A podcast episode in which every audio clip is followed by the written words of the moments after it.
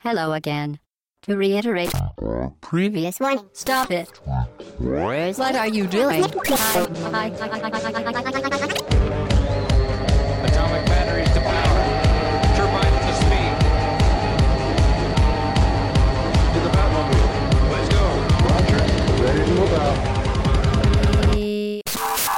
Au bas gauche droite.fr, le podcast session 89. Bonjour très chères auditrices et très chers auditeurs. Nous sommes ensemble pour euh, deux heures, peut-être un peu moins pour ce podcast. Cette fois-ci, pas d'actualité, mais thématique.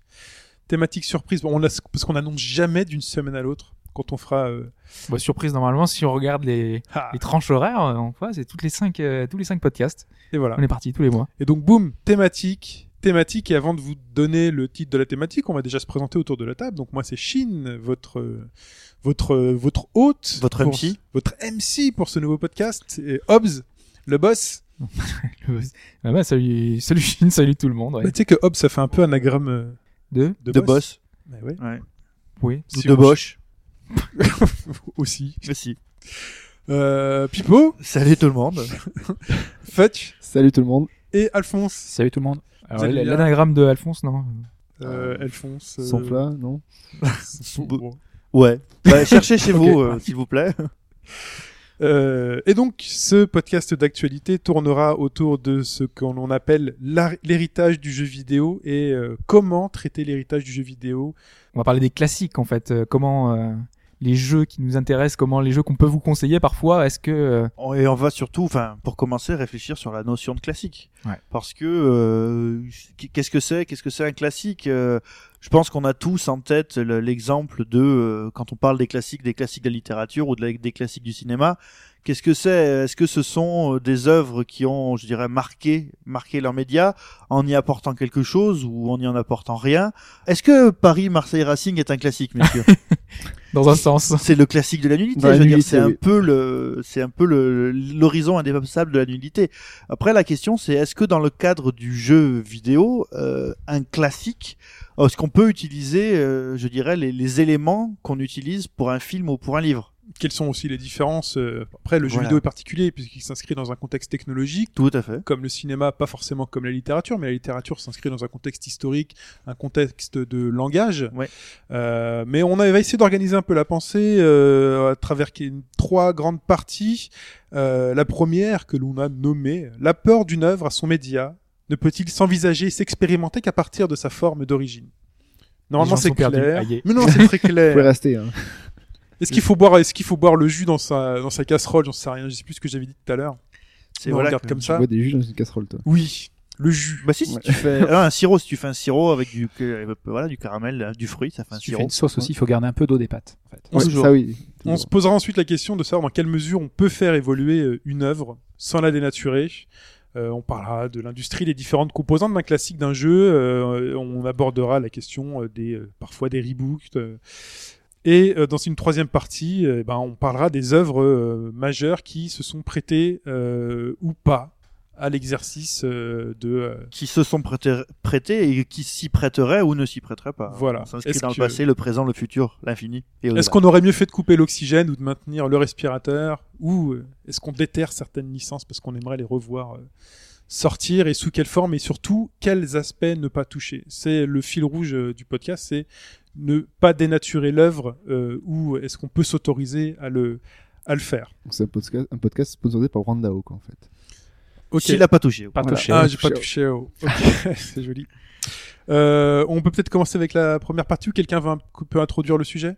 La question qu'on se, enfin, si si on réfléchit vis-à-vis de la littérature, par exemple, euh, un classique, c'est quoi? Un classique, c'est, oh, c'est un peu un livre qui est dans un Lagarde de Michard. Vous avez tous lu les Lagarde de Michard, vous savez les les bouquins Ça par me dit euh, quelque chose. c'est les bouquins tous les textes français. par là. siècle, là où tu as Ouais. des textes qui sont choisis dedans. Il faut connaître son Lagarde de Michard, euh, sur en particulier Ils quand l'ont tu... toujours ça. Je, je- Ah si si ouais. C'est toujours. Ouais, et en plus, c'est remis à jour. Hein.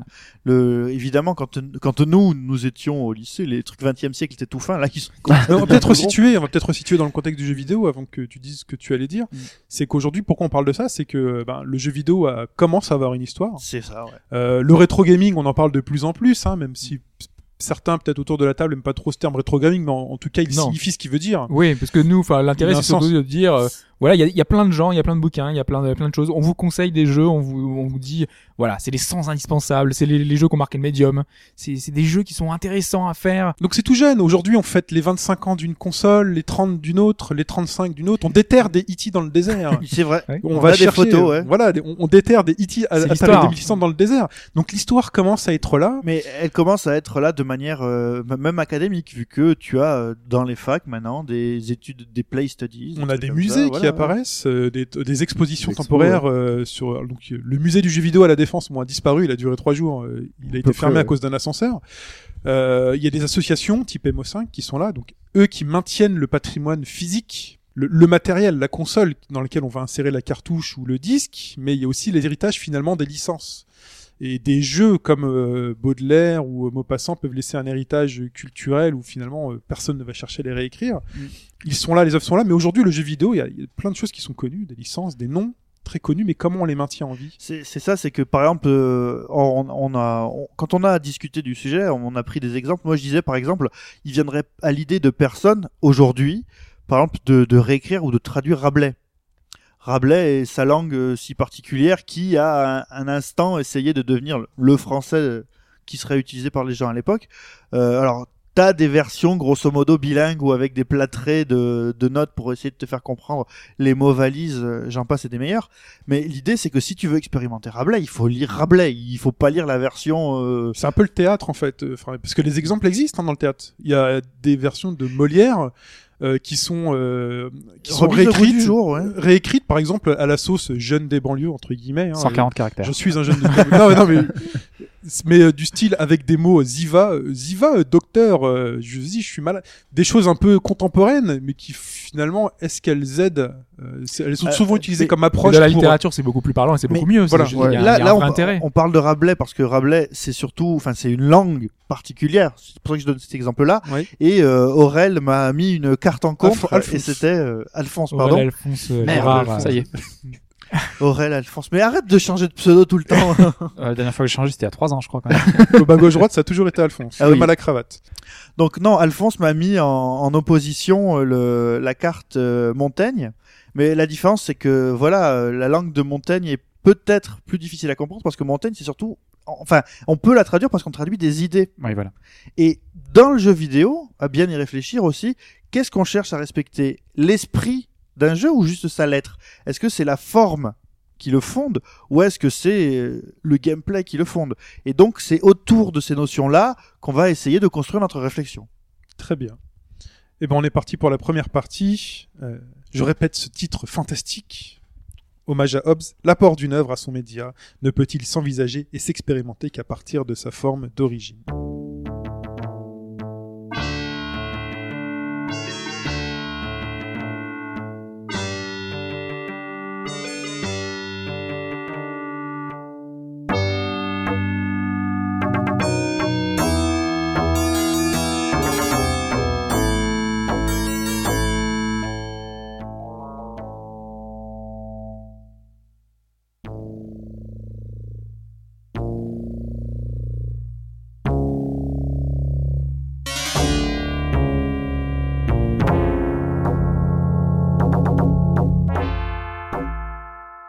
Pour introduire cette partie, euh, bah, un extrait sonore de Prince of Persia.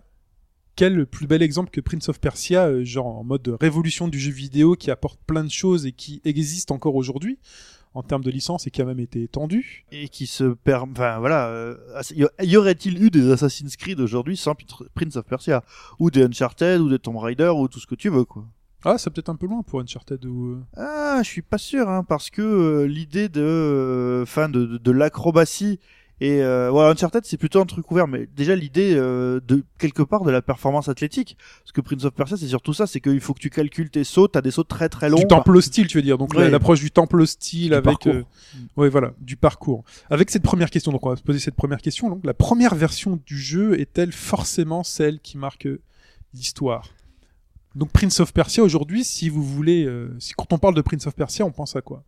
Vous pensez à la dernière version, euh, je sais plus combien il y en a eu. Moi, je pense à la version que j'ai jouée. Hein, donc, euh, du coup, c'est la première version, la version. euh, Ouais. Mega Bah, quoi. pareil, moi de la même de la même manière que Hobbes, euh, la première version à laquelle je pense directement, c'est la version que j'ai le plus pratiquée, qui est la version Game Boy. D'accord. Voilà. Version SNES pour moi à l'époque, hein, où j'essayais euh, comme un lâche de créer des faux passwords pour essayer d'avancer plus loin dans le Ah. jeu. Alors moi, j'ai dû le voir sur, il le- était difficile. sur un Macintosh en noir et blanc. Ah, sur un chez un PC aussi à ami. l'époque. ouais. Ben, je- moi, je l'avais. Alors, le- l'origine, la première fois que j'ai joué au jeu, c'était sur euh, sur un Commodore 8088. c'était donc un très très vieux PC sur disquette souple. Ah, d'accord, ok. Voilà, quatre couleurs. Et donc, et donc, ce Prince of Persia.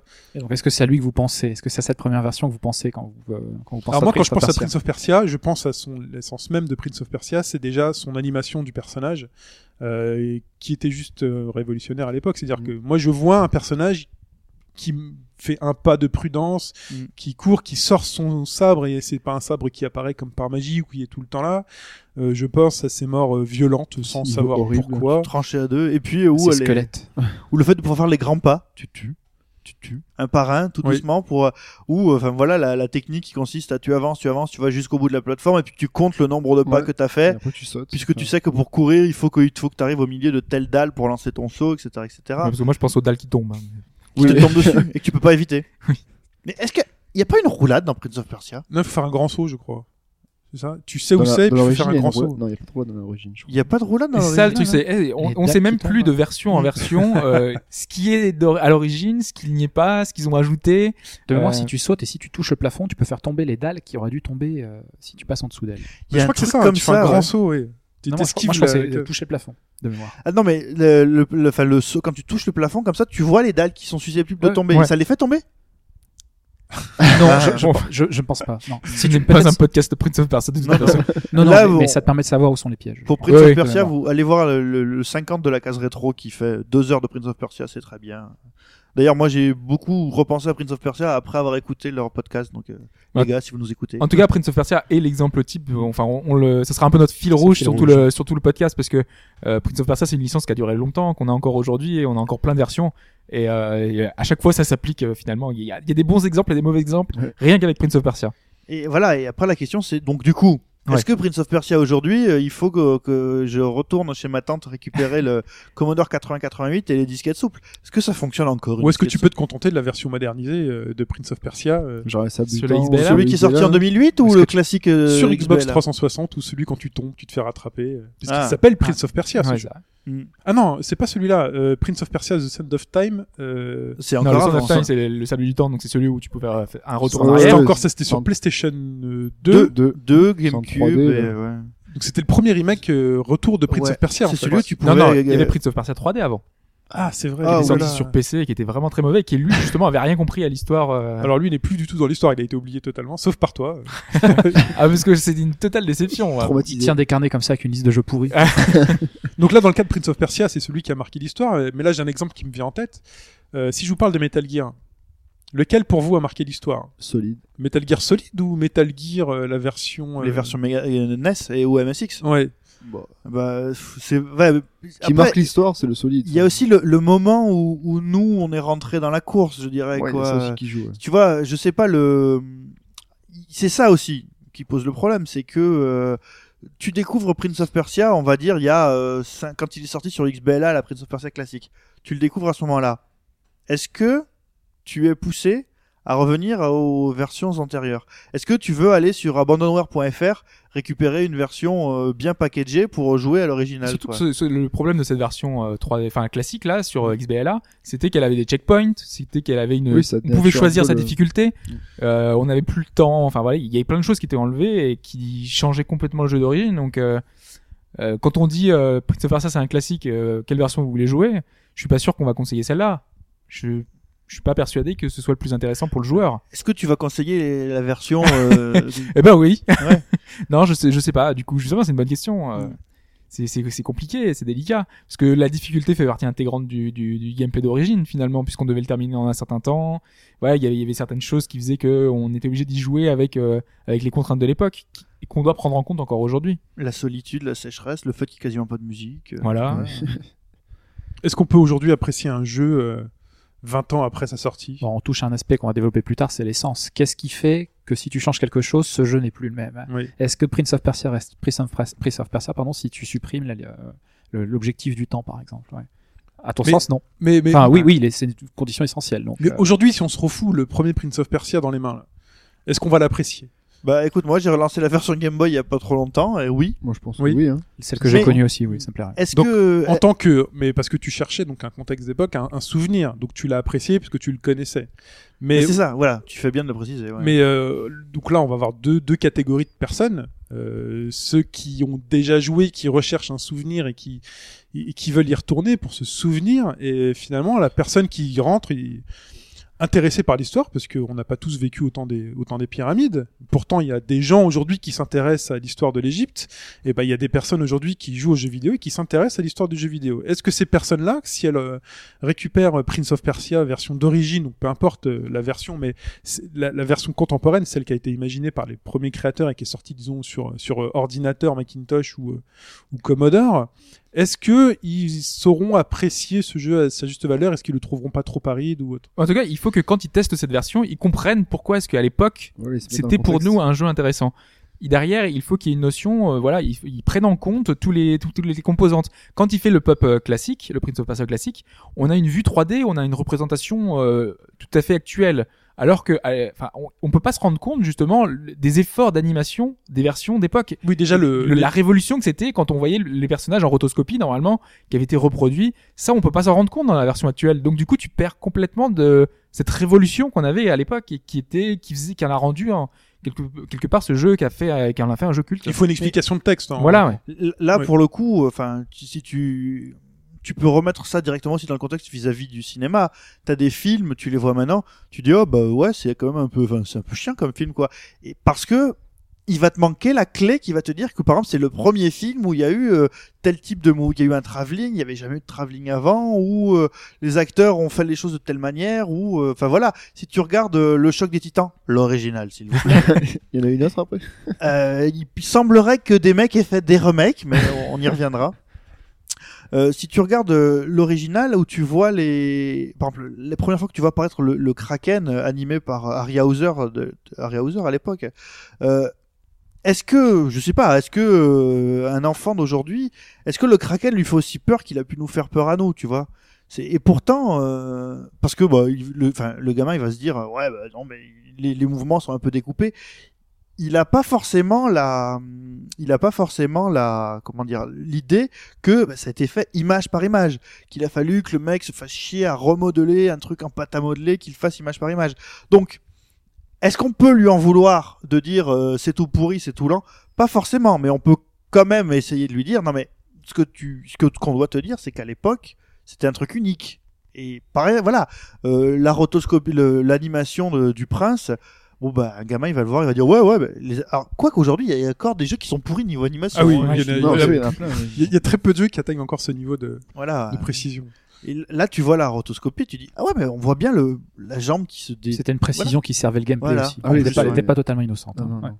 Elle servait le gameplay, mais elle était aussi impressionnante. euh, En, elle-même. ouais. elle nous donnait une impression de réalisme et euh, finalement de, enfin, de danger. Cette personne qu'on a sur cet écran, elle est, Ouais. elle est plus réelle que ce qu'on a l'habitude de voir avec ses petites jambes qui bougent vite dans un Mario ou dans, dans un jeu sur Atari 2600. Là, on a vraiment quelqu'un qui se déplace prudemment.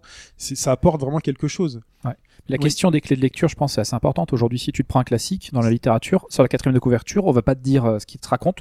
On va te dire pourquoi il faut le lire aujourd'hui. Le contexte politique, ce livre a Ouais, été parce écrit. parce euh, qu'il a été écrit comme ça, parce que c'est le premier, parce qu'il est même aujourd'hui, il est- reste extrêmement drôle, mais on va te donner les choses qui euh, qui, qui resituent le jeu dans sa un dans son époque et deux aujourd'hui. C'est qu'est-ce qu'il a apporté pour l'époque et pourquoi aujourd'hui malgré tout. c'est, comme refaire. un professeur qui va t'expliquer un Molière ou autre. On est dans de la c'est la contextualisation et là il y a un effort. C'est li- limite de l'éducation. C'est de la, enfin, c'est de la, c'est de la, c'est de la pédagogie. Ouais. Et c'est peut-être quelque chose qui manque un peu dans le cadre du jeu vidéo. Complètement, oui. Mm. C'est typiquement, c'est moi, je, je, j'essaie de voir euh, des expos avec des photos. J'y connais rien. Si, si tu ne sais pas ce que c'est de la photo, si tu connais pas les conditions d'éclairage, si tu connais pas l'importance du matériel, etc., toutes les photos sont les mêmes pour toi. Et t'es Mm. incapable de dire ce. Tu ce dis que tout le monde peut faire les mêmes, quoi. Exactement. Tu dis ouais putain, il il a appris avec Instagram sa merde. Ouais.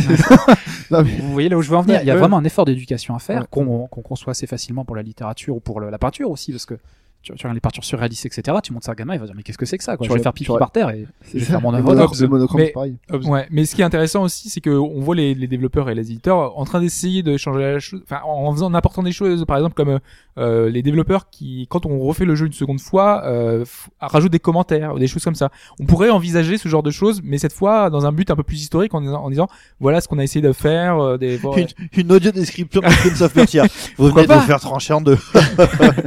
vous êtes tombé de quatre étages. Vous êtes mort. Alors là, on pensait que ce serait facile. euh, bon, a priori. euh, Mais non, mais imaginons euh, quand on, on voit aujourd'hui les, les portages sur Virtual Console ou tout ça, on pourrait revoir un, un truc en plus, une surcouche. euh, Quand on appuie sur une touche, on a des détails euh, par rapport à certains éléments Ah bah, euh, qui pourraient être très intéressants. T'as des, t'as des versions où c'est bien pensé. T'as par exemple euh, sur le sur le XBLA euh, les deux deux compiles qui ont fait ça de mémoire. Donc t'avais euh, Sega Vintage Collection Monster World où t'avais euh, donc par exemple le- pour le premier Monster World qui est sur une borne d'arcade, bah quand tu le choisis, le jeu est sur une borne.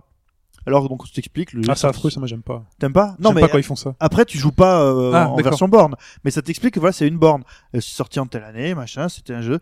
Et après, le second pour, pour lequel ils avaient fait ça, c'était une compile Capcom où il y avait Final Fight Euh, bah, j'aime pas quand ils font ça. Lâche-toi.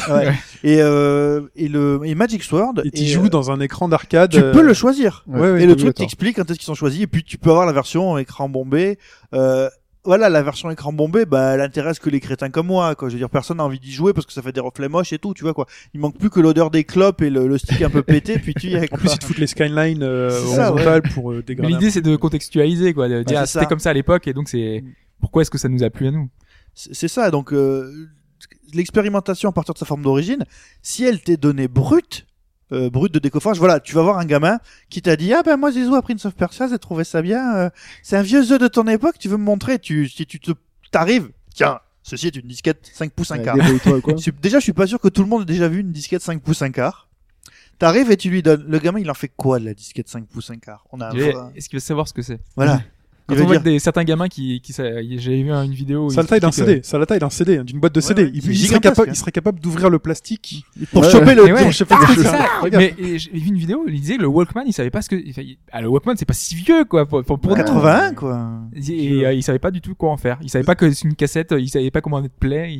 C'est comme la, bah, c'est comme, C'est cette fameuse, euh, c'est comme cette Ah oui. fameuse icône d'enregistrement sous Word. Eh ouais, maintenant aujourd'hui c'est la disquette. C'est une qui- disquette. Je pense Tout le monde qu'il faut clique changer au dessus, mais euh, y a, je pense beaucoup de jeunes d'aujourd'hui qui savent pas pourquoi. euh, Ouais, c'est une disquette. bah, maintenant, ils font même CTRL S. Ils apprennent les raccourcis clavier. ouais, Euh. Et l'exemple du 5 pouces 1 quart, euh, c'est c'est un autre point sur lequel on va aller.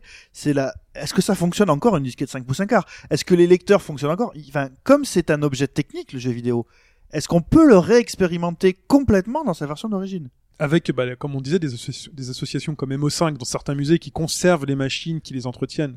Oui, mais aujourd'hui, à part toi euh, aller en brocante, fouiller le grenier de euh, tes grands-parents, euh, c'est quasi impossible. Ou peut-être une cave, une cave d'école primaire euh, ou de collège, parce que non, mais Pas humide, s'il vous plaît, parce que sinon, à mon avis, c'est mort. Quoi. Ça se trouve, c'est stocké au fond, fin, fin fond de l'éducation nationale. L'éducation nationale, il y avait des ordinateurs goupil euh, dans quasi chaque école. où, Des euh, MO5, des trucs comme voilà, ça. quoi. où le prof chargeait sa, sa cartouche, euh, enfin sa disquette 5 pouces 1 quart. Moi, j'ai des souvenirs de, de disquettes 5 pouces 1 quart qui étaient chargées pour qu'il lance dans toute la salle. Une disquette pour toute la salle, pour qu'on puisse tous euh, utiliser le logiciel éducatif. Mais on va quand même revenir sur la question que j'ai posée tout à l'heure. C'est euh, est-ce qu'on peut aujourd'hui apprécier un jeu euh, 10, 15 ou 20 ans après sa sortie? Donc même si, on, comme vous le disiez, c'est très important de le replacer dans le contexte, parce que pour l'instant c'est la réponse que vous m'avez apportée. Oui, on peut, mais il faut replacer les choses dans le contexte pour apprécier la prouesse technique. Mais de manière globale, même avec le contexte euh, historique, est-ce qu'on peut quand même l'apprécier? Au-delà du contexte historique, est-ce qu'on va apprécier ben, la difficulté d'un Prince of Persia, le, le fait de devoir le finir? En plus, il faut le finir dans un temps limité. Ouais, ouais, t'as t'as tout ça, 60 ouais, minutes. ouais. Euh, Mais il y a des tas, d'exemples justement. On parlait en, en préambule de Mario. Euh, Il y a des jeux comme ça où le gameplay est tellement fort et tellement riche, tellement déjà complet et que t'as aucun souci à le refaire Quand aujourd'hui. Nintendo, quand Nintendo ressort les, soit les, les Famicom classiques à l'époque de la Mhm. Game Boy Advance, soit euh, tous les jeux qui ressortent sur la, sur la Virtual Console, ils y touchent quasiment pas. Alors peut-être que, alors là, euh, euh, Sprite, si tu nous écoutes, tu nous diras pour les, pour les questions techniques. Ils retouchent peut-être un tout petit peu euh, la, la réseau, les conneries comme ça. Mais le jeu en lui-même, il a pas bougé d'un poil. Si, sur le premier Mario, ils ont fait un truc dégueulasse. C'est que quand on était en programme ambassadeur, la première, la première ROM avait le bug du niveau moins 1. C'est-à-dire qu'à partir du niveau 1.2, on pouvait aller au niveau moins 1, qui bloquait, enfin, qui, pou- tu peux jouer à l'infini, et qui bloquait le jeu. Ils ont patché le jeu, et quand ils l'ont mis sur Virtual Console, eh ben, ils ont viré le, ce bug. Donc, en gros, le bug, ce bug original. Tu veux me dire, c'est quoi l'intérêt? C'est un bug, on s'en bat les Il couilles. fait partie de l'histoire. Mais il fait partie de l'histoire parce que si vous prenez le bouquin de, de Oduro sur euh, la saga de Mario, il t'explique qu'à partir de ce monde 1.1, tu peux comprendre et le codage du jeu et tout ce qui est représenté derrière le jeu. Ça, ça a disparu. Parce que bah, tu peux l'avoir historiquement bah, en lisant le bouquin d'Oduro ou avec d'autres euh, d'autres sources d'histoire. quoi. Mais du coup, c'est une réponse un peu, un, un peu facile. euh, oui, on peut rejouer un jeu 10, 15 ans, 20 ans après, si- s'il est bon. Donc, en gros, c'est, ça dépend du jeu. Si c'est un bon jeu, on peut le refaire. De- de- Bah, euh, je Ouais. sais pas. Vous avez... Enfin, qu'est-ce que tu voulais dire d'autre? Moi, euh, Bah, je voilà. sais pas, mais actuellement, je il y a, on joue tous à un jeu plus ou moins rétro. Toi, tu jouais, je sais pas, à un Punch Out. Moi, je joue à Persona 2 en ce moment. Et je- il est sorti il y a quasiment 15 ans et je prends toujours autant de, enfin, à Punch prend Out, par exemple, je plaisir, joue pas à quoi. la version NES. Par Tu joues à la version Wii. C'est la version Wii. Mais après, ça dépend. C'est déjà du retro gaming. Oui, c'est vrai. Après, ça dépend des, des personnes. Enfin, moi, je pense que le Prince of Persia promet du nom, euh, vu que sa difficulté était faite pour l'époque et que c'est, enfin, c'est bien fait. Je pense qu'il rejouer maintenant, il y aura pas de problème. Après, ça dépend de, comment tu, l'approche que tu as au niveau du jeu vidéo. J'ai discuté avec Yao la dernière fois qui disait que il a fait du, du Shenmue, il jouait dans un univers 3D avec une croix. Pour lui, c'était impossible. Alors que nous, à l'époque, enfin, voilà. Après, j'ai pas rejoué depuis parce que je garde mes souvenirs de Shenmue dans la tête pour histoire de, voilà. Il a déjà 15 ans. Mais c'était 2000. Ah, ouais. ok, ok. Ah ouais. Ok, oui, oui, c'est vrai. Donc 15, 20 ans, euh, 30 Donc voilà, on donc euh, jouer avec avec une croix dans un univers 3D, c'est vrai que ça peut rebuter, c'est vrai que oui, ça peut, mais voilà. Donc euh, ça, j'ai pas retouché chez nous pour garder mes. Donc en fait, cette appréciation de pouvoir jouer à un jeu de 10, 15, enfin 10 ans, 10 ans c'est rien maintenant, mais 20 ans après, ça dépend peut-être, ça ne concerne qu'une certaine frange de jeu, c'est-à-dire que c'est des jeux pour lesquels les règles sont euh, connues et n'impliquent pas directement la technique, veux dire. Par exemple, un jeu sur Atari 2600. Là, on déterre donc les E.T. euh, ils ont remis les cartouches euh, dans des consoles pour faire jouer les gamins. Voilà, Euh, ils vont enterrer directement. Là, Salaud. techniquement, on est véritablement trop loin. Le jeu vidéo est un objet technologique, c'est euh, c'est à, à la base une prouesse technologique, le jeu vidéo. Mais, euh, Pong est très bien et, pourtant, il, il date d'une éternité. Ouais, Pong, tu tu peux en faire des parties très facilement à Pong. Ouais, mais enfin si tu peux en faire des parties, mais là l'autre que- l'autre limite, ça va être les, les sticks. Je sais que Ouais. quand il y a eu euh, aux, arts, c'est ça, aux arts et métiers à Paris, donc ils avaient ressorti plein de vieilles consoles et tu pouvais jouer au jeu dans la version originale. La version de Pong sur 2600. Alors j'imagine que le matos qui était là était très bien entretenu parce que à part ça, il n'y avait pas de problème. C'était une une horreur à jouer parce qu'en fait c'est pas. Enfin moi je suis bête. Je prends la manette, je mets à droite. Bah ouais, mais il faut mettre des coups pour que le truc bouge quoi. C'est super dur. Enfin c'est ça. Tu peux à droite, ta Pong Eh ben non. enfin, en haut ou en bas, ça ça, aussi. c'est ça. Ah ouais C'est pour ça. Ah merde, c'est ça. en J'ai fait. déjà joué au Pong mécanique euh, à la Cité des Sciences? Non. Dans l'exposition jeux vidéo, il y a un Pong mécanique. C'est une table et c'est une machine. Voilà. Et allez-y. Euh, je sais Euh, pas, ouais, les Game Watch, ils sont encore très plaisants à jouer. Ouais. Tu trouves? Ah Oui. ouais Oui, oui, oui. Alors là, je suis tout à fait d'accord. Ouais, ouais. fait je j'ai pas joué donc je pourrais pas vous dire. Et si jamais tu veux, Alphonse Mais la question d'interface est vraiment vraiment importante là. Pour le coup, je crois que on c'est pas c'est- si euh, si euh, Yao prend moins de plaisir sur Shenmue, c'est pas la faute à Shenmue, j'ai envie de dire. non, non, mais C'est bon. c'est un petit peu la faute à la manette. Alors est-ce que c'est ce qu'il a dit, oui. La manette qui n'est pas Euh, exploitée. voilà, mais intrinsèquement, le, le jeu reste, le jeu reste aussi bon. Et puis après, de toutes les manières, indépendamment, tout support confondu, le temps est toujours le seul juge de la qualité des Je choses. sais pas, c'est une Tout le temps, question. tout le temps, enfin, le temps. C'est pas forcément une question d'interface. Euh, on- Aujourd'hui, on s'habitue à un confort. Il y a des choses naturelles, il y a des réflexes qui sont mis en place euh, chez nous. Euh, Aujourd'hui, quand tu démarres ta voiture, tu tournes la clé ou limite t'appuies sur un bouton. Si demain on te dit, attends, une super voiture vintage pour la démarrer, il faut que tu sortes, que tu tournes la manivelle. euh, tu, tu, tu vas pas forcément apprécier parce que t'as appré- t'as- tu t'es habitué à un certain confort. Ouais, je vois ce que tu veux dire. Oui, oui, mais après, il y a une question de, de c'est c'est toujours, c'est toujours le débat qu'on a depuis le début sur l'esprit et la lettre. Je veux dire, euh, les jeux dont on se souvient, c'est ceux dont, euh, dont on peut sentir l'esprit en, en ligne droite. On n'a pas besoin d'une recontextualisation monstrueuse. Tu vois, Mario, tu reprends Mario, tu sais que t'as un bouton pour courir, un bouton pour sauter. Parce que Mario n'a pas changé. Mm. Tu avances avec la croix, tu sautes avec un bouton. Ah, Tu veux le stick maintenant. Oui, enfin, c'est c'est c'est c'est Il y a, pas- il y a quand même pareil. quelques subtilités Mario aujourd'hui. 464, c'est un peu la- le, le stick euh, révolu. Quoi. Euh, quand même oui, mais là, là, on est sur, on est dans la famille des, des Mario 3D, mais si on parle Ouais. des, des Mario euh, Mario Mario. Mario Mario 2D, ouais. Les, les vrais Mario, c'est-à-dire le Mario tel qu'il est né, tel qu'il existe encore aujourd'hui euh, de- sur toutes les générations de consoles Nintendo jusqu'à la Wii U avec ce Super Mario Land euh, Wii U, je sais pas 3D comment il World, s'appelle. Non, pas le 3D World. Ah non, New Super Mario Du Bros. Super Wii U, Mario Bros. Ouais, c'est la croix, tu avances, le bouton, tu sautes. Hein. Tu peux y jouer avec la manette euh, Wii, la plus La deux boutons. ouais. euh, tu- Ouais, mais imagine un Street Ça. Fighter, euh, Street Fighter 2. Aujourd'hui, euh, le, le jeu, t'as des paris, t'as des trucs qui sont qui ont complexifié la, la chose euh, à mais un tu peux point hallucinant, encore, quoi. tu peux encore vachement Et jouer tu au prends beaucoup de plaisir au Street hein. Fighter 2. Ouais. Ouais. Mais c'était pour dire que, enfin, peu importe le gameplay là, ou la, la, la complexité ou qu'il ait évolué, au fond, euh, que le- si le jeu est plaisant à l'origine, il restera tout le temps, quoi. Sauf que là, euh, sur, tu parles de Street Fighter 2. euh, si vous jouez un Street Fighter 2 X, par exemple, je peux vous mettre au défi de lancer un Shoryuken quand vous, quand vous le voulez. C'est-à-dire qu'aujourd'hui, vous avez un confort qui a été euh, mis en place dans le 4, dans le 3 euh, et tout. C'est-à-dire que si, si vous faites la, vous avez des raccourcis. Si vous faites la, la, la manipulation approximativement, il y a une chance, il y a même de très très fortes chances que le coup sorte. C'est-à-dire que vous êtes habitué à jouer à Street Fighter 4 ou Street Fighter... Voilà, vous faites votre mouvement de Shoryuken, le coup va sortir. Le Hadouken, vous faites juste un bas euh, diagonal avant, le coup va sortir, ou un diagonal avant avant, le coup va sortir. Ah ouais. Sur des vieux Street Fighter 2, vous pouvez jouer hein, sur XBLA, euh, il y a Street Fighter 2 Champion qui est sorti. Euh, si vous faites les mêmes manipulations, vous dire mais c'est pas possible, ça, ça sort pas. Et là, vous, vous allez vous rendre compte qu'il faut prendre le temps de faire toutes les directions, d'appuyer au bon moment. Sans ce qu'on ainsi de suite. mais- Ouais, 2, nous on a commencé comme ça. De toute façon, on, s'est joué. Même quoi. sur le 4, tu fais ça, quoi. Le truc, c'est qu'on sait revenir, on sait revenir à l'esprit. On reste Ouais. pas sur, parce que si la, la lettre, gros, grosso modo, si tu pars du 4 et que tu reviens au 2, on te dit, non, Vous mais allez galérer, Je fais la moitié, des- je fais la moitié des inputs et ça passe. Ben non.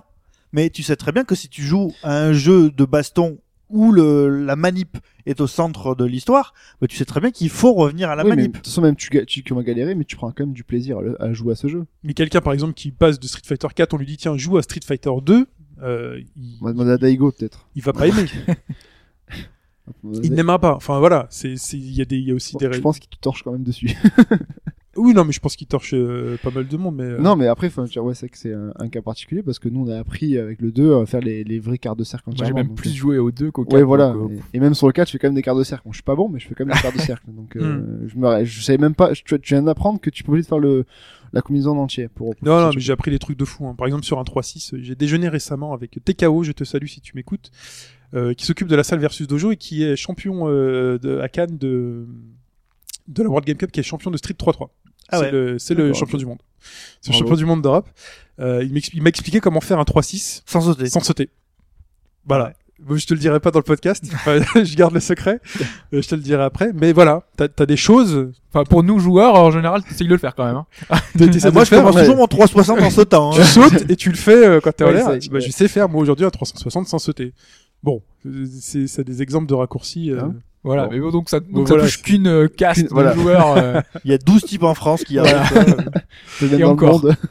euh, mais voilà, on va continuer. Mais il y a Chine, ouais. non. Je le sais, il faudrait que j'essaye d'ailleurs de le faire. Et il, Euh, il a pas encore fait. Et euh, on va continuer quand même un peu dans le podcast et euh, on va se poser la question justement de ces jeux. Est-ce qu'il est toujours possible aujourd'hui de bah, d'y jouer sous leur forme originale? Euh, Comment les conserver? Est-ce qu'ils ont été de les, les, les conserver? Finalement, les contraintes qui qui se posent si on a envie de conseiller à quelqu'un de jouer un jeu. Pipo en parlait tout à l'heure avec sa fameuse euh, disquette 5 pouces 1 quart.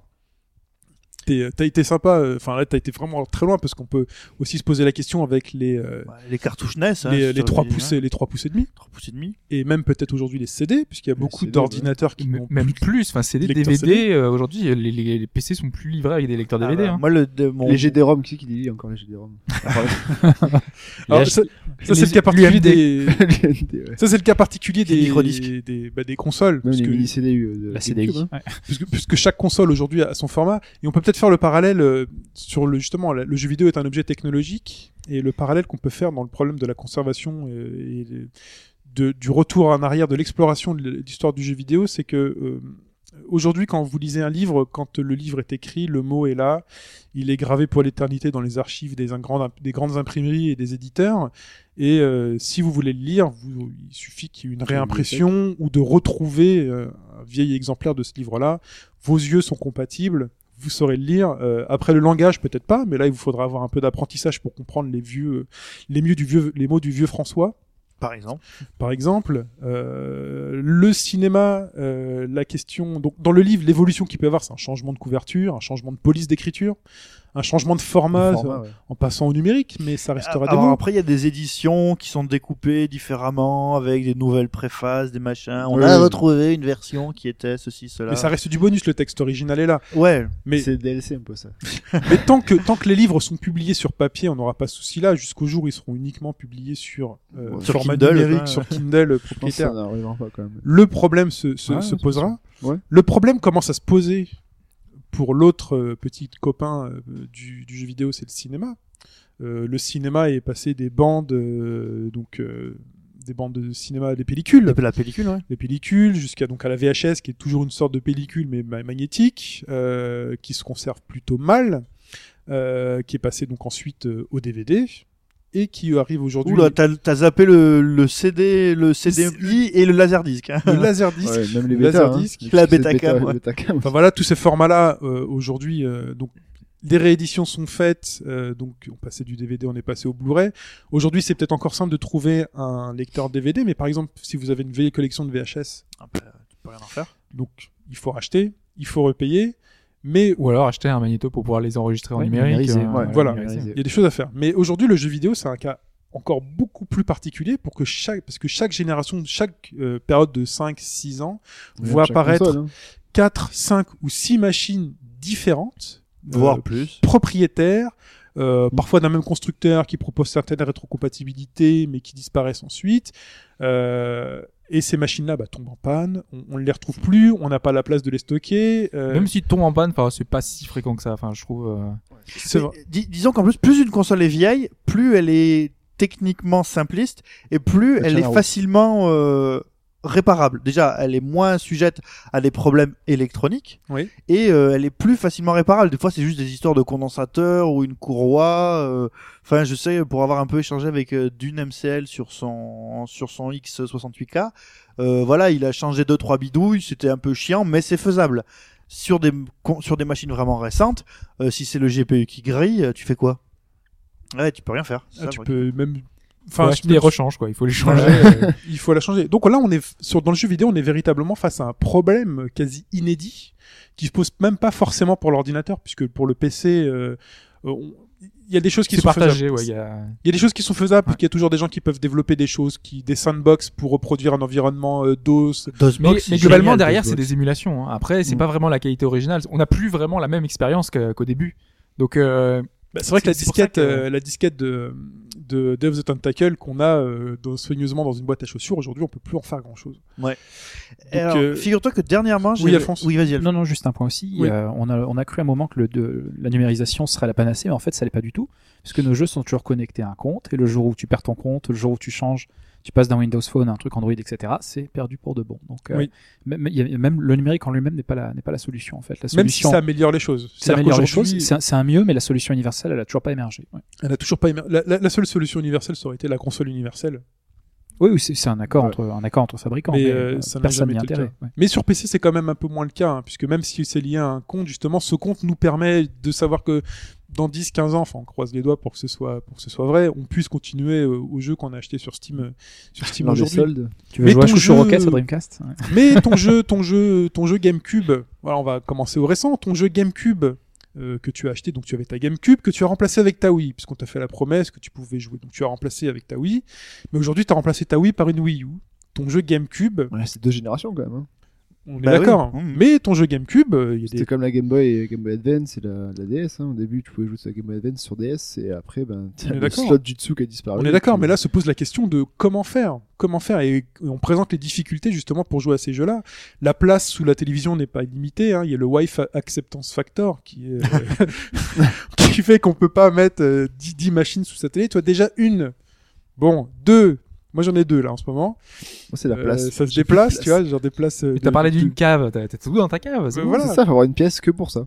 Mais, mais voilà, la, la question, la question justement, les, les problèmes sont là. Et au-delà même de la conservation des, des machines et de la réparation, les connectiques parfois disparaissent. C'est-à-dire que en plus Ouais. des consoles, euh, moi je pense tout de suite au téléviseur. Bah, regarde les Ouais, prix ça, c'est un problème, ouais, les prises Péritel. les prises Péritel, je sais même plus s'il y a une prise Péritel sur mon sur ma TV chez moi, plate. Euh, J'en ai deux, je crois. c'est vrai? Si, ouais, Ouais, il m'en reste aussi. ouais. Des Péritel, il y en a toujours. Hein. Ouais. Mais T'en as après, moins qu'avant. Mais la question se posera sur la imaginons qu'on trouve une console avec une Péritel, la télé d'aujourd'hui euh, actuelle plate avec moche. Péritel, Aïe, aïe, aïe. tu ne conserves même pas le, le- le- Bon, on a- l'aspect. on, a, euh, on a testé le, le- sur, la, sur la Wii la dernière fois, euh, souci de, de, de, de, de connectique, du coup l'écran était moche, sans, sans Ah, c'était vert, oui, on a joué, c'était vert. Pourtant, enfin, c'est la Wii quoi, donc c'est pas si vieux que ça, mais euh, bon. C'était même- moche d'origine. De toute façon, toutes les, sou- toutes les sources SD sur une télé HD sont, sont moches. Ah oui, bah, T'as plein de contraintes de, de, de perte de qualité. de- Il y, a, il y a plein de choses comme ça qui font qu'on on n'a plus la même image qu'on avait autrefois. Et donc du coup, si les mecs font payer par exemple pour te mettre sur une console virtuelle ou un jeu, c'est parce que quelque part, il y a un petit travail pour te l'offrir sous forme euh, acceptable. Ça évite de racheter une tube cathodique quoi. Ouais, moi je te prends deux versions très simples. En, en pigeon, en pigeon de base, j'ai acheté euh, la ROM sur euh, console virtuelle Wii de euh, Wonder Boy in Monster World, donc euh, Monster World 2. Et euh, euh, non, 3, Monster World 3. Et euh, j'ai aussi racheté le Sega Vintage Collection, comme je te disais. Euh, la version sur Wii, bah, ils ont rien touché. Donc ça prend la forme de ta, de ta télé. Hein. Donc c'est complètement écrasé, c'est moche, euh, c'est vraiment, ça pue, les couleurs sont dégueulasses. Et pourtant, moi, euh, ma Wii, elle est branchée en avec Immaculée, les- là. ouais, en, en Y en Youve là. Donc, mais ça reste pourri. Euh, sur la version Sega Vintage Collection, bah voilà, ils ont retweaké, il y a des bords pour que ça colle bien et tout. Voilà, donc tu te dis bon, t'es prêt à payer pour. C'est ça. Enfin, en gros, ce que tu payes, c'est pas le matériau d'origine, La réanimation. mais c'est le voilà l'adaptation au goût du jour. T'as payé sur la Wii où c'était pas adapté donc. euh, Ouais. Ça ouais, Mais la question se posera pour ton, ton Sega Vintage Collection, la question se posera dans 15 ans. Bien sûr. Il faudra éventuellement que tu re-rachètes Sachant Une que version Sega sachant Vintage que j'ai Collection. encore ma Et Mega Drive et j'ai rachètera. encore le jeu sur Mega Drive quoi. Je suis vraiment un abruti, mais j'ai plus de télé. cathodique, Ah si, ouais, j'ai c'est des télé cathodiques, mais chez mes parents, donc euh, je peux pas y jouer là comme ça. Quoi. Ouais, C'est une question de droit, hein, parce que fondamentalement, les, les, euh, les contenus sont toujours liés euh, au format sur lequel ils appartiennent. Quand tu achètes un jeu, tu n'achètes pas le droit d'avoir. euh, Ça c'est particulier, euh, ça c'est particulier aux jeux vidéo quand même. Oh non, mais c'est même pas la même chose pour les films. Quand tu achètes un film, tu as le droit d'utiliser le film sur ce support. Mais le film en lui-même ne t'appartient pas. On est d'accord. Ouais, c'est-à-dire que t'es, euh, y a- y a- Mais c'est contingent, c'est comme ça. Mais ce euh, support n'est pas lié au lecteur de ce support. Non, mais on pourrait très bien imaginer un système dans lequel on achète les droits à utiliser un film sur un site internet et après, euh, libre à nous, avec des DRM ou, je sais que c'est un gros mot, etc., ou ce genre de choses, d'avoir le droit de le copier sur le support de son choix. Sauf que l'industrie me fait, fait tout son possible pour pas que ça, pour pas que ça existe. Parce que dans ce cas, t'imagines, tu, en- dans les héritages, tu hériterais des films de tes parents, tes grands-parents, etc. Vous vous souvenez de l'histoire de Bruce Willis et de sa bibliothèque iTunes? Oui, il avait porté Ouais. plainte. Il a porté plainte parce qu'il a dit euh, si je crève et que je filme ma bibliothèque euh, à ma fille, je fais comment? Il faut lui laisser son mot de passe. euh. C'est Il faut ça. lui hein. laisser le mot de passe et le compte. C'est pas Bruce Willis quoi. Et également, on peut parler des contraintes, euh, enfin liées au vieillissement, mais du jeu. en- cette fois, pas que du. euh, Pas physique. Voilà, pas, Ouais. pas physique. C'est euh, toutes les contraintes bah, liées au gameplay. Euh, certains jeux sont injouables parce que la caméra nous suit pas. Il va falloir les jouer, enfin s'amuser à la tourner nous-mêmes. Euh, Il y, a y a certains jeux qui vont avoir, euh, enfin des contraintes très très très fortes. Je sais pas si vous avez des exemples, des choses. euh, Bah, tout, enfin, j'ai un Tomb exemple. Raider. j'ai- c'est vrai. ouais, Non, moi j'ai j'ai un exemple tout bête, c'est euh, tu prends n'importe quelle vieille Ultima, pour pouvoir y jouer, il faut connaître euh, 25 raccourcis clavier, lequel ouvrir euh, l'inventaire, et puis c'est pas I hein, pour ouvrir l'inventaire, hein, c'est pas. Sur euh, le line, c'est sur le line, c'est ça je crois. Ouais, Ouais. sur l'online, ouais, mais facile et euh, donc déjà t'as tout le les discussions, c'est du texte à taper, et puis pour pouvoir rentrer dans le jeu, vraiment pour comprendre ton jeu, t'as une t'as une notice papier qui est écrite comme un bouquin. Mm, Donc tu dois lire le livre. Aujourd'hui, euh, qui a envie de se lire un livre aujourd'hui? Enfin, je veux dire, dans les jeux maintenant, même les jeux compliqués, t'as as une page recto verso quoi. Dé- Déjà que tu râles quand ton, quand ton téléchargement euh, console virtuelle prend plus de deux minutes, alors si en plus il faut bouquin. C'est ben, voilà, euh, c'est- c'est au goût du. Enfin, pourtant aujourd'hui on dit oui, il faut faire. On veut faire des jeux immersifs. On veut faire des jeux immersifs. On fait tout pour que le mec soit immergé. Quand tu jouais à un Ultima, mais t'étais forcément immergé. Tu t'étais tapé 50 pages en anglais que tu comprenais pas avant de commencer à jouer, quoi. Donc euh, là, c'est un facteur d'immersion, mais qui dépasse le jeu. Donc là, maintenant, on veut qu'il y ait le jeu et uniquement le jeu. Après, il y a peut-être aussi des questions pour pour y jouer. Est-ce qu'on est-ce qu'on pourrait rejouer par exemple aujourd'hui un jeu avec caméra fixe, type Resident Evil? On loue Resident Evil, saga mythique Ah. du jeu Oui, vidéo. alors, C'est- Ça fait partie de l'identité du jeu, du Ouais, gameplay. oui, c'est ça, pour ouais, moi, ouais. euh, Là, on- la oui, force du le, jeu. le sacrilège, c'était limite de passer en 3D. L'un des soucis, c'est que c'était avec le 4, Bah, qui était, pourtant, un- qui était un chef-d'œuvre dans son genre. Ouais, voilà. Donc ça passe. Mais pour, pour les jeux d'après, moi je leur pardonne pas, je suis désolé. Mais Voilà. si tu t'accepterais Capcom, toi, vous un- êtes des salauds. Non mais t'accepterais encore euh, prise de position. un, un jeu dans lequel euh, t'appuies sur la flèche droite pour sortir, euh, pour avancer dans ton couloir. Et quand t'arrives dans la suite du couloir Ah non, et que t'es encore appuyé sur la flèche droite, et ben finalement ça te fait revenir en Bah non. arrière parce que la, la Resident Resident Evil, c'est toujours flèche du haut hein, pour avancer. Euh, oui, mais il y a des jeux, il y a des jeux. oui, alors- si, si, il y, a des- il y a des jeux comme Donc, ça où euh, la a des caméra jeux- change et t'es Oui, plus ça, bien et donc du quoi. coup t'es plus. euh, T'as pris un mauvais exemple. Oui, t'as pris un mauvais exemple. T'as Oui, pris le seul exemple où c'est très bon. c'est ça. Non, mais l'idée l'idée est bonne. L'idée est bonne. Excusez-moi. Mais je sais pas, dans Flashback par exemple, ça marche très bien.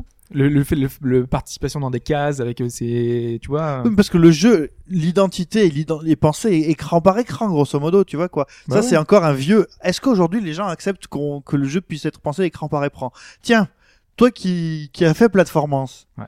comment tu com- Non, non, mais je suis d'accord. Moi, je l'ai pas fait. Mm. Comment tu tu as perçu, je dirais, le fait que tu aies une carte unique mais découpée?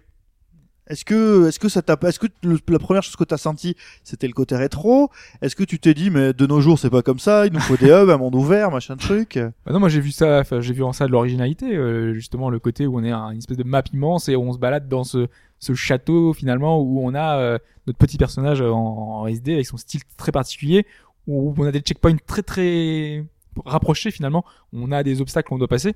Moi j'ai trouvé ça très bien. euh, je... Il y avait un Castlevania aussi qui faisait un peu ça euh, avec une vue en hauteur qui zoomait, dézoomait. euh, Ah, euh, Harmony of Despair. voilà, ouais. Euh, mais ça marchait moins bien, je crois, il me semble. Bah, ça marchait moins bien, surtout qu'ils avaient repris tous les assets de de, Cas- de Symphony of the Night et bah c'était c'était un jeu plus ou moins. euh, C'était presque pas pensé pour. ouais. Enfin, je sais pas, c'était. C'était c'était enfin c'était bizarre quoi. Euh, bah c'était surtout qu'il y avait pas d'histoire. Hein. Castlevania il faut quand même un minimum d'histoire les enfants. Soyons sérieux quoi. Qui Mais- la route aussi. Voilà. Parce voilà, mais, je, je pense pas finalement que, enfin, la, la question de, enfin, de, de caméra, de, de quoi que ce soit puisse. euh, bah, Il faut, faut vraiment que ce soit mal fait pour que ce soit gênant, quoi. Mais il y a des, parce qu'il y a différents types de vieillissement dans le jeu. Il y a le vieillissement technique. Donc, euh, est-ce que vous allez accepter de rejouer un wipeout avec euh, la piste qui apparaît euh, oui, au bah fur et à mesure. c'était bien quand même. Oui, mais voilà, il y a des jeux avec les pistes qui apparaissent au fur et à mesure. Est-ce que tu préfères du pas gros du gros Test Drive, le premier test drive sur PC il y a très très. Vous préférez pas jouer à la version moderne euh, où tout est là déjà depuis avec Moi, mon préféré, c'est 2097 et ça changera pas. Les derniers, ils ouais, ont mais après, beau ça- être plus beaux. euh, Après, les gameplays changent aussi. Hein. Voilà, après il y a aussi la vieilliss- le vieillissement du gameplay. Parce que tu préfères un gameplay, même si c'est plus moche, à un autre qui est. Enfin, ouais, Est-ce que vous pouvez jouer par exemple à un jeu de un jeu de tir dans lequel vous pouvez pas vous cacher? Ah, par exemple, un ancien GTA, est-ce que vous revenir à un GTA où quand vous êtes dans une fusillade au milieu de la rue et que vous êtes obligé de rester pantois au milieu de la rue à passer d'un ennemi à l'autre plutôt que le GTA euh, récent où on peut filer derrière une caisse, euh, euh, marcher le long de la caisse, sauter par-dessus, bah, passer à tu, une peux, autre. tu peux toujours te cacher. Dans Siphon Filter, tu n'avais pas le même système et tu peux te cacher derrière des. des- des- enfin, il fallait que ça fasse la taille du personnage. Voilà. Tu te caches debout quoi. Tu te caches debout. Bon, ouais. tu te caches debout ça j'appelle pas vraiment ça. euh, Et euh, est-ce que est-ce que on peut accepter aujourd'hui, Mike, si tu nous écoutes, de faire un jeu où il n'y a pas un lock pour euh, attaquer les ennemis, quoi? Ou, alors- ou un jeu de voiture dans lequel les voitures se cassent pas. Est-ce que euh, quand vous rentrez dans un mur? Des jeux- Il y en a qui jouent toujours à Gran Turismo. Hein. Oui, je sais. Moi, j'en fais partie hein, de, des personnes qui jouent encore à Gran Turismo et euh, quand on y joue pour la conduite, Ouais, moi ça aussi, passe. J'y joue. Hein. bah, Mais, Moi, je euh, joue bien à Outrun. Ah non, Outrun, t'as quand Et même. un que jeu où tu te caches pas, tu prends. Hein. Moi, j'y joue aussi. Hein. Ah, est-ce qu'on peut rejouer à Duncan aujourd'hui avec euh, manque de précision du pistolet? Ah, clairement, c'est oui. c'est drôle. Évidemment. Ça vous a- ça va Ah, pas vous frustrer de tirer, de dire Ah non, ah, non, ça non. marche pas. euh. Mais non, mais parce que on a, c'est ça. Parce que c'est Hunt. Tu Et prends... le truc, c'est que nous, on a des grandes facilités à revenir à ces trucs-là.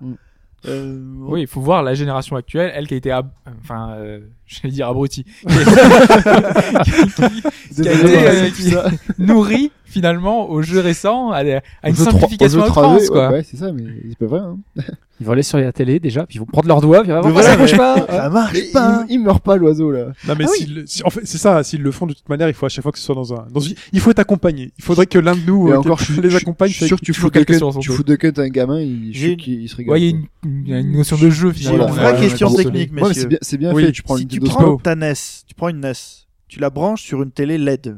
Oui. Pas moche, hein, LED. ça marche plus parce qu'il y a un pas. problème parce que le, le- la manière dont c'est utilisé les pistons optoélectriques, Non, ça marche pas. ça Oui, ne ça marchera pas. Non, ça tu ne pas. pourras pas y jouer. Non. Voilà, donc là, on- voilà, boum, l'histoire elle est finie. Là. Ça marchera pas. ouais. Ouais, mais tu peux tu te prendre pour Captain N. Mais tu vois, peux toujours trouver une, euh, tu peux toujours trouver une, euh, une vieille télé. Ouais. Tu catholique, ça doit se trouver encore. C'est chaud ouais. de trouver de de catholique, je pense. hein. Bah, Moi j'ai une c'est 82 brocante. cm en, En brocante, quelle marque C'est pas la NES qui a récemment, euh, la- je crois que la, la fabrication de la NES s'est s'est arrêtée très récemment. hein. De la, de la NES de la NES. Je crois qu'elle s'est arrêtée très très récemment. C'est ouais, Il vrai faudra ça, chercher, mais ça a euh, duré longtemps, mais euh, pas si récemment que ça, mais ouais, peut-être moins d'une dizaine d'années. Oh oui, moins d'une dizaine d'années. Bah, c'est quand même Ah, très récent. C'est la NES. Hein. C'est récent pour. Ok, d'accord. On y reviendra, mais il y aura des questions d'expiration de droits d'auteur qui permettront peut-être de recréer des machines, euh, des machines de l'époque. hein. Peut-être. Bah, c'est ce qu'on voit un peu déjà encore. euh, Enfin, on le voit La déjà. version hein. 5 en 1 là. Il y a pas je mal de versions. Oh Aujourd'hui, on peut trouver et 12 des, des, des Mega Drive dans des manettes. Port, par. Tu vois, tu trouves des Mega Drive, des Mega Drive portables. il y a des initiatives légales et d'autres, Mm. ouais, effectivement. C'est- mais on- Moi, c'est juste ahurissant. Moi, je vois des Mega Drive portables à 30 euros. euh, marché pour ça. hein. je les achète pas. J'en ai pas acheté une, mais ce truc-là me serait tombé dessus. euh, Enfin voilà, ou la Neo Geo Gold X euh, que Pipo a acheté, c'est une Neo Geo portable. Ouais. Euh, tu joues d'ailleurs Non. Tu pourras me la donner? Ah non. Mais- Non, non, mais parce que c'est bon, voilà, voilà, on va pas parler de ça, mais c'est, euh, c'est, c'est une vraie déception. Pour moi, c'est vraiment une déception. Mais voilà, donc on a parlé du C'est dit. vieillissement physique, on a parlé du vieillissement donc technique du gameplay. et Bon, euh, on- c'est toujours à chaque fois les, les réponses sont toujours grises. Hein. Euh, on, on peut continuer justement avec la question jou- jouer un classique euh, aujourd'hui sur une autre plateforme que celle qui est prévue à l'origine. Est-ce que on- est-ce qu'elle nous permet d'y jouer dans, dans les mêmes conditions? On va euh, aborder euh, di- différents points. On va commencer déjà par les portages arcade Ouais. sur console. pendant longtemps, on avait, euh, enfin, les, les jeux qui étaient portés, qui étaient vraiment amoindris. euh, Mm. on- on- c'était une prouesse au contraire quand on avait un jeu qui était presque à la hauteur de la version arcade. Quand on a eu les premiers bah, Street, Bah, euh, Street et 2 sur 2. Super Nintendo. hein. Ouais. C'est un excellent portage. Oui, mais Mais c'est c'est pas la version arcade, mais c'est Ouais. vrai que. Je oui. enfin, Ouais, mais est-ce que du coup, t'as- ceux qui ont découvert le jeu avec la version arcade, ils passent à la version SNES Bah, c'est, bah, c'est ce Ah, qu'on moi, a je tous pense fait. qu'ils étaient tous euh, super contents. Ouais. Enfin, euh, Ah oui, mais à l'époque, personne s'est jamais posé la question. Je pense qu'on se posait pas la question de savoir où il y a quelques différences vrai de... bon portage. Il y a des différences de gameplay. machin. Je pense que la version de référence de Street Fighter 2 est devenue la version Super Nintendo même. On a Euh, porté d'autres choses aussi, le fait de pouvoir y jouer chez soi déjà. mais oui, ça. Le fait de pas claquer 100 francs chaque fois Ouais, qu'il joue c'est pas la même condition. T'as pas l'odeur de clope à côté, t'as pas Non, le. non, non, exactement. C'est con, T'as bon. pas la borne d'arcade qui va pas du tout avec un bouton pour les points, deux pour les pieds, avec trois boutons, tu sais Ouais. pas comment faire les coups. Et donc, puis euh, là, on parle de portage, euh, on parle de portage euh, de manière contemporaine, c'est-à-dire que le portage de Street Fighter 2 sur, sur Super Nintendo est contemporain de la version arcade de Street Fighter 2. Ouais.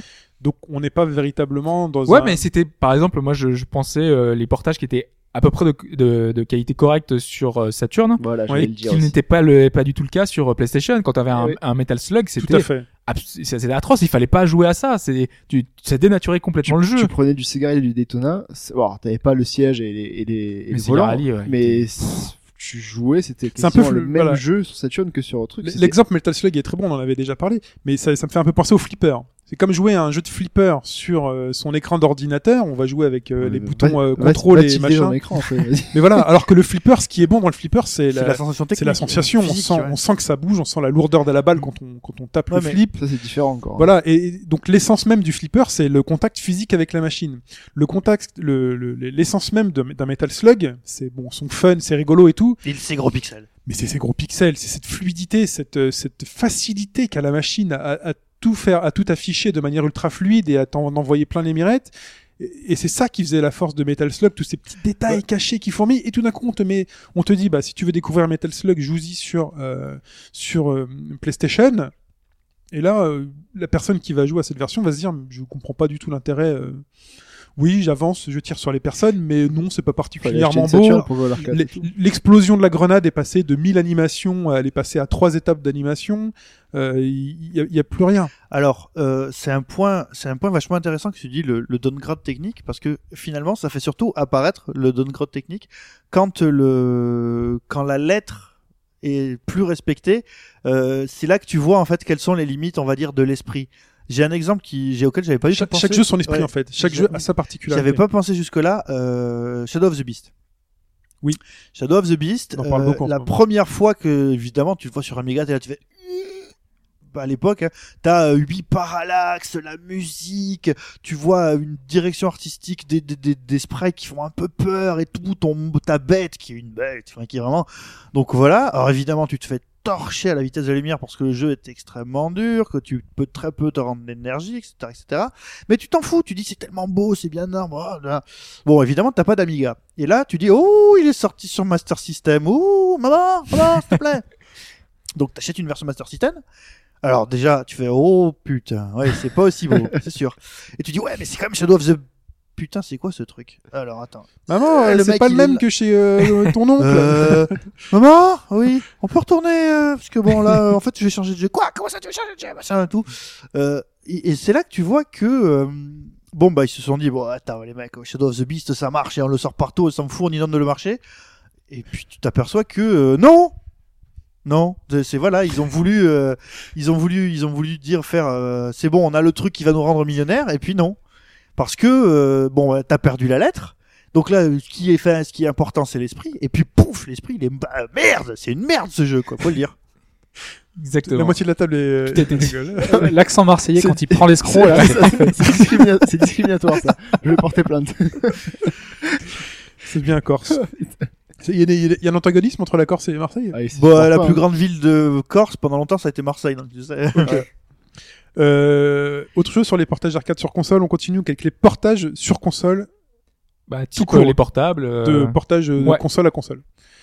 Je sais pas. Bah, moi- euh, Moi, j'avais un exemple de Chrono Trigger, par exemple, qui était, enfin, qui est passé sur DS et qui a gardé des années Ouais. et des années après sa qualité d'origine et c'est enfin, fabuleux, quoi. C'est, c'est mortel. ça passe Et encore voilà, super bien, quoi. C'est euh, tout, tout a été conservé. Alors, ils ont voulu mettre quelques tweaks pour utiliser le Parce qu'il y a le deuxième écran quand même. Hein. Ouais. sur Ouais, ce c'est vite qui permettait, quoi. par contre, qui permettait de pas de simplifier. Euh, parce qu'il y a, faut faire, il y a, il y a- faut faire très attention à la notion de simplification qui peut nuire euh, au jeu et de praticité.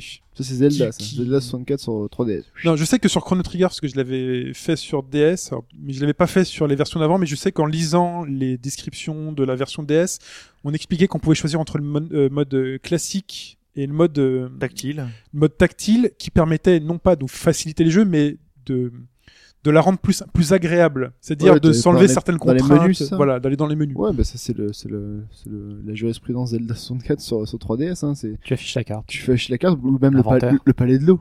Ah.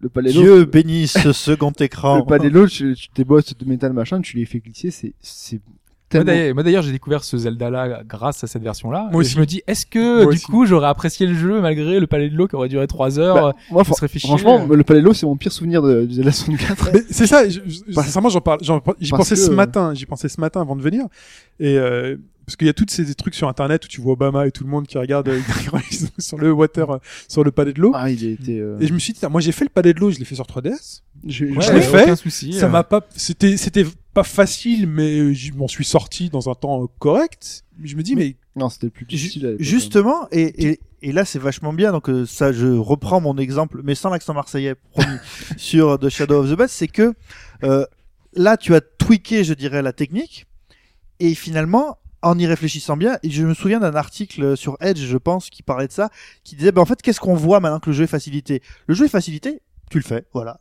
Et tu dis, ah ouais, c'était, c'est, long, c'est un bon palais, mais tu t'es pas resté bloqué Mm. sur les limitations techniques, je dirais. Euh, quand tu repars sur la version compliquée, tu t'aperçois que finalement, la gestion de la troisième dimension, parce que dans le palais de l'eau, de quoi est- est-il question? De la gestion d'un palais en 3D, Oui. à des niveaux différents que tu peux, dans lesquels tu peux pas te balader euh, si t'as pas fait monter l'eau, si t'as pas les bonnes bottes, etc., etc. Et finalement, elle est, la réflexion n'est, tu l'as pas, tu te l'es pas faite en jouant sur 3DS, Ouais. parce que tu te dis, ah, j'ai passé un bon palais, mais tu t'es pas dit, putain, mais en fait, c'est ça, c'est la gestion de la 3D, machin tu et perds tout. un aspect, un aspect un peu du jeu en fait qui, euh, qui était à l'époque, qui était dû à une contrainte euh, bah ouais, euh, technique plus ou moins, mais que enfin. qui Mais j'ai pas l'impression d'avoir perdu grand chose. Tu vois, c'est là que le, le discours est intéressant. Moi, je l'ai fait sur 3DS, j'ai pas l'impression d'avoir perdu grand chose en le faisant sur 3DS. Moi j'ai parlé des cheveux, mais bon. après. Moi, j'ai, j'ai, j'ai cerné la, j'ai cerné la difficulté parce que je voyais bien Ouais, c'est pas- l'enjeu du palais. Il faut faire monter l'eau, il faut avoir les bottes, machin. Ouais, mais du coup c'était difficile ah, il faut accéder là, il faut que je refasse monter. Ah, mais il faut que je retourne là, il faut que je refasse descendre. Et j'ai bien saisi le truc. Euh, j'avais peut-être le deuxième écran qui avec, avec le plan qui m'aidait dans la compréhension. Surtout que les bottes, tu pouvais les changer Ouais, sur un bouton. D'accord. Parce que l'autre, il était, c'était horrible parce que tu devais retourner dans les machins, Start, bleu, bleu, mettre les bottes, tourner. sortir les bottes, refaire les bottes, et te dire merde, je suis pas au bon endroit, ça sert à rien, je suis Euh, remonté on, pour est, rien. on est d'accord que ce, ça, c'est pas un élément de complexité, c'est un élément de praticité. Oui, C'est pas ça qui, ça n'a pas rendu le jeu, ça n'a pas rendu le palais plus facile. ça l'a pas, ça l'a rendu plus pratique. Ouais, plus pratique, c'est ça. vrai, Mais du coup plus facile quand même aussi. Je pense pas. Je, je pense pas qu'il soit plus facile. C'est-à-dire que tu as plus de temps à accorder à ta réflexion et t'es moins frustré à te dire il faut que j'appuie sur le menu, je change aussi. Donc t'es plus justement concentré sur l'essence même du puzzle qui est ce, qui est Oui, ce d'accord. Mais, euh, enfin, Mais enfin, c'est encore le problème de la question On n'a pas hein. ils ont pas supprimé deux niveaux du palais, ils ont pas supprimé non, deux non, étages non, qui non. Ouais, mais des fois, rien qu'en en laissant cette, euh, ce- cette euh, difficulté, entre guillemets, c'est comme euh, dans, quand on parlait de Resident Evil, le, le- certains choix euh, qui sont faits, qui sont peut-être pas pratiques dans, dans un sens, de pas avoir une caméra libre qui se balade, et ben ça sert des fois le, le gameplay. Ça sert à la mise en scène. À la mise en scène, euh, ouais. Typiquement, quoi. D'accord. Les consoles virtuelles. Les portages sur consoles virtuelles, messieurs. Alors, sur les consoles virtuelles, bon, je vais revenir sur euh, Parce que- rapido, c'est très rapido sur ce que je disais, donc sur euh, sur la, la console virtuelle de la Wii. Moi, ce que je trouvais génial sur Wii, c'est que j'avais un jukebox de jeux vidéo. Oui. Avant ça, j'ai jamais eu aucune console où j'avais un jukebox. Ça, c'est c'est génial. et tu l'as plus maintenant. bah, euh, Aussi, il a toujours ça, oui. Oui, mais si, bon. j'ai toujours ma Wii. Mais sur d'autres consoles, je veux dire. Ouais. Et euh, enfin, le, le concept est génial de se dire. euh, et alors moi, quand je disais ça, les gens me prenaient pour des fous. Non, mais attends, on s'en fout de rejouer à, à Yes Chronicles ou à j'en sais rien, ou à Super Metroid. Euh, c'est assez fou, parce que pendant, je me souviens très bien de la conférence E3 où Mm. ils avaient annoncé la Wii. Mm. Euh, commence à faire un peu vieux con. Oui. Mais ils avaient montré la, la Wii et ils avaient montré tous les logos, euh, genre Super jeux. Nintendo, Oui, Nintendo oui, oui. et ils mettaient tout dedans. Et là, enfin, C'était dingue. moi dans mes yeux, c'était, ouais. euh, c'était, j'ai une machine sous la télé, j'ai tous les jeux. Oui, mais Mm. après, le truc, c'est qu'on va te dire, c'est que parce qu'on est une catégorie de gens avec le grand public, il y en a rien à branler. Et euh, l'intérêt pédagogique de. Mais ça fait de- partie des classiques. Pour moi, Oui. avoir ça sur mon étagère, c'est comme quand je regarde mon étagère de films. Pour moi, j'ai mes classiques de films que je veux Ouais. avoir et que je veux garder toute ma vie. Et ça, c'est le genre de choses qu'on aimerait qui soit lié à un compte global Ouais, et voilà, que à chaque console, à chaque fois qu'on retrouve, c'est la, la réflexion qu'on a vue sur la 360 quand on avait acheté, acheté tous nos jeux XBLA, on veut les retrouver sur la Xbox One, sinon ça a pas ça a pas de sens Exactement. quoi. Et ben, on aimerait qu'il y ait un système global pour tous, pour Nintendo, pour Sony, pour euh, machin, et qui, quand on a, on passe à la bibliothèque euh, de la machine suivante, et ben, on retrouve toute notre bibliothèque. quoi. Et je tout, ouais. connais pas une personne qui baffe pas à chaque fois que sur le net est posté la photo d'un mec qui a dédié une pièce à une console où, où tu vois un meuble avec toutes les consoles bien Oui, disposées, des étagères avec tous les jeux, tout le monde il dit waouh c'est Le- génial. C'est ça le truc, c'est toujours, c'est, mais le grand public. Moi je veux ça mais dans une machine. Ouais, c'est vrai que le grand public, euh, bon, il- c'est peut-être un argument, un tout petit argument de Oui, vente de mais- plus, mais pas lé- des légers, quoi. Laissons le gros public de côté. Il y a, des Non, mais- il y a, il y a- là il y a une tentative de Mais maintenir grand justement euh, l'hé- l'héritage. Ce qui, ce C'est le qui- sujet, ce qui a manqué à mon, à mon avis, c'est qu'il y avait peut-être un véritable effort de pédagogie à faire. Ouais, Dire ça. bonjour, on est Nintendo, on a 100 ans. Dans les jeux vidéo, on a euh, 30-35 ans. Ça fait un moment qu'on est là. Parce Euh, pouvait- il y a plein de, il y a une génération nouvelle qui pouvait euh, se lancer des jeux plutôt bien émulés, Ouais, mais etc. ce qui est intéressant, euh, c'est que Nintendo pro- fait des é- mini-événements quand ils sortent un jeu. Euh, c'est vrai que je m'étais pas rendu compte de ça. C'était que euh, quand ils vont sortir, par exemple, là, il y a Mario Golf, eh ben, ils vont te dire, euh, on avait Mario Golf euh, GBC et donc, il, enfin, ce Game Boy Color, et donc on vous peut vous ressortir le jeu sur, euh, sur 3DS. Ils font des espèces de mini-événements comme ça pour Mhm. que le grand public connaisse ces jeux-là et, et voit un peu ce que c'était autrefois. Ils font des une sorte de- d'happening quoi ils Ouais, montrent ouais. que le jeu existe et fait comme ça alors que enfin nous dans l'idée à l'origine c'était on mettait d'office tout le catalogue C'est ça. c'est parfait quoi c'est c'est mieux Alors il y a quelques oui Alphonse. Ouais, deux dangers. Le premier des dangers, c'est euh, la, la comparaison qui est pas flatteuse entre le nouveau jeu et l'ancien. Euh, si tu proposes aux gens aujourd'hui à 5 euros d'acheter Mario Golf Game Boy Color ou à 40 euros d'acheter euh, Mario Golf 3DS, je suis pas sûr qu'ils aillent sur la, la solution 3DS, premier point. Donc tu as une concurrence sur le... Ouh, concurrence on sur en reparle dans 15 jours. hein. C'est pas grave, c'est pas grave. Et le deuxième point aussi, c'est une concurrence au niveau du temps d'attention en fait. C'est-à-dire que euh, t'achèterais beaucoup plus de jeux si les journées faisaient pas 24 heures.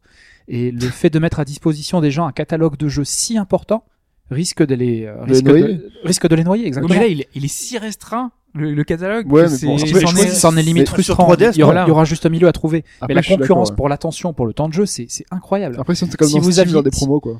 Imaginez-vous un monde parfait dans lequel vous pouvez accéder à n'importe quel moment depuis n'importe quelle machine à tous les jeux que vous voulez dans la qualité d'origine. Un monde euh, qui n'existerait pas. Est-ce que vous joueriez autant nous, aux jeux neufs Est-ce que c'est pas se tirer une balle dans le pied? regarde c'est le cas du PC Aujourd'hui, Dans on a, une certaine on mesure, a, ouais. on a Ouais, vrai. Games qui propose un catalogue de, de, de centaines euh, voire de milliers de jeux et euh, on a que des classiques.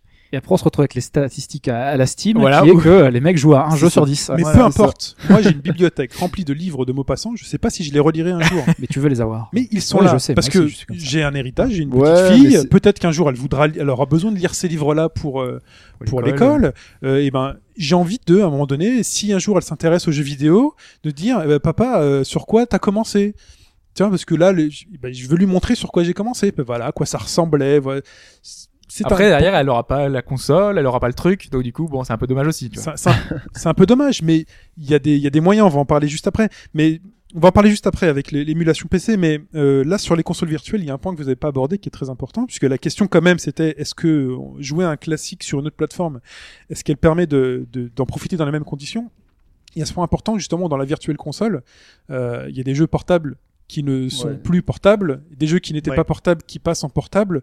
Et pour, euh, je pense que pour Pipo, mais pour beaucoup d'entre vous, c'est un, un point important justement de, de perdre cet aspect. euh, Bah c'est alors oui, puisque j'ai été quand même euh, j'ai un peu gueulé sur les portages les portages qu'on est- on, on est tous d'accord qu'un jeu portable, c'est un jeu, Pensez pour portable. c'est un jeu particulier. Ça, c'est très important. Mais euh, enfin moi je te prends euh, mon exemple euh, mon jeu doudou. sur Vita. Ouais. Bah, c'est bah, c'est un peu le reproche qui a été fait au début de la Vita, c'est qu'on essaie de faire des jeux euh, une... sur une portable, mais des jeux qui sont pas pensés pour la. Ouais, mais la, PlayStation est- portable. la PlayStation euh, Vita est quand même pensée pour, euh, enfin, on peut l'éteindre à tout moment, en fait. Tout à fait. Limite, c'est N'importe quoi devient portable. Voilà. Mais les concepts de portable, c'était les jeux plutôt peut-être rapides, les, Ouais. les jeux faciles. Qu'on pou- qu'on pouvait sauvegarder rapidement avec C'est- des parties très courtes. C'est c'est plus efficace quand le jeu a été qui, conçu. et puis qui demande Voilà. et puis qui demande pas un, un temps d'attention supérieur peut-être à 10 minutes Euh, voilà si vous êtes Le sur un jeu, trajet, quoi. voilà si vous êtes sur un jeu d'aventure ou Donkey Kong, euh, sur Country sur, sur Game Boy, c'était quasi pareil que le jeu sur console, c'était hyper long, hein, et c'était pas des petites sessions de, de 10 minutes, il fallait partir euh, faire Marseille, euh, Marseille-Paris hein, pour, euh, Hmm. pour Racing. jouer. Racing si tu veux. Prends l'accent. ouais. Donc, euh, donc non, c'est. Mais la Game Boy c'était particulier Ouais, hein, c'est- pas de Mais c'est Au oui, début, euh, ouais, mais c'est les jeux portables. C'est comme le Game Ouais. Gear, là, tu, tu jouais sur ton secteur de toute façon, donc. euh. Ça, c'était contrôle Oui. technique. Non mais C'est la console regarde, transportable. tu prends euh, voilà euh, un exemple Castlevania version NES sur euh, 3DS. Le Le, premier. jeu- le premier, le tout premier. Le jeu s'y prête pour une raison toute simple, c'est que un Castlevania, enfin cette approche, je dirais, relativement arcade de l'action de l'époque, tu peux mourir en 30 secondes. T'as Mm. des séquences de jeu qui durent vraiment 5 secondes, Mm. 5-6 secondes. Tu vois quand t'as les trucs de plateforme en plateforme avec les méduses qui sautent au milieu, euh, Et le poids bonjour du quoi personnage, quoi. et le poids du personnage, ça s'y prête. Mais euh, un jeu où il faudrait passer plus de temps à gérer les trucs, ça s'y prête pas. Je sais pas, enfin. le jeu qui est portable qui est sorti sur Virtual Console euh, euh, Gamepad c'est quoi j'ai oublié le nom il est sorti récemment Advance Wars Euh, Il y a eu Advance Wars. oui voilà euh, a est-ce eu- que est-ce que est-ce que pour toi c'est pas une perte d'intérêt? Est-ce que tu conseillerais plutôt la version Virtual Console? Est-ce qu'on perd en y jouant sur Virtual Console plutôt que d'y jouer sur un format Bah, d'origine? genre, il y a un exemple très très con. Alors là, bravo, bravo Nintendo. Euh, c'est Yoshi Island. Yoshi's Island, donc qui est sorti sur Super NES, Mm. Qui a été adapté sur Game Boy Advance. C'était Super Mario. Advance 3 Ouais. Yoshi's Island. Et là, pouf, tu le remets sur une console de salon. Euh, là, dans le fond, c'est pas un jeu qui est pensé pour être portable à la base, quoi. Et euh, il revient sur une console, donc là, bah, il y a rien à dire.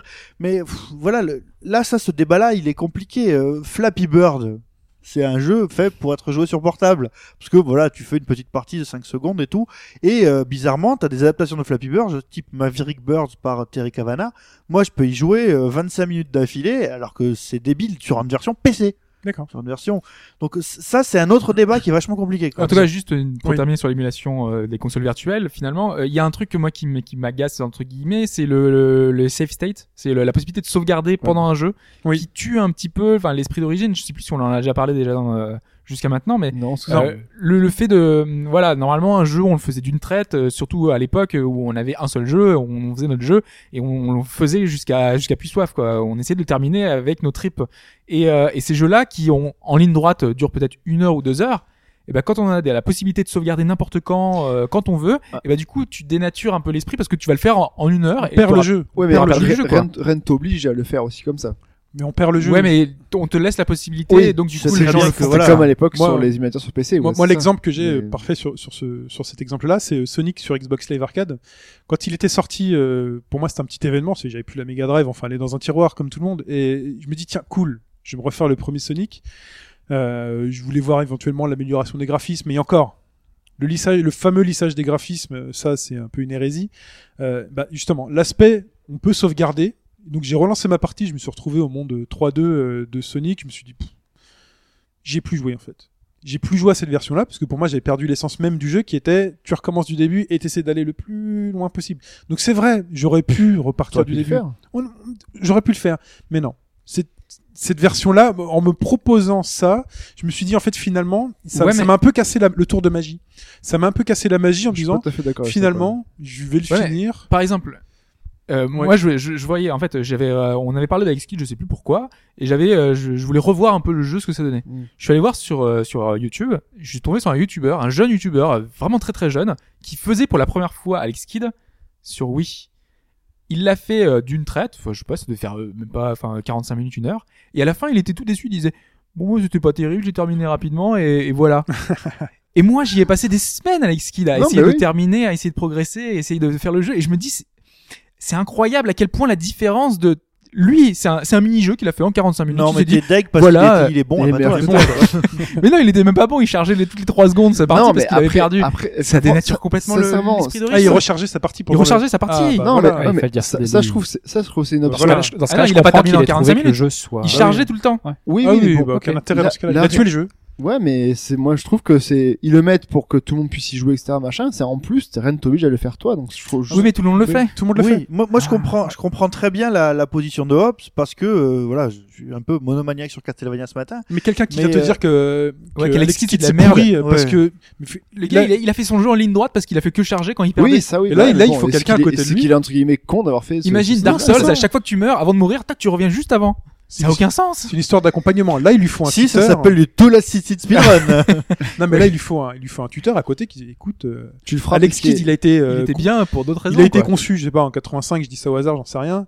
Euh, en C'est, 85, il y avait pas de, système. il y avait pas de, il y avait pas de, il y avait pas de système de sauvegarde. mais est-ce que le fait de mourir fait que le jeu est bien?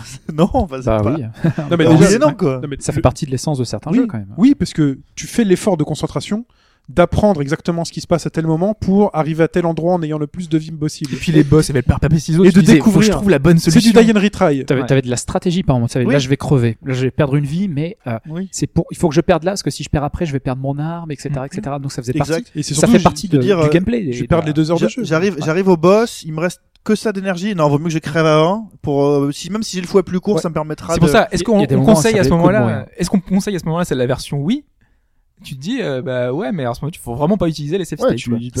Jouez-y, Tu es renseignez-vous, renseignez-vous Tu sur les capacités d'époque. vous, vous allez chercher sur le net. Tu restes à côté, tu Est-ce que je pouvais sauvegarder Est-ce que je pouvais faire ceci, cela Et jouez-y dans cette. On continue avec l'émulation PC. Grosse part, euh, grosse part finalement de notre capacité à jouer sur euh, des vieux jeux. L'émulation PC est là. Moi, là, quand je parle euh, émulation PC, la première chose à laquelle je pense, c'est l'arcade. Euh, c'est le premier truc d'émulation que j'ai mis quand euh, j'ai eu mon nouveau PC. c'est MAME la et tout même. ça. C'est MAME, parce que c'est véritablement les, les trucs euh, qui n'existent même peut-être pas sur console euh, et qui Euh, Ninja Batman, là, non, ça existe pas. Ah, voilà le, le baseball Batman Ninja, ça, ça n'existe pas. Euh, donc, donc déjà l'émulation PC, elle permet de retrouver bah, toutes ces choses qui sont aujourd'hui inaccessibles puisque les salles d'arcade, bah, elles ont disparu. ah, mais l- Elles ont l'intérêt disparu euh, à part deux. euh, pédagogique et France. historique, ça, ça euh, personne n'en doute. hein. Il y a plein de gens qui sont arrivés, des gens qui sont plus jeunes que nous, euh, qui, enfin, bon, quelqu'un comme euh, Usul qui est un peu plus jeune que nous, euh, il explique que voilà, il a, il a pas mal commencé par l'émulation et que ça lui a donné envie d'aller plus loin. Bon, après voilà, il y a l'esprit d'Usul qui fait que c'est quelqu'un qui pratique des recherches quelque part. Euh, mais voilà, c'est l'émulation qui lui a permis de s'y de s'y mettre et de, Mais de je sais pas découvrir si, le fond de si l'histoire. vous y avez joué vous. Enfin, moi je sais qu'à l'époque, euh, j'avais mon premier PC et tout. J'avais récupéré un pack de 50 jeux euh, Mega Drive. Mm. Et, euh, et je me les étais, et je me les avais enchaînés. Et en fait, euh, j'avais pris un petit carnet et j'avais ce jeu-là et j'avais mis une note à côté. J'ai retrouvé un carnet avec plus, avec 50 jeux. Ouais. J'avais mis des petites étoiles. J'avais dit euh, celui-là c'est deux parce que ça m'intéressait pas. Au bout de 20 maintenant, tu minutes, j'ai zappé. Et le truc c'est que cette, cette, l'émulation. Euh, t'as la facilité de récupérer tous les jeux que tu veux, donc t'as Ah un ça, catalogue le- entier, et donc du coup tu zappes beaucoup plus Tu facilement. joues à rien. Et aussi. tu joues à rien. Mais ça, c'est le problème. alors, euh, c'est le Problème de problème- l'attention. Qu'au meilleur finalement. C'est même problème des, des- des- du piratage. C'est le problème du piratage, quand l'abondance. quand t'as accès à tout, le, le rapport au jeu est pas du tout le même. Ouais. Ça, ça J'avais des amis, ils avaient des boîtes de chaussures remplies de disquettes pour Super Nintendo. et les jeux, euh, pff, ils mettaient. Ah, ils t'avais des potes qui avaient les linkers Super Nintendo Ah ouais, ouais, ouais, c'était. euh, Mais j'habitais à la République moi à l'époque. Hein. Ouais. Euh, ils- donc euh, c'était, ils mettaient un truc, ils testaient, ils faisaient ouais, ok, 5 minutes, ok, je vais pas. Il y a tellement de choses à voir derrière. C'était plus temps, non, mais en même temps, il y a des- y, a jeux que, que, tu, que tu voyais euh, sur, enfin, sur, sur console, tu te dis bon, ça a l'air marrant et tout, mais ça coûtait, ça coûtait cher.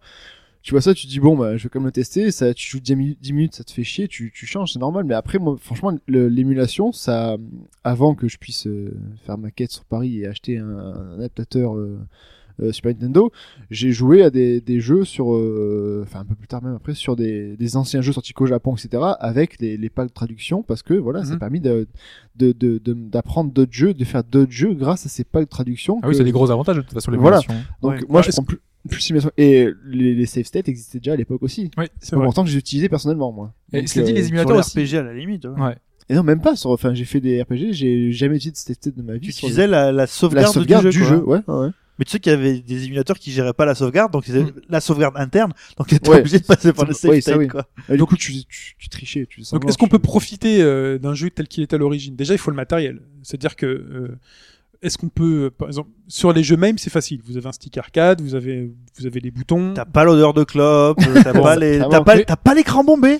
Ouais. Pas l'écran Tu bombé. peux T'as sur, euh, à tu peux sur MAME euh, demander à avoir le skyline. euh, C'est ça, c'est ce que je voulais, ce, ce vers quoi je voulais venir, c'est que Ouais. les émulateurs aujourd'hui proposent mais des, mais genre une centaine Ah, d'options graphiques. des tweaks graphiques de fou. Ouais. Et mais du coup, euh, du coup, tu sais pas trop quoi, quel, lequel choisir, lequel était l'original, as lequel trop. tu voulais. Tu testes un peu tout, tu, testes les lignes, tu, les- tu te dis c'est- c'était comment à l'époque quoi? Tu t'as du mal à se rendre à te rendre compte. Ça dépend des écrans en plus. Ça dépend des écrans. euh, Aujourd'hui, il y a des écrans qui sont lisses, qui, qui- pour lesquels il n'y a pas les skylines, mais pourtant c'est le jeu d'origine qui Et tourne. tous ces, et tous ces shmups en arcade où l'écran, euh, c'était un scrolling euh, horizontal, mais l'écran était mis de telle sorte que ce soit euh, vertical. Oui. Et il y avait des jeux qui étaient sortis sur, euh, je me souviens qu'il y avait des, des jeux, je crois que c'était sur, pas sur Neo Geo, mais peut-être euh, des versions japonaises de certains jeux où on te disait, bah, si tu veux y jouer en version originale, il faut que tu retournes ton écran. On te disait, attention, si vous avez un tube cathodique, vous allez avoir une rémanence en bas de l'écran si vous le mettez pas à plat et tout. Euh, C'était des trucs de fou. Mais en quoi. tout cas, aujourd'hui, sur PC, il y a vraiment matière à se rapprocher de l'expérience d'époque. euh, si vous n'utilisez pas les tweaks ou autres, puisque déjà en termes de matériel, je pense qu'il y a quasiment toutes les manettes aujourd'hui qui sont disponibles en version USB. Donc si vous voulez avoir le feeling de la manette Super Nintendo, elle J'ai être- jamais vu de manette PC Engine USB. c'est, euh, Jamais. Ah, tant pis. Je suis sûr que c'est sur Amazon, je suis sûr. Internet, si tu m'écoutes. Mais ça, c'est quand même quelque chose qui a beaucoup évolué parce qu'avant, c'était pas ça. hein. Enfin, moi, j'ai joué au clavier. Ah, c'était à, des galère. jeux, à des jeux SNES, j'ai joué au clavier et c'était horrible. Ou alors, Et- sur- ou alors avec une manette Microsoft Sidewinder. euh, Ouais, ouais, Ouais. Et qui était vraiment pas adapté du tout. Ou, ou le- l'idéal, c'était la manette PlayStation, puisqu'elle ressemblait un Ouais, petit peu, et il fallait avoir Fallait la- l'adaptateur. Ah. ouais, mais c'était plus tard. Vous avez déjà essayé de faire les jeux Super Nintendo, enfin avec les, les manettes USB Ah de ouais, base là. Non, c'est horrible. Et aujourd'hui, il y a des manettes Super Nintendo. Ouais, c'est pour ça Même, qu'aujourd'hui, on euh, chanceux. Mais Même Nintendo euh, le fait sur euh, sa console virtuelle euh, pour la console virtuelle, ils me vendent des manettes Wii en forme de manettes Super Nintendo. Enfin voilà, on continue avec des portages sur mobile. Ouais, et là mobile. encore, euh, enfin les. Là, les c'est très problématique. hein. Bah, ça dépend. Il y en a qui sont très bien faits. Euh, par exemple, euh, il y a les Sonic qui sont adaptés par Sega. Mais les contrôles déjà. Parlons des contrôles. Bah, c'est des contrôles euh, au tactile, euh, enfin euh, généralement. Hein. Bien pensé, vraiment. Voilà. Euh, moi j'ai fait D'accord. Sonic CD euh, sur iPad, je crois, et franchement, j'ai jamais été limité. Ouais, c'était- Merde, je suis sorti de la Parce que truc. c'était une grande surface de, de jeu. Si tu joues sur iPhone, qui est un petit Non, je écran. je t'assure. Sonic, alors je ne rentrer pas dans les détails. Moi, je sais que mon frère est très très fan de- du gars, enfin, d'un gars seul, qui a au début développé euh, des, des, des Sonic euh, sur euh, sur PC et qui a fini par euh, être euh, embauché par Sega Ouais, pour faire classe. les portages, euh, donc iPhone et, tout- et tout le reste. Et, euh, et donc il a fait un effort énorme. Il s'occupe du multijoueur. Il a rajouté plein d'options, des, niveaux supplémentaires. Euh, il a rendu des, des niveaux qui étaient cachés euh, disponibles. Euh, il a rajouté vraiment, un, il a fait un énorme C'est travail. un autre jeu, quoi. Ouais, voilà, c'est du jeu augmenté. Ouais, Ouais. voilà, ça. Mais, c'est- mais c'est- du coup, c'est un bon portage. Bon, malgré tout, voilà, c'est pas l'expérience originale, mais Ouais, euh, voilà, mais ça. tu peux découvrir le Comme jeu on dit dans le bouchonnois, ben, Il y a les bons et les mauvais. De toute façon, il y a des jeux. Y euh, c'est arrivé. Il y a des jeux qui même en émulation, je pense, doivent être compliqués à avoir, puisque par exemple des jeux Mega CD, euh, je sais pas où on peut trouver des ROM de Mega CD. euh, Ouais, je- Et tu l'as pas fait, Road Blaster sur, Bah si justement euh, j'allais en parler. Pour moi quand j'ai vu Road Blaster donc euh, et qui est Road Avenger disponible sur iOS, j'ai sauté dessus à la seconde numéro 1, euh, j'ai fait je veux y jouer, c'était mon jeu de rêve sur Mega CD. Le fait qu'il soit disponible sur euh, sur mobile euh, Mais moi j'étais c'est fou. un Hein. miracle. J'étais, moi, enfin, honnêtement, euh, j'ai fait les deux versions euh, sur euh, sur, bien sur mobile. Hein. sur Mega CD. euh, deux ou trois fois, j'ai failli défenestrer le Mega CD qui était même pas à moi, donc euh, attention. Ah, bravo. J'ai failli défenestrer le truc et, et là sur, sur mobile, mais un kiff, mais d'enfer quoi. Peut-être plus que quand je l'ai fait sur Mega CD. Et donc il y a beaucoup de choses hein, disponibles sur mobile puisqu'on va pas l'écrire. Par exemple, euh, il y a un Capcom classique qui permet d'avoir donc les Street Fighter et les compagnies Ouais. qui bon ils sont pas forcément jouables. Par contre, il y a un jeu qui est Ah très ouais. jouable avec lequel moi je joue au boulot. Euh, J'ai converti un collègue qui connaissait absolument pas ce jeu, c'est Super Puzzle Fighter. Mais il est génial aussi. Donc pour lequel on peut jouer, on se retrouve à la machine à café, on fait Puzzle Fighter. Oui, c'est un jeu adapté pour. C'est, enfin, c'est. Non, c'est dire que les, les déplacements sont tellement simples, il suffit de Ouais, faire bah, gauche, mais à haut niveau, du coup, tu peux pas normalement. Enfin, tu vois, c'est c'est pas assez Oh, précis. Non, au niveau, tu... voilà, moi, je suis pas au niveau. Ouais, à la mais non, c'est ça. C'est l'idée, tu vois, la, la perfection. euh, tu, tu peux Mais pas le, vraiment. mais, le, euh, mais, le, mais le jeu est là. tu prends du fun, Oui. ouais. Mais le jeu est là. Mais euh, enfin, le, le, le, le portage mobile. Alors, il y a un truc sur lequel je voudrais revenir, portage mobile, mais je resterai pas trop longtemps. C'est Final Fantasy VI. Ouais, vas-y. Parce que euh, Final Fantasy VI. Vas-y, balance ce que tu balances. Vas-y. Allez. non, j'ai trouvé euh, assez. Alors, moi aussi, j'ai eu un espèce de réflexe un peu bizarre, genre, Yeah, ça sort sur mobile. Yeah, Retrouvez vos podcasts de l'époque, vous allez Ouais. voir. Mais non, mais Et- voilà, on voit, on voit cette euh, Non, mais- absolument horrible. Ah, Enfin, ben très alors. Euh, sur les sur les trucs. Il faut, voilà, bon, euh, évidemment, euh, quand tu fais le, le- le- le- la, quand les, les mechas montent vers la- les mines de Narch, t'as pas de mode 7. T'as un effet 3D. T'as un effet 3D. T'as un style graphique qui est euh, le style graphique, grosso modo, qui a été appliqué à Final Fantasy IV quand il est sorti sur PS Vita. Quand le jeu est sorti sur PS Vita, tout le monde s'est dit, oh, c'est magnifique. Mais c'était sur PS Vita. C'était pas sur un iOS ou. autre Attends. ça. Là, le truc sort et tout le monde dit ouais, mais enfin c'est dégueulasse, machin et tout. Le jeu c'est le même. L'esprit du jeu, il a jamais été touché une seule seconde. Alors après que euh, oui, euh, le son est un petit peu modifié. tu t'es pas euh, rétracté au bout de 10 minutes, toi, sur... après l'avoir acheté sur Android? Hein? Tu t'es pas rétracté au bout il a de 10 peut-être minutes racheté toi un- ensuite. Voilà, parce qu'il a baissé, j'ai il était plus à D'accord, ok. 14,99 quoi. Donc euh, voilà, euh, si t'as pas d'autre moyen d'y jouer, si ton seul unique moyen de que jouer à Final Fantasy VI, vous savez combien ça coûte Final Fantasy VI Si tu veux choper une version Game Boy Advance maintenant, tu le sais. hein, ça va plus Oui, très, non, mais oui, mais bon, euh, après, je sais pas, c'est comme quand Trigger, il est, il est encore un peu difficile à trouver sur DS. J'ai pas très envie de faire la version mobile parce que les contrôles euh, d'un RPG, quoique en RPG ça peut passer, mais Mm. il y, a, il y a certains jeux c'est trop Mana- difficile quoi. Ça va être chaud. hein. Ouais, mais là, là, par exemple, les combats, t'appuies sur le bouton euh, fight, Ouais, euh, ouais, blitz, machin, tu vois quoi. Donc, euh, Blitz. Donc, euh, enfin voilà, je, je trouve que euh, sous prétexte que c'était Final Fantasy VI et qu'il fallait pas toucher à Final Fantasy VI, tout le monde s'est dit euh, scandaleux, pendez-les. euh.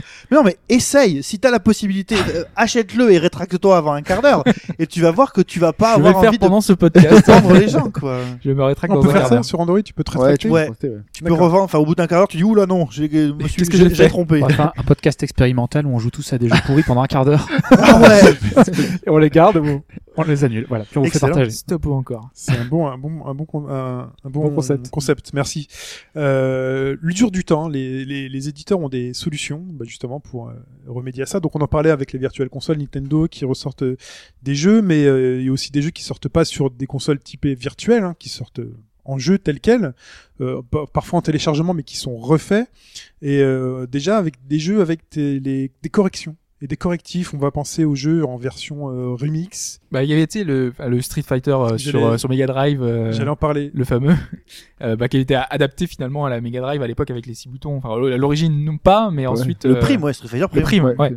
Enfin, il n'a pas été adapté pour les six boutons. Il marchait avec six boutons. ce Oui. jeu. Par contre, ils ont sorti eux des manettes ensuite Voilà. pour. euh, Mais euh, je pensais au justement Street Fighter 2 HD remix sur euh, Sur XBLA. voilà, sur XBLA et HD. Remix.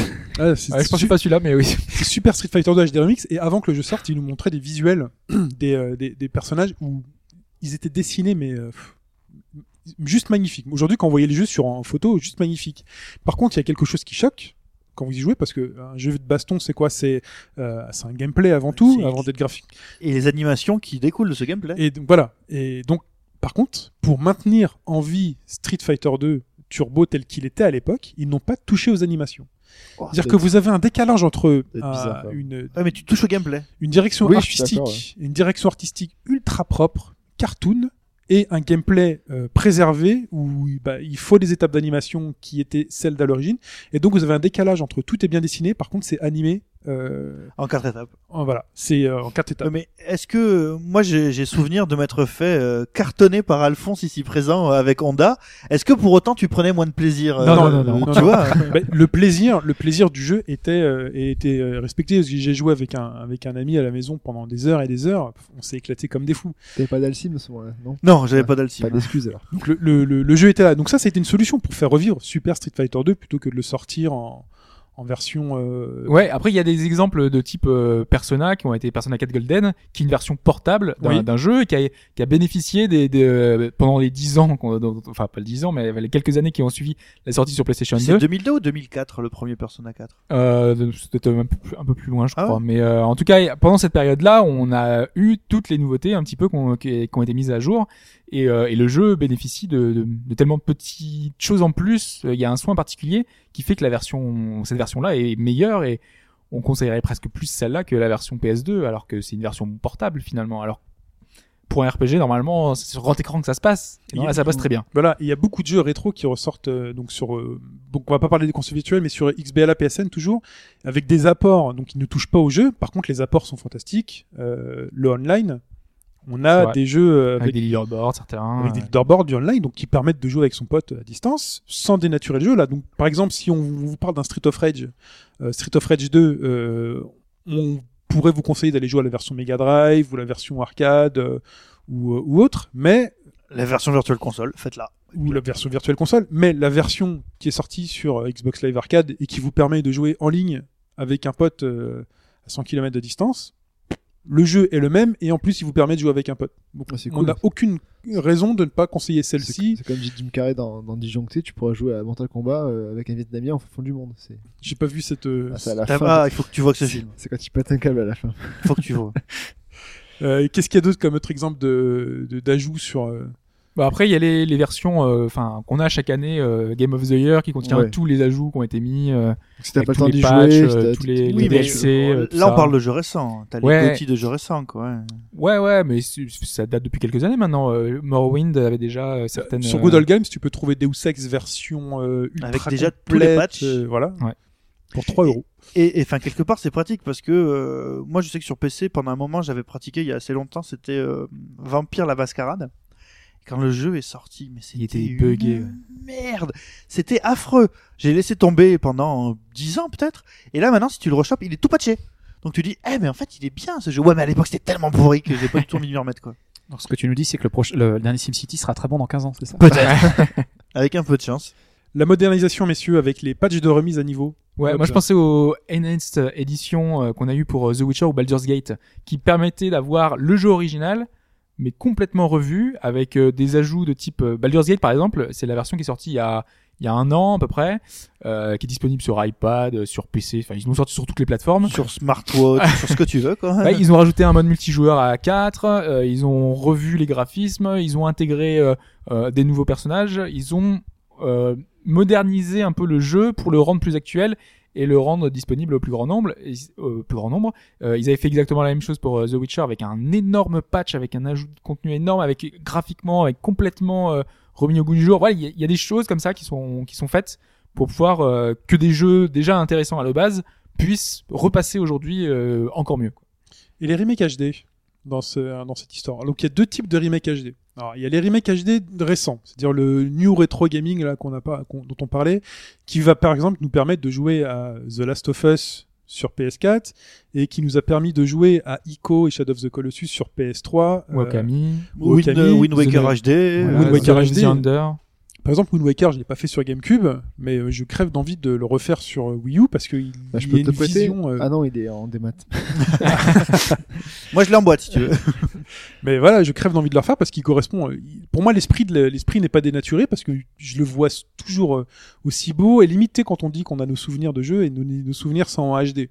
C'est ça, c'est Pour, exactement pour ça. moi, Wind Waker HD correspond à le jeu tel que je l'imagine, enfin tel que j'en ai le souvenir. Et si je vais regarder euh, comment il est euh, dans sa version d'origine GameCube, euh, pff, Ah non, Ça- tu seras. Non, c'est joli. c'est Ouais, vrai c'est- que c'est un peu, c'est un peu fade. On C'est l'a- un peu fade. on l'a pas abordé, mais il y avait les versions aussi Anniversary, euh, genre Oui. Halo ou euh, il y avait d'autres jeux, enfin Tomb Raider, Oui. qui ont des versions quasiment comme on pensait. Enfin voilà, on voit les jeux tels qu'on pensait qu'ils étaient à l'époque. Comment s'appelait le remake du premier? Tomb Raider, c'était Anniversary, euh, ah, C'est euh, Legend. c'est Legend, Legend, c'est ça. je ouais. crois. Ouais, il Legend. était, il était pas du tout comme l'origine. Hein. il était plus beau, plus Tu veux dire qu'il était plus- jouable il était jouable. il était très bon comme jeu, mais après il était très jouable aussi par rapport au- à celui d'origine. Hein. Mais bon, c'est un bon remake HD ça. D'accord. Mais qui a Euh, pas le même, pas, pas le même nom voilà. dans un c'est- sens. ouais. On Mais je pense qu'on ne dira rien de Flashback. Mais c'est vrai que la. HD, c'est vrai que la HD est un, est un, est un cas un peu particulier puisqu'il nous permet de, cons- de, de, de jouer au jeu donc sans le dénaturer, mais dans des meilleures conditions technologiques. C'est-à-dire qu'un Ico et un Shadow of the Colossus, Shadow of the Colossus, euh, on, aime ou on n'aime pas. Moi, j'ai beaucoup aimé et euh, j'adorais euh, ce, ce principe de, de voir ces géants de loin apparaître. Par contre, écueil technique sur PlayStation 2, ça ramouillait un petit peu, c'était flou. blablabla. Ouais, là, ça apporte énormément, du coup. Ça et là, plus, tout hein. d'un coup, on, là, on a la version Blu-ray, quoi. Là, on a la version de notre film préféré en Blu-ray. euh, Et par rapport à ce que tu disais, Hobbs, sur, euh, sur Outcast, parce que j'ai vu que tu parlais d'Outcast, Et donc voilà, il y a l'exemple opposé, voilà. Outcast. le, le brouillard, c'était un- quasiment un élément de gameplay, non, à l'origine? Pas vraiment, c'était un peu pour masquer euh, enfin le, le, le, le fait que la, le, le monde ne soit pas immense. On n'est pas, on n'est pas dans GTA, on est dans des espèces de zones euh, ouvertes, complètement ouvertes, hein, des grandes zones, mais euh, qui sont pas illimitées. Donc du coup, on avait une, une profondeur de champ qui était limitée à un certain, un certain point. Et, euh, et ça marchait très très bien, vraiment. On, a- on avait vraiment l'impression dans, dans Outcast de découvrir un nouveau monde. euh, de, quand on se baladait dans le village, on voyait les quelques maisons qui étaient devant nous, mais à, à quelques pas. Alors que maintenant, aujourd'hui, quand on va faire le portage HD, c'est compliqué parce que ce brouillard, il a plus, plus trop de raison d'être. Donc du coup, Tu on vois a les limites. on- tu vois les limites et c'est, c'est- ça fait bizarre d'avoir la profondeur de champ, de voir au loin finalement que, qu'il y a quasiment rien, que c'est un peu vide. Et, euh, tu te dis, avec les jeux modernes qu'on a aujourd'hui, est-ce que ça passe encore bien? Alors moi, je, moi je dis pourquoi pas. Moi, c'était une, un tel dépaysement à l'époque que, que voilà, je pense que ça marche quand même. Mais euh, je pense que pour les nouveaux, eux, ils vont avoir du mal à, qui ont été habitués à justement des, profondeurs de champ de malades, bah, à voir une espèce de monde ouvert tellement petit, tellement restreint que ils vont se dire, euh, c'est, bizarre quand même comme jeu. Et finalement, quelque part, on revient au même problème que, que Shadow of the Beast, puisque quand tu touches l'aspect technique et que tu as accès à la lettre, je dirais en direct, bah tu vois tout de suite les limites de la lettre, quoi. Ouais. Et euh, t'imaginais autre chose pour Outcast HD Euh, En fait, moi, j'aurais préféré un 2 tout simplement, parce que le- je pense que en HD, certains jeux, euh, enfin certains jeux du début de l'ère de la 3D, ont, enfin, sont tellement limités par la technique à l'époque euh, que bah, même si tu leur en fais un- une version HD, une version moderne, ça passera pas parce qu'il y a trop de limitations. Parce que là, on n'est par pas- rapport à l'époque. Parce que là, sur Outcast, par exemple, le- j'ai vu la vidéo, on n'est pas véritable. On est sur de la HD, par contre, on n'est pas sur de la HD tel qu'on l'imagine. Quand on t'annonce de la HD, moi, j'imagine que on va retravailler les textures, on va Mais ça a été le cas. hein. Là, Ouais, mais c'est même été tout refait en fait. Ils ont dû tout refaire parce que le voxel c'était pas adaptable, donc ils auront tout remodélisé en 3D. Euh, les textures ont été complètement changées. Et pour l'instant, on n'a juste pas vu les personnages parce qu'ils sont en train de les remodéliser en 3D. Mais parce que c'est quand quoi. même très très plat en fait. Là, ça fait vraiment jeu PC. Euh, d'il y a Non, 20 j'ai pas trouvé. Il y a- il y a- on a vraiment les les les, Les vallons. les vallons. Moi, voilà. je trouve que les textures sont vraiment, euh, enfin, elles sont pleines, quoi. Ont Quand mis, on euh, voit l'eau, il y a vraiment les vagues et tout, comme à l'époque, qui était translucide, qui sublime. Franchement, non. Ils Mais t'as fait fait le truc d'époque, donc toi, ça te. Moi, je retrouve le, un peu le truc, Donc, mission euh, la magie, ouais. Il faut faire attention aussi euh, au fait que quand tu as fait un truc à l'époque, t'as as une paire de lunettes que tu pourras jamais enlever. C'est c'est possible aussi, ouais. C'est un truc contre lequel tu peux pas lutter. Euh, moi, je sais que j'ai eu beau refaire euh, Wonder Boy, euh, Wonder Boy 3 un nombre incalculable de fois, euh, Dragon's Trap, que ce soit en version NEC ou en version Master System. Quand j'y joue aujourd'hui, je vois le jeu tel que je me suis toujours imaginé. Je suis incapable de te dire les limites du jeu. C'est débile, quoi. Mais je peux pas. Très bien. Bon, on va- Oui, hop. Euh, juste, euh, Oui. euh, il y a aussi le cas de des jeux qui sont passés en couleur avec euh, le passage de Game Boy, Game Boy Color. Je pense Ah. à Zelda DX. Oulala. Et- Ouais. et si on devait choisir une console, est-ce Ouais. que le, le fait, d'apporter de la couleur, est-ce que ça change vraiment Non, mais euh, c'était pas des vraies chose. couleurs sur Game Boy Color. C'était des couleurs un peu dégueu. C'est- Ouais, mais bon, Mais il y a un niveau qui est basé sur la couleur. Ouais, de mémoire, il y a aussi le comment on appelait, comment on appelait ça là, le tu sais, l'adaptateur pour Super Nintendo. Le Super. Game Super, Boy. Super Game Game Boy, aussi. Et certains jeux étaient euh, comportaient une livrée officielle, c'est-à-dire Mm. c'est- ce sont les couleurs telles que Nintendo aurait voulu vous les donner euh, s'il avait pu à l'époque. Mais c'était toujours dans un, dans un dégradé de couleurs. On remplaçait les. Pas tout le temps. Non, non, il y a- Non. il y, avait- des jeux où le- tu avais le dégradé, il y avait des jeux où tu avais une livrée officielle. Voilà, ouais. Ça donnait toujours le choix, mais tu pouvais. Avais Ah, c'était les jeux sur les côtés, il y avait l'illustration du jeu, Voilà, c'est voilà, c'est- ceux-là, t'as, t'as une board, t'as un wallpaper officiel pour le jeu, quoi. Mais pour nous, c'était une telle révolution quand on est passé à la Game Boy Color euh, de voir cette euh, cette couleur justement. Il y en a beaucoup qui ont trouvé que c'était la version DX qui était la meilleure, mais pour moi, enfin, j'ai presque l'image originale, le, le côté Game Boy, Ah la ouais. patte d'origine, tu vois, qui qui reste gravé. euh.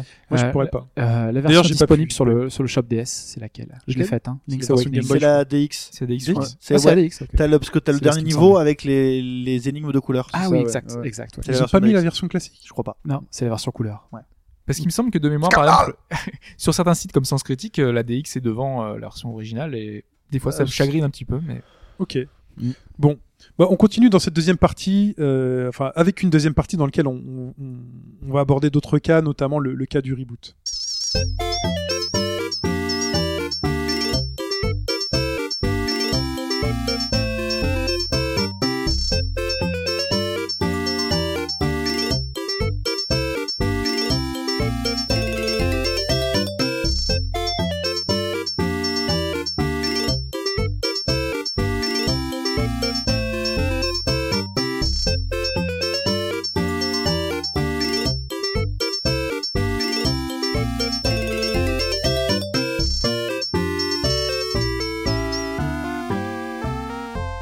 On ouvre cette deuxième partie avec Castle le fil du jeune, si vous ne l'aviez pas reconnu, euh, le jeu de Mickey.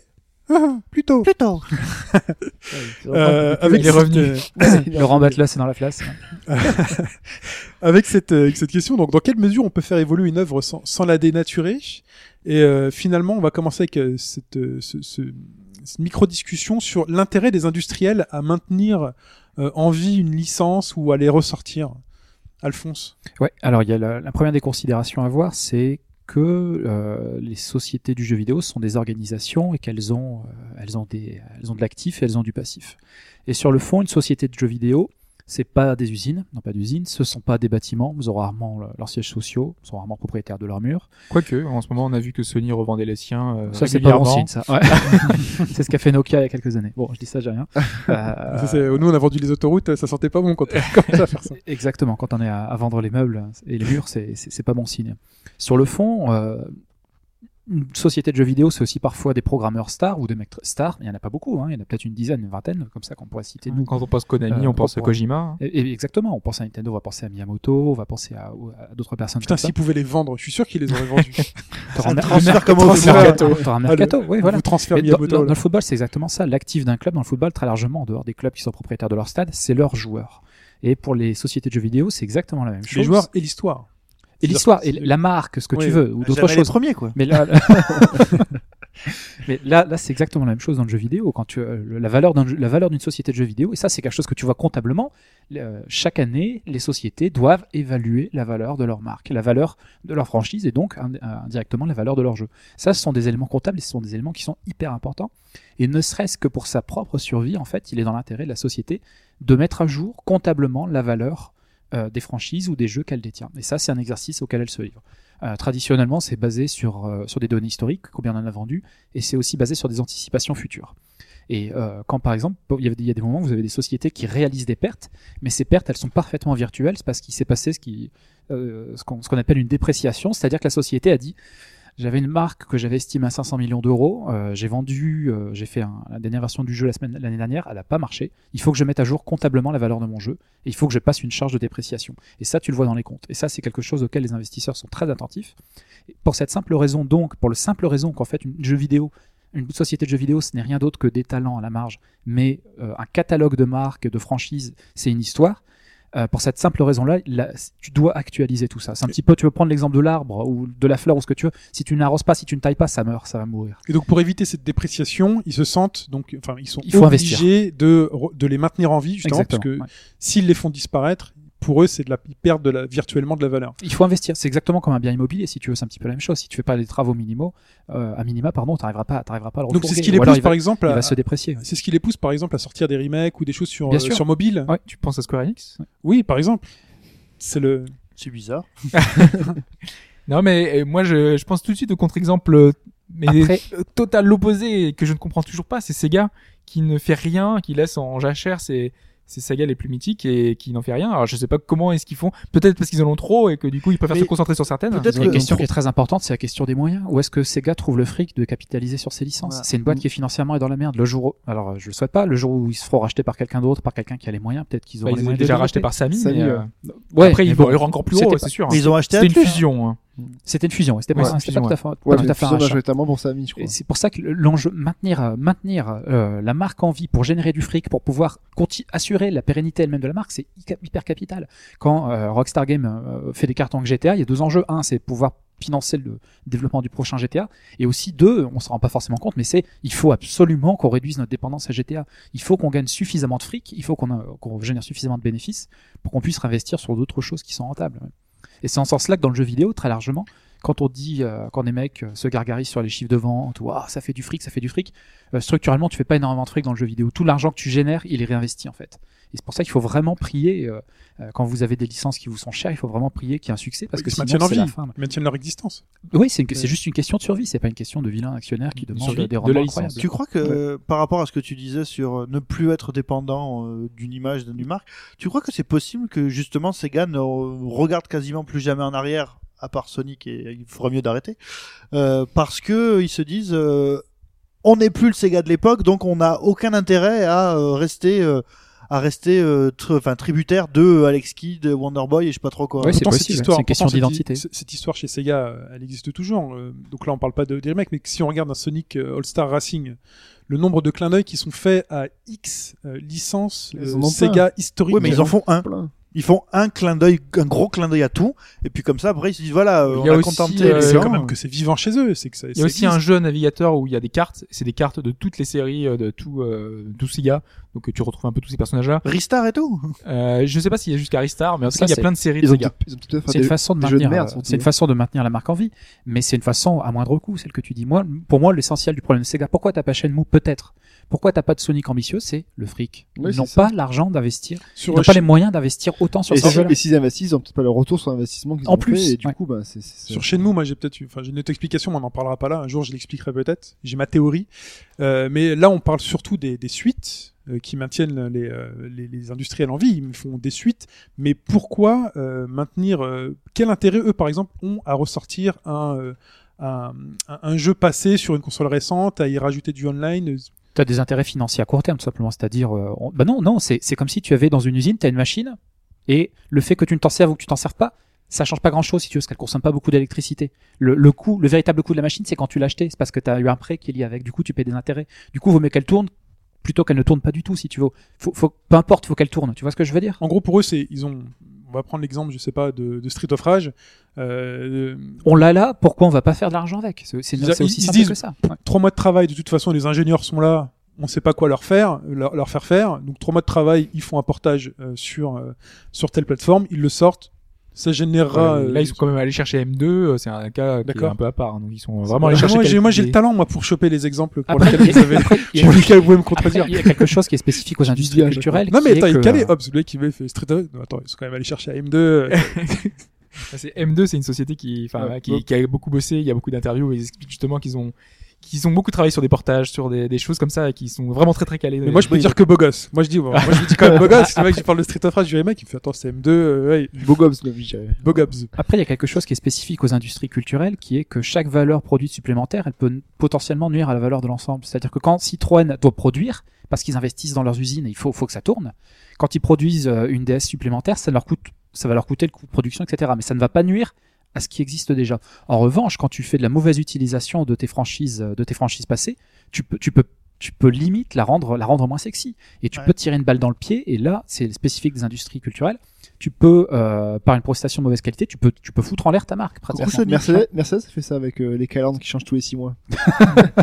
Mercedes Voilà, ça c'est un exemple. Et après, il y a un deuxième exemple aussi, c'est le phénomène d'usure. C'est-à-dire que tu n'es pas prêt à avoir, aussi bien que ce soit, tu n'es pas prêt à avoir un nouveau GTA tous les six mois. Quand bien même ça serait possible, tu ne le voudrais pas.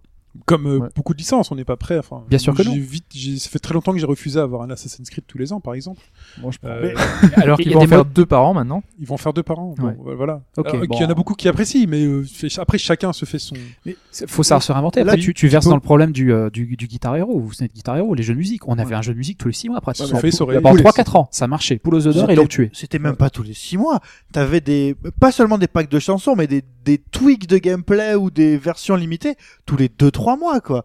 Euh, Quand, euh, quand c'est sorti euh, Guitar Hero euh, Beatles, Rock Band, qui est le, oui, Rock Band Beatles, Band. pardon, qui est le, donc le, pour moi, le summum. Là, là, ils avaient touché au, au sublime. Il y avait un côté pédagogique, il y avait un côté historique. Le jeu restait le jeu, il restait génial. Et tu t'es dit, mais ça va, les gars, tranquilou. Et puis derrière, ils ont fait euh, Bandiro, machin. machin. Oui, C'est le, les industries culturelles, c'est le seul endroit où une production supplémentaire peut nuire à la qualité de, de tout ce qui a été fait auparavant, en fait.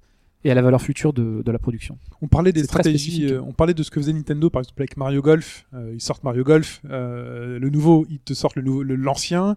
Euh, Mario Kart, euh, ils t'offrent Super Mario Kart sur Virtual Console. Je pense qu'ils ont dû le faire sur d'autres jeux, mais il y a aussi d'autres industriels qui font ça. Par exemple, je pense à Jojo qui vient de sortir sur PlayStation 3 euh, quelques mois avant, donc il y a six mois peut-être, ils ont sorti la version arcade, ils l'ont sorti sur euh, sur les consoles virtuelles. Donc il y a, euh, on a l'impression aussi qu'ils utilisent cet héritage de licence en disant attention, euh, on, on va vous sortir un jeu. Euh, mais c'est pas un jeu qu'on sort du chapeau. euh, Non, on se donne une légitimité. Ouais, c'est ça, c'est ce qu'on disait au début, c'est la contextualisation. Voilà, mais j'ai l'impression qu'ils essaient de se racheter une, une, une légitimité en disant euh, on n'est pas des newcomers. Bien on- sûr, non, non. on a- C'est un jeu qu'on a qu'on a depuis longtemps, qui existe depuis longtemps, qui a une histoire, et le- ce que vous allez acheter s'inscrit licence dans que- l'histoire, Enfin, dans l'histoire de quelque Non, chose. il y a les deux aspects. Il y a celui de rendre la marque légitime, mais il y a l'aspect aussi de contextualisation. Voilà, t'as une contextualisation. Genre, euh, bah, voilà, euh, vous avez le Mario Golf, euh, le Mario Golf qui va sortir là maintenant. Oh, il y a un mode RPG très très light. Mais si vous voulez faire le mode RPG, vous avez la version Game Boy Color avec. Là, c'est full RPG les enfants. Allez-y quoi, tu vois. Alors sur ces euh, ressorties de, de jeux, est-ce que les industriels ont déjà fait des, ont déjà eu des, ont fait des bonnes choses Donc on a parlé de bonnes choses avec l'ajout du online euh, ou autre. Est-ce que vous avez d'autres exemples de bonnes décisions de l'industrie sur des ressorties de jeux ou même de mauvaises décisions? Là, je pense qu'il est temps de sortir ton exemple phare, euh, Pipo, avec Is. Salut. Alors, Je voulais pas en parler. Non, non. En fait, euh, On se retrouve dans 20 minutes. voilà, si moi je vais pisser, je reviens. Non, non, on va, on va faire très simple. Neon Falcon a un certain nombre de, un certain nombre de, de licences. Bon, les plus porte, les plus porteuses. Alors, euh, pour nous, à, au niveau mondial, je dirais c'est Is. Sinon, c'est Au niveau-. Au niveau japonais, c'est Senno Kiseki, clairement. Euh, et Is, en fait, ça existe depuis 25 ans et euh, les mecs ont jamais lâché l'affaire, jamais. À tel point que euh, dans, Memory of Celceta, euh, il y a un truc qui fait que ils ont modifié, je dirais, le canon de la série, la chronologie officielle. Donc les mecs tiennent une chronologie officielle, ils ont une carte et tout. Donc il y a IS3 qui est sorti, IS4, et euh, ces jeux avaient une place, et ils ont dit, bah, bah, fait ces jeux-là, qu'est-ce qu'on fait nous? On vire ces jeux-là de la chronologie pour y mettre les nouveaux. Et c'est une histoire de donner de la légitimité aux nouveaux, et puis aux, apports euh, historiques dans, le, dans le jeu. Donc voilà, ça c'est, je dirais, au niveau de la gestion de la licence, au niveau euh, de la canonicité de l'ensemble. Donc, Ouais. Donc, euh, si vous avez bien compris, hein, pour simplifier, ils avaient, ils avaient, non mais c'est, voilà, C'est compliqué. C'est très compliqué. ouais, non. On avait une certaine, euh, on avait 1, 2, 3, 4 euh, à l'époque. Et aujourd'hui, ils ont fait des remakes qui remplacent, entre guillemets, ces 1, 2, 3, pa- 1, 2, 3, 4 de l'époque. voilà. Donc, C'est- euh, c'est-à-dire que- c'est- annule et remplace. Voilà, annule et c'est remplace. annule et remplace, c'est vraiment ça. Donc maintenant, c'est donc tu as IS Chronicles, puisque les IS1 et IS2, ils ont viré. Donc il y a IS1 et 2 Chronicles. Après IS3, donc qui était Wanderers from Is, c'est devenu IS The House in Felgana. IS4, qui était Dawn of Is, a disparu, et c'est devenu IS Memories of Celceta. Donc il y a eu ça. Donc ça, c'est la gestion de la licence. Après, Bonne chose ou mauvaise chose Ou mauvaise chose? bah, au niveau de la, je dirais au niveau de la densification de l'histoire, c'est très bien fait. Parce que maintenant, il y a plus d'histoire, il y a plus de personnages, il y a plus d'éléments qui sont apportés sans que tu aies besoin d'aller taper à droite à gauche. Si tu suis 1, 2, 3, 4, c'est très clair. Alors que, bah, après, t'avais des trucs qui étaient expliqués du 3 parce que t'avais fait le 5 après, ou le 6. Donc là, t'as une logique d'ensemble. Il faudrait pas le refaire pendant 15 ans. hein. Enfin, Voilà. on Continuer à boucler en faisant Sortez un des 8, trois- les enfants, sortez un 8. Bah, c'est un peu comme euh, si on fait un nouveau parallèle avec Cinéa, c'est un peu Star Wars là. Euh, les, les versions remaster avec euh, les ajouts de- d'effets spéciaux, Non de personnages. Oh, c'est Ouais. pas à ce point-là, non. Non, bah, c'est pas ça. Bah, aujourd'hui, on a quasi un annulaire en place de. Que tu oui, peux, tu mais- peux plus trouver la sonnerie. Alors, justement, tu peux plus trouver Euh, ça. oui. ils ont pas, ça, ouais. Tu peux plus les trouver. Non, C'est tu peux plus c'est un trouver, annulaire non. en place et. Euh, Ouais, non, mais c'est plutôt que, c'est comme s'ils avaient retourné un nouveau Star Wars avec des nouveaux acteurs. Nos vois. acteurs, ils, ils, ils Voilà. virent. Parce que euh, I, ça a complètement changé. Ils ont changé bah, le gameplay, ils ont changé Il y, beaucoup a de des choses. hein. il y a des versions de, de Star Wars, euh, par exemple, quand euh, Anakin va voir Jabba pour euh, libérer. Han Solo, il y a une phase de, de, de chanson. va voir. euh, Euh, Jabba. Luke, j'ai dit Anakin. Ouais. Euh, C'est pardon. Luke, Quand Luke va voir Jabba, il y a une, une scène de chanson avec un chanteur. Oui, c'est- des petits comme- ajouts, C'est en comme fait. ça que Lucas voulait le voir à l'époque. Oui, on est d'accord. Mais ce truc-là annule et remplace. Et le fait que le C'est pas aussi gros que ce que fait. euh, et le fait que l'épisode 4 s'appelle épisode 4, Il s'appelle Euh, épisode 4 depuis le début. hein. depuis le Là, début, euh, hein. Ça a jamais été changé. Parce que c'est une histoire qui est de faire Ah, il était déjà des quatre, 6 hein. épisodes à la base. hein. Lucas Il a écrit s'appelle six l'épisode 4 depuis le début. Il a fait, Mais non. il a fait Ah, si, six- si, six- si, six- Quand le jeu est sor- quand le film est sorti, Il a quand fait le film commence, C'est épisode 4. la première en 1977, tu vas voir le film, il est écrit épisode 4 A New Hope. Ouais. Ouais. C'est 4, 5, 6. Ah, parce je que suis sérieux, Je peux te le Oui. confirmer. il, il a fait cela d'abord parce que c'était question de Ça, moyens. ça a disparu alors après. Non, Non, non, bah, c'est Arrêtez, toujours- arrêtez vos conneries. Mais Non, non, non. C'est écrit comme ça depuis le début. c'est 4, 5, 6 depuis le début. Putain, attendez, là, Oh, le malaise. Oh le mindfuck. C'est Ok, pas- mais continuons. C'est alors. pas la carte alors. étoile, hein, c'est Pour- c'est un, un nouvel Donc, espoir. Is, Is. Et pour revenir donc sur Is, il y a une autre particularité en plus de la canonicité pour moi, c'est euh, l'histoire du gameplay. Euh, comment a été modifié le gameplay? Quand vous pensez aux quatre premiers Is, pour ceux qui ont fait les versions originales, vous pensez au fameux bumping system. Alors, sauf pour le 3, parce que c'est un jeu vu de côté, donc où tu tapes en diagonale, C'est ça. C'était euh, tu dois taper en diagonale, tu tapes, tu c'est quasiment tout le jeu, quoi. C'est Voilà. ce que tu fais, t'avances et tu tapes dans les et ennemis. tu tapes fais que tout ça. le jeu. Et euh, alors ça, à l'époque, les mecs se disaient ouais, t'as une épée, t'as un bouclier, euh, ça c'est géré. On va pas se faire chier. euh, les gens ils n'ont pas besoin de toucher avec tous les boutons, etc., etc. Les types font des remakes et ils se disent bon, alors euh, l'histoire ça va, on, on la garde, on la, on la streamline un peu ou on l'enrichit de personnages. Bon, pour le combat, qu'est-ce qu'on fait? Voilà. Si on veut rester canonique, on va mettre un bumping system. Et là, tu te dis mais est-ce que au 21e siècle, enfin même au ça. 20e, est-ce que tu veux faire du bumping system? Est-ce que tu es prêt à considérer que l'interaction que tu vas faire dans un action RPG, ça va juste consister à taper dans un ennemi? Tu dis il y a un truc qui cloche, donc tu peux pas rester sur le bumping. Donc autour du bumping, il y a quoi? C'est que l'idée qu'il y a toujours dans les is, c'est que c'est un jeu qui se fait en mouvement. T'as une, t'as une aventure, t'as un voyage, t'as toujours un voyage, et les combats se font en mouvement. Donc là, les mecs, ils réfléchissent, ils se disent, bon, qu'est-ce qu'on fait? Alors, quand ils font aussi Infelgana, ils reprennent euh, ce qui a été fait pour euh, Origin ou ce qui était fait avant. Bah, tu peux sauter, euh, tu peux mettre un coup vers le haut, un coup vers le bas. T'as ces trucs-là.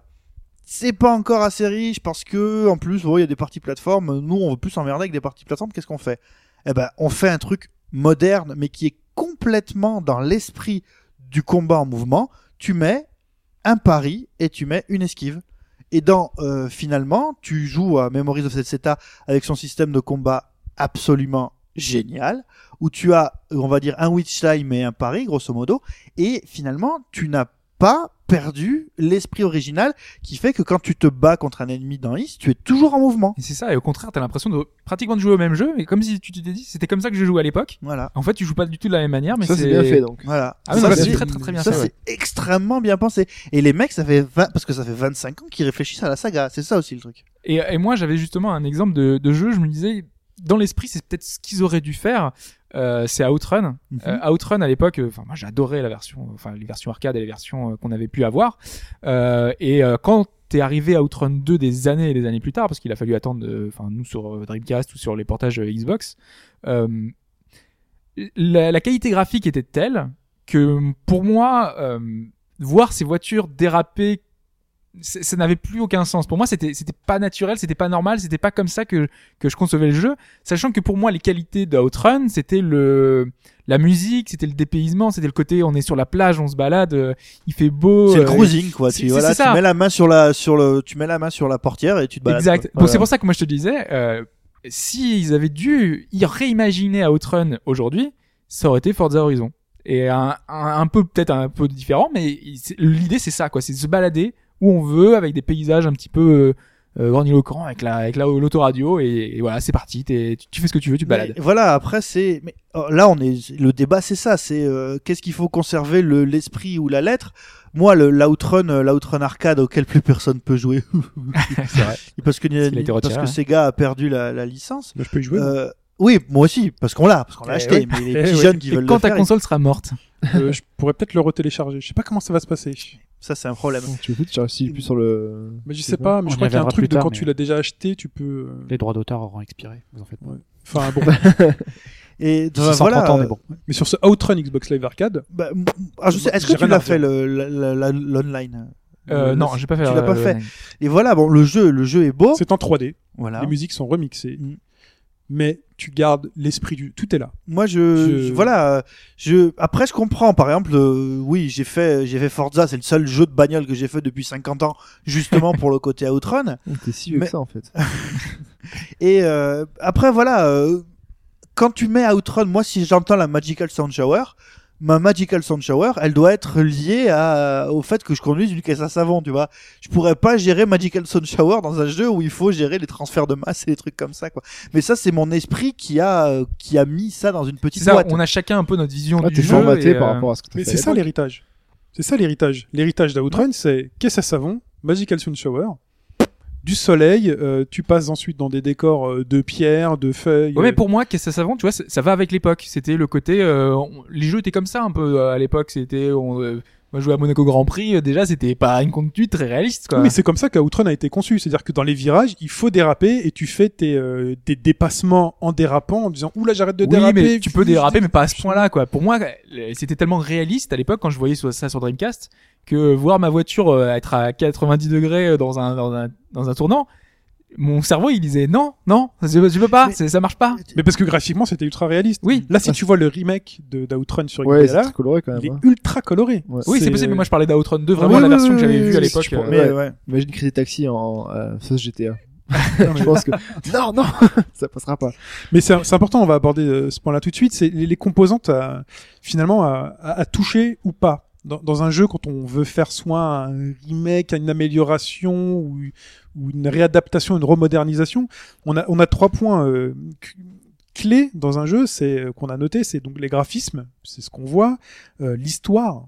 C'est ce qu'on nous raconte, donc tout change d'un- jeu à l'autre, et le gameplay. Et euh, chaque jeu, et ça voilà, vous, vous- on le sait, on a joué à des milliers de jeux chacun, et vous aussi vous nous écoutez, vous avez joué à plein de jeux. Il y a des jeux qui aujourd'hui mettent l'accent, et qui même dans le par le passé mettaient l'accent sur les graphismes. On peut citer par exemple Shadow of the Beast. Shadow of the Beast, euh, il y a des jeux qui vont mettre en place bah, l'histoire, donc tout ce qui est RPG, storytelling, c'est ça va être le plus important, et d'autres qui vont mettre en place le gameplay. Donc on, on cherche un jeu pour un gameplay Outrun. On joue à Outrun pour son gameplay euh, Arcade arcade. et sa musique. Il y a des jeux pour lesquels on- il y a un peu de tout ça. Il y a les deux, il y a les trois, il y en a un et demi. Et, euh, justement, quel, aspect, euh, quel aspect on, on peut toucher euh, sans prendre de risques en fonction du jeu? Pour moi, on peut tout changer. Ouais, on peut tout changer aussi, je À partir du moment où on garde justement l'esprit dont on a parlé jusqu'à maintenant, L'ADN du truc, quoi. Voilà, tant qu'on garde ce qui faisait le, le charme, le sel euh, d'origine, euh, quand on voit un Zelda qui se permet des libertés énormes en- d'un épisode à l'autre, Mais là, on parle d'un épisode à l'autre. Moi, la question que je pose, c'est sur euh, la, la même histoire. Quand on, essaie, quand on cherche au à final, Zelda, la c'est même la même histoire. histoire. Zelda, c'est toujours pareil. Hein. Tu, tu vas toujours aller battre. euh, c'est une réinterprétation. Oui, oui, oui. euh, Mais quelque sorte, enfin, euh, ce, que, ce, que, ce que, ce que, à la limite, ce que voudrait dire Shin, c'est voilà, euh, bah les mecs, on vous a tous niqué. Celui qui a sorti sur Wii U, en fait, bah non, on va juste faire un remake du premier Zelda, du premier. C'est-à-dire que en fait, vous allez avoir un truc 3D magnifique et tout, et vous allez rentrer dans une euh, dans Dans un le donjon. Je vais dire, it's dangerous out there. Take Take this world. Est-ce que ça passe? Bah, On va Non. prendre un autre. Ouais, mais alors là, là, tu changes pas tout. Enfin, quand Hobbes dit tout changer, c'est changer et le scénar et le. et Ça, on le- en parlera, on en parlera après. Mais Bah, aujourd'hui, ouais, quelles sont les composantes à, à, à toucher ou pas? C'est-à-dire Parce qu'on parlait vraiment d'une licence. C'est le côté. euh, qu'est-ce qu'on peut dans une licence Ouais. même et Qu'est-ce qu'on peut euh, à quoi on peut toucher tu sans prends, que du- ça. tu prends Tomb Raider, ils ont changé, ils ont trouvé tout changé quasiment et ça passe très bien le dernier. euh, le, le, bon, c'est, c'est- ils ont tout repris par rapport à ce qui ça est. passe très bien, on- c'est modernisé. Mais est-ce que c'est, est-ce que c'est toujours Tomb Raider? Ah bah oui. Oui. Bah, Oui. Ça, c'est le fameux, c'est le fameux cycle du jeu. oui, Tomb Raider, du truc Uncharted, qui vient avec. Non, mais là, tu vois, par exemple, on va dire, voilà, Prince of Persia, Tomb Raider, re-Prince of Persia, euh, Uncharted, euh, Uncharted, Tomb Raider, enfin, tu vois, tous ces, quel, quel jeu a apporté à l'autre et l'autre qui bouffe le suivant, et etc., etc. Si tu prends le Prince of Persia 2008, dans le Prince of Persia 2008, t'as du Tomb Raider, enfin, t'as limite, t'as du Ico, enfin, tu vois, c'est prise à un autre jeu et re-rajouté. Euh, voilà, euh, est-ce que Non, là, tu joues toujours à Tomb Raider, hein, celui-là. C'est vraiment du Tomb Raider. Ouais, mais est-ce que par exemple, on pouvait, je sais pas, mais imaginons, est-ce qu'il aurait été possible d'imaginer ce reboot de Tomb Raider sans passer par, je dirais, la case Uncharted Bah, ils l'ont plus ou moins fait avec les Legend Anniversary. C'était des versions modernes de, de Tomb Raider. C'est Ouais, là où c'était, euh, c'était quand même assez, assez proche de, de, de- d'une base commune avec Uncharted, quand même. Donc, euh, je trouve. le Anniversary, moi je trouve qu'ils, enfin, ils empruntent pas grand chose dans Uncharted. C'est C'est- vraiment le dernier qui emprunte à Uncharted. Avec les QTE, avec le, la, Oui, la mise en scène QTE, oui. énorme. Euh, t'arrives, t'as l'avion, Non, euh, mais qui quand- s'écroule. Quand, quand je dis en, quand je dis en tout, gros. Uncharted, c'est le, c'est le, le pseudo euh, esprit de, d'ouverture. Alors c'est, c'est, un, c'est une photo, c'est un couloir. Et que voilà, c'est l'anniversary c'était quand même un peu comme ça aussi. Legends, c'était un peu Alors comme moi j'ai ça. pas fait j'ai pas fait Tomb Raider le, le nouveau. Je le ferai peut-être euh, sur la version euh, next gen. Là.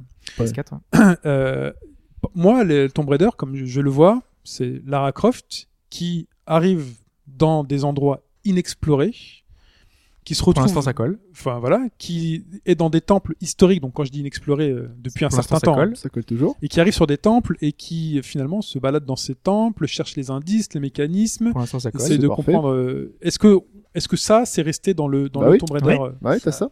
Ouais. En gros, alors ce qu'il y a, c'est que mais c'est de solitude, hein, euh, de Ouais. perte de temps. Ok. Oui, mais ce qu'il y a, en fait, c'est que c'est- bah, après c'est l'histoire, c'est dans, ils te replacent ça dans l'histoire, c'est le, le, le début, là, c'est la jeune Lara Croft qui, a- qui est pas encore archéologue, archéologue, mais qui, qui en fait qui euh, débute. T'as aussi des temples pseudo-maya, etc. Machin. T'as vraiment tout l'ADN qui a fait le, le charme de l'univers de la licence Tomb Raider, qui est retranscrit dans un tout nouveau monde avec euh, un nouveau Ouais, gameplay. ils l'ont juste introduit différemment parce que normalement Voilà. dans les anciens Tomb Raider, t'arrivais directement dans le temple, t'étais devant et tu faisais Ouais, ton, été ton exploration. basta, quoi. Là, ils ont fait, allez, elle s'échoue sur euh, sur l'île, tu sais pas ce qui se passe, tu sais pas, Mhm. et tu vas tu vas être amené à voir ces temples, tu vas être amené à voir ce- à découvrir des choses. C'est l'enrobage C'est un différent, euh, c'est de l'Uncharted. ouais, mais L'enrobage de Tomb Parce que Raider. dans- quand vous dites Uncharted, Ça aussi, c'est resté, je crois. alors non, bah non, c'est Justement, ça ils l'ont pas gardé. Pas ça. Tu vois, avant, il y avait des très très gros airbags, mais le problème des gros airbags, c'est quand ils te pètent à la gueule, ils peuvent te, te blesser. Donc là, ils ont fait des airbags plus petits, peut-être plus efficaces. alors si on parle des souvenirs de Tomb Raider en termes d'airbag, ils étaient plutôt pointus. Oui, c'était des cas à la porte. Hein. Il a fait Euh, attendre la Dreamcast pour. euh, C'était des à H. C'était des 2DS. Euh, euh, donc, mais vous dites Uncharted, mais Uncharted c'est de l'action à outrance, des, des, beaucoup de fusillades ou autre. Moi, dans Uncharted, j'ai retrouvé Tomb Raider dans Ouais, certains. Tomb Raider, il y en a plus ou moins dans le 2 par exemple, à Venise, ça tire de partout. euh. C'est pas, c'est pas le meilleur Uncha- euh, mais Tomb disons Raider. qu'il y a le, C'est pas a le le- Tomb Raider Oui, qu'on on garde l'ADN quoi. Enfin, il y a le côté, il y a le côté euh, en traduction littérale, tombe Rider, c'est-à-dire le mec qui va fouiller dans les tombes. Mhm. Et c'est c'est exactement ça. Ce que fait euh, ce que fait Nathan Drake, c'est exactement ce que fait Sisiak pareil, hein. Zike, c'est exactement ce que fait euh, Moi, Lara ce que- Croft. moi, ce que j'ai le plus apprécié dans Uncharted, c'était ces moments où il se retrouvait dans un temple avec des énigmes. euh, Viens, bouge le miroir. euh, tu Bah, vois, t'as euh, ça, t'as, t'as, t'as eu Tomb ça- Raider. ça, c'est Tomb Raider. Ça, hein. c'est Tomb Raider. D'accord. Et ça, il y a plus de ça dans Tomb Raider le remake que de fusillade. Ou est-ce qu'ils ont déséquilibré C'est le moitié-moitié quand même. moitié C'est- moitié bah, moitié Il y en a moitié c'est plus qu'avant, on va dire, il y a plus de fusillade qu'avant quoi. Parce que c'est 10% dans Le- Uncharted ce truc-là. Le truc, c'est que le côté, euh, dans les premiers Tomb Raider, le côté, euh, je suis toute seule et je découvre vraiment, euh, ils ont voulu le conserver pour le remake, là, avec les, avec le reboot, pardon, euh, avec les, les petits temples, tu vois, lequel je veux Ouais, dire, là, ouais, ouais. avec des, des micros énigmes. Mais le problème, c'est que ces sont très temples-là, ils sont trop petits. Ouais. Donc c'est un peu une manière de dire, euh, bah voilà, on vous donne des cacahuètes. Hein, Allez-y, mangez. Mais euh, le reste, c'est quand même, euh, Ok. Uncharted nous ont appris des trucs, on va Mais le... il y, a- il y a aussi des, des, des, des, des mauvais exemples. Euh, Enfin, moi, je vais citer Flashback, par exemple.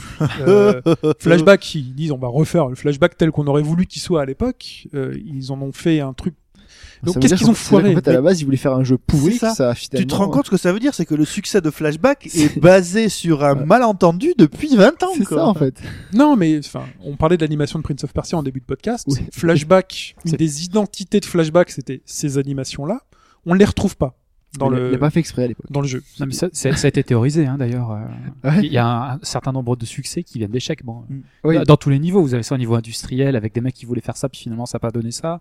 Euh, vous avez la tarte tatin. Bon, vous avez plein d'exemples. Ça, comme ça qui sont, carambar. qui sont produites à la base à partir du Oui, fait que. Mario, c'est les limitations techniques qui soit Bah, la-. La euh, pénicilline, c'est juste le hasard le plus complet. Quoi. Bon. Merde, C'est la- quoi ce truc Oh, on a fait des c'est la- antibiotiques. La sérendipité, ça s'appelle. La-. L'animation, l'animation du premier flashback, pas par pas, euh, Celle-ci, c'est pas un accident. Elle a été travaillée. Mais non, mais c'est pas rigolé. C'est quoi, Prince of Persia. Enfin, ça vient de Prince of Persia, quoi. ouais. Voilà, le le fait que tu puisses tirer soit en haut, soit en bas, sans pouvoir tirer de tous les côtés, c'est peut-être c'était peut-être une limitation technique à l'époque. Euh, Ouais, c'est un choix technique, C'est hein. un Un choix, parce qu'on oui, on pouvait tirer dans toutes les directions déjà à l'époque, mais le jeu était construit de telle manière à ce que on prenait son temps, on analysait euh, bah, comment on allait tomber, sur qui on allait tirer, les énigmes étaient là. Là, dans le flashback, tout est foiré.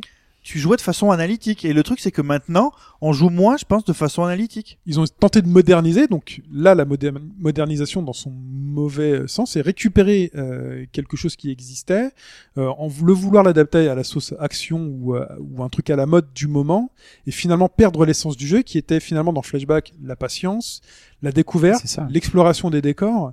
Et quand on nous vend ce jeu-là en tant que Flashback, la déception est forcément là, puisque là, on part d'un héritage. C'est-à-dire que quand on nomme un jeu, euh, c'est comme s'appelait, euh, je sais pas quoi, euh, Ronaldo deuxième du nom, tu vois, euh, le ou Zidane. euh, Il y a eu deux Ronaldo. Donc. Tu, vois- tu vois, là, c'est pas de sa faute. Ronaldo ou Chronaldo C'est- Enzo Zidane n'a pas choisi de s'appeler Zidane, mais par la force des choses, il a un héritage et quoi qu'il arrive, quand on verra Zidane sur son maillot, on se dira. Ah, si, il a pu- Je crois qu'il a choisi en plus pour le coup. il- Ouais, il a choisi. parce que- Tu vois, ça nous fait la de sa maman. Mais là, c'est pas de sa faute. Mais là, quand le Non, créateur, pas choisi là. La c'était Fernandez. La quand, le, quand le créateur, non mais il a pas choisi de s'appeler Zidane.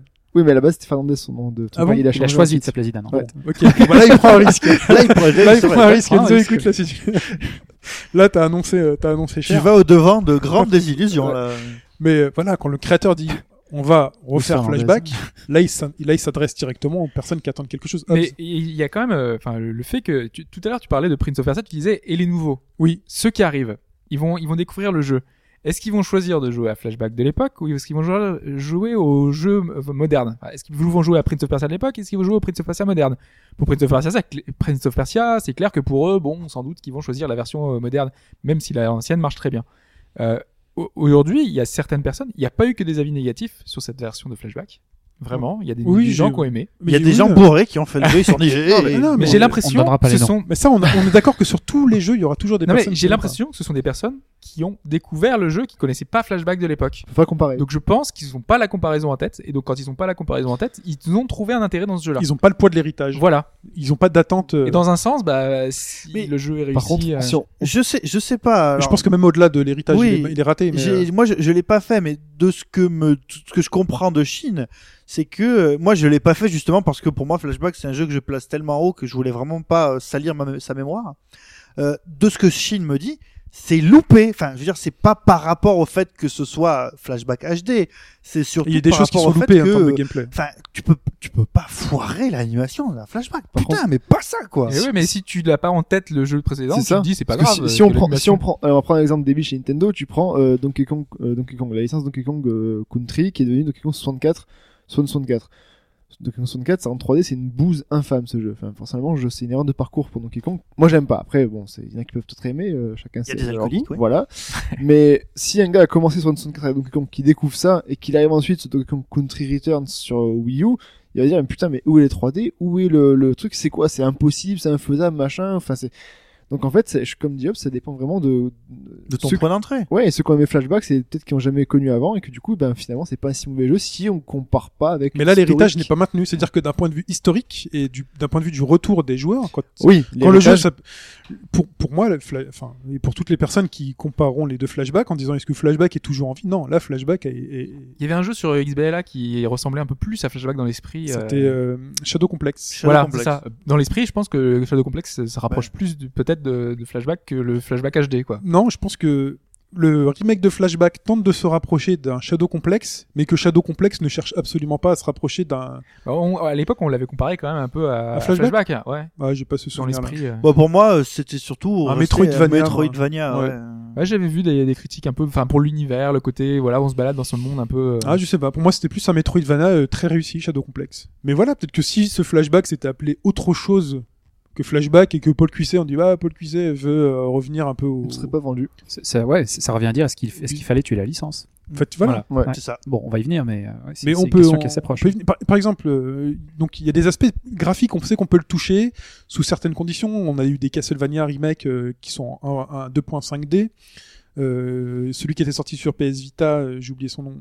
Euh, c'est un des plus connus. Ah non, celui qui, est, so- celui qui est sorti sur PSP. sur PSP. Castlevania. Chronicles, en fait, Ah oui. ils ont ressorti, euh, bah, c'est, euh, c'est Kino Rondo?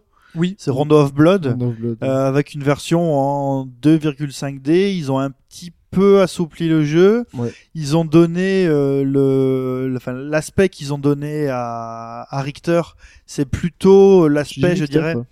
oui, tu Mais sans faire un test du jeu. Là, Non, non. là, le jeu Oui. est conservé dans son esprit. C'est-à-dire qu'on c'est une version qu'on peut qu'on peut conseiller même. Et, euh, Oui, oui, non mais franchement, moi, moi qui suis, euh, enfin dans le genre euh, vieux con de Castlevania, on fait pas pire. Ça, je suis d'accord. Euh, sur, euh, c'est bien, on est d'accord sur quelque chose. T'as fini Lords of Shadow? Hein? Tu l'as fini Lords of Shadow? J'ai pas eu le courage. hein. Non, moi non plus. Ouais, Voilà, d'accord. Et euh, là, pour le coup, Castlevania, euh, mais parce qu'ils ont ils ont pas modifié, je dirais, Non, l'esprit. Le, le jeu, c'est pareil. Enfin, c'est un Castlevania où il faut quand même avancer pas à pas parce que c'est le premier Castlevania où t'as des ennemis qui peuvent, qui sont au-dessus, qui peuvent t'attaquer en bas. Donc, il faut faire vachement attention. Quoi. Oui. Ouais, et juste, enfin, dans l'esprit, on, euh, malgré tout, on peut tout changer. Enfin, on le voit avec Oddworld, la série Oddworld, euh, d'un épisode dans la même licence. Malgré que, enfin, tu conserves un peu tout l'environnement, tu conserves le scénario, tu conserves les personnages, t'en fais quelque chose de très très très différent euh, d'un épisode sur l'autre. Et dans une même licence, t'arrives à pourtant à garder le même esprit et avec le même qualité. Parce que toi, tu, tu disais que tu préférais le, le troisième, je crois, Le- c'était la ouais, fureur de le l'étranger. Moi, je préfère ouais. le premier parce que c'est la découverte, quoi. Moi aussi. Mais et, et bi- bizarrement, tu vois, euh, dans, dans la fureur de l'étranger, c'est western. Le ciel est bleu, il fait à peu près beau, mais il y a l'autre, c'est usine. c'est Voilà. ça? Ouais, Oui, mais c'est plus vrai. justement, qu'est-ce qui est au cœur de, de l'Odyssée d'Abe Qu'est-ce que vous retenez, je dirais, de, de l'ambiance d'Abe Abe. L'épée avec les trucs. c'est. Surtout Ah, c'était des techniques de pour la avancer. différence, c'est les, les différences entre les entre les, les races, parce que là c'est une question de Les race. Et et les les Mudokons. Glo- Voilà. les- Moudokon. Mudokons, c'est dessus, Ouais, les je Mudokons crois. Les Mudokons, Glo- les Moluc le glucon et euh, Abe c'était un euh, Bref. Ouais. C'est- c'est- et et c'est ça, et la, la fureur de l'étranger, finalement, dans un truc très différent, t'as le même problème. C'est que bah, l'étranger euh, n'est pas celui qu'on croit, ne fait pas partie de la race en question, et donc tu te dis, ah mais c'est ça le rapport avec l'Odyssée d'Abe. Et tu t'y retrouves, finalement. épée, ouais. Et après, bah voilà. Ça se fait Manch Odyssey après. Ouais. Mm. Euh, Après, c'est est-ce que voilà, est-ce que tu préfères faire un jeu d'action plateforme comme euh, les deux premiers, ou est-ce que tu préfères faire alors attention, euh, The Wrath of the Stranger, c'est à la fois un TPS et un FPS. Ouais. Ça c'est compliqué ça. Mais après, tu vois, t'as des licences comme Metroid. eh, Limite, euh, Metroid Prime, ça pourrait être un remake du premier Metroid. Ça qui marche très bien. Ça aurait marché, quoi. bah oui, mais, Mais là, on est euh, donc on, on- là on parle de est-ce qu'on peut tout changer dans une licence? Euh, Ah, celui, qui- celui qui est impressionnant que- quand tu changeais, c'est on en a parlé avant, donc ça a fait, ça a fait débat, c'est les Star Fox. Star Fox c'est un rail shooter à la base en 3D, ils ont fait Star Fox Adventure. Donc c'est- un jeu à la Zelda, etc. machin. Alors bon, bah, Pipo et, et Alphonse sont pas très fans. Moi j'avais trouvé ça acceptable. J'avais trouvé ça sympa aussi. C'était très beau aussi. Bon, Tricky était chiant, mais euh, voilà, c'était quand même assez beau. euh, hey, listen. c'est un peu ça. Et alors ils ont intégré de nos personnages. Bon, on aime, on n'aime pas, mais ils ont vraiment tout redémarré de Mais zéro. est-ce que pour- l'esprit est encore là? Moi, j'avais pas fait le Star Fox d'avant. Pour mais moi, non. L'esprit n'était pas là. L'esprit n'est pas forcément là, non. Il y a Tu- tromperie sur la marchandise. pour. Tu dois te, tu dois te le créer toi-même l'esprit en Dans fait. un autre, Avec, dans un euh, autre world, si, a priori, euh, si j'ai bien compris, moi j'ai pas fait la version euh, FPS parce que pour moi c'était c'était trop différent. Je, je comprenais pas qu'on passe de ce truc super bien animé en 2D encore une fois, euh, on se cachait dans l'ombre et on avec- industriel et tout. Je comprenais pas qu'on fasse un truc de western où on tirait euh, avec une arbalète et des, des hamsters. Je, je comprenais pas. Ouais, mais derrière, tu retrouves des petits clins Non, Mais voilà, j'ai pas pris, j'ai pas fait l'effort de me pencher dessus, mais Hobbes a fait l'effort et il dit l'esprit est là puisque l'histoire est commune, on retrouve euh, des, des choses. de C'est le même univers, façon. ça. Mais là, tu vois le, tu vois le dilemme quand même, parce que d'un côté, t'as une marque, donc faut l'exploiter. Si tu t'en sers pas, t'as moins de chances de vendre, parce que c'est un actif important, ça rassure. Hein. Euh. Nintendo Seal of Quality, si t'as Star Fox, tu dis ah Star Fox, je me suis un ancien, il doit être bien. Et t'as des moments aussi où la marque dessert, c'est-à-dire que tu, les attentes que tu as, en gardant euh, à cause de ce nom Star Fox, sont démesurées et tu vas être extrêmement déçu par rapport au jeu. alors- alors- Si, ça- si le mec s'appelait Robert et c'était un C'est ça, crocodile, voilà. je crois que En j'aurais fait, bien tout aimé. dépend, Ouais, c'est ça. Bah oui, ça. En fait, sur ce peut-on tout changer? En fait, la réponse elle est là. Sur peut-on tout changer tant que tant que l'esprit est là? Donc oui, euh, si on est suffisamment fanboy de l'univers pour accepter Mais- le. En fait, il faut que tu conserves quelque chose qui soit. Il faut qu'il y ait un cœur immuable. quoi.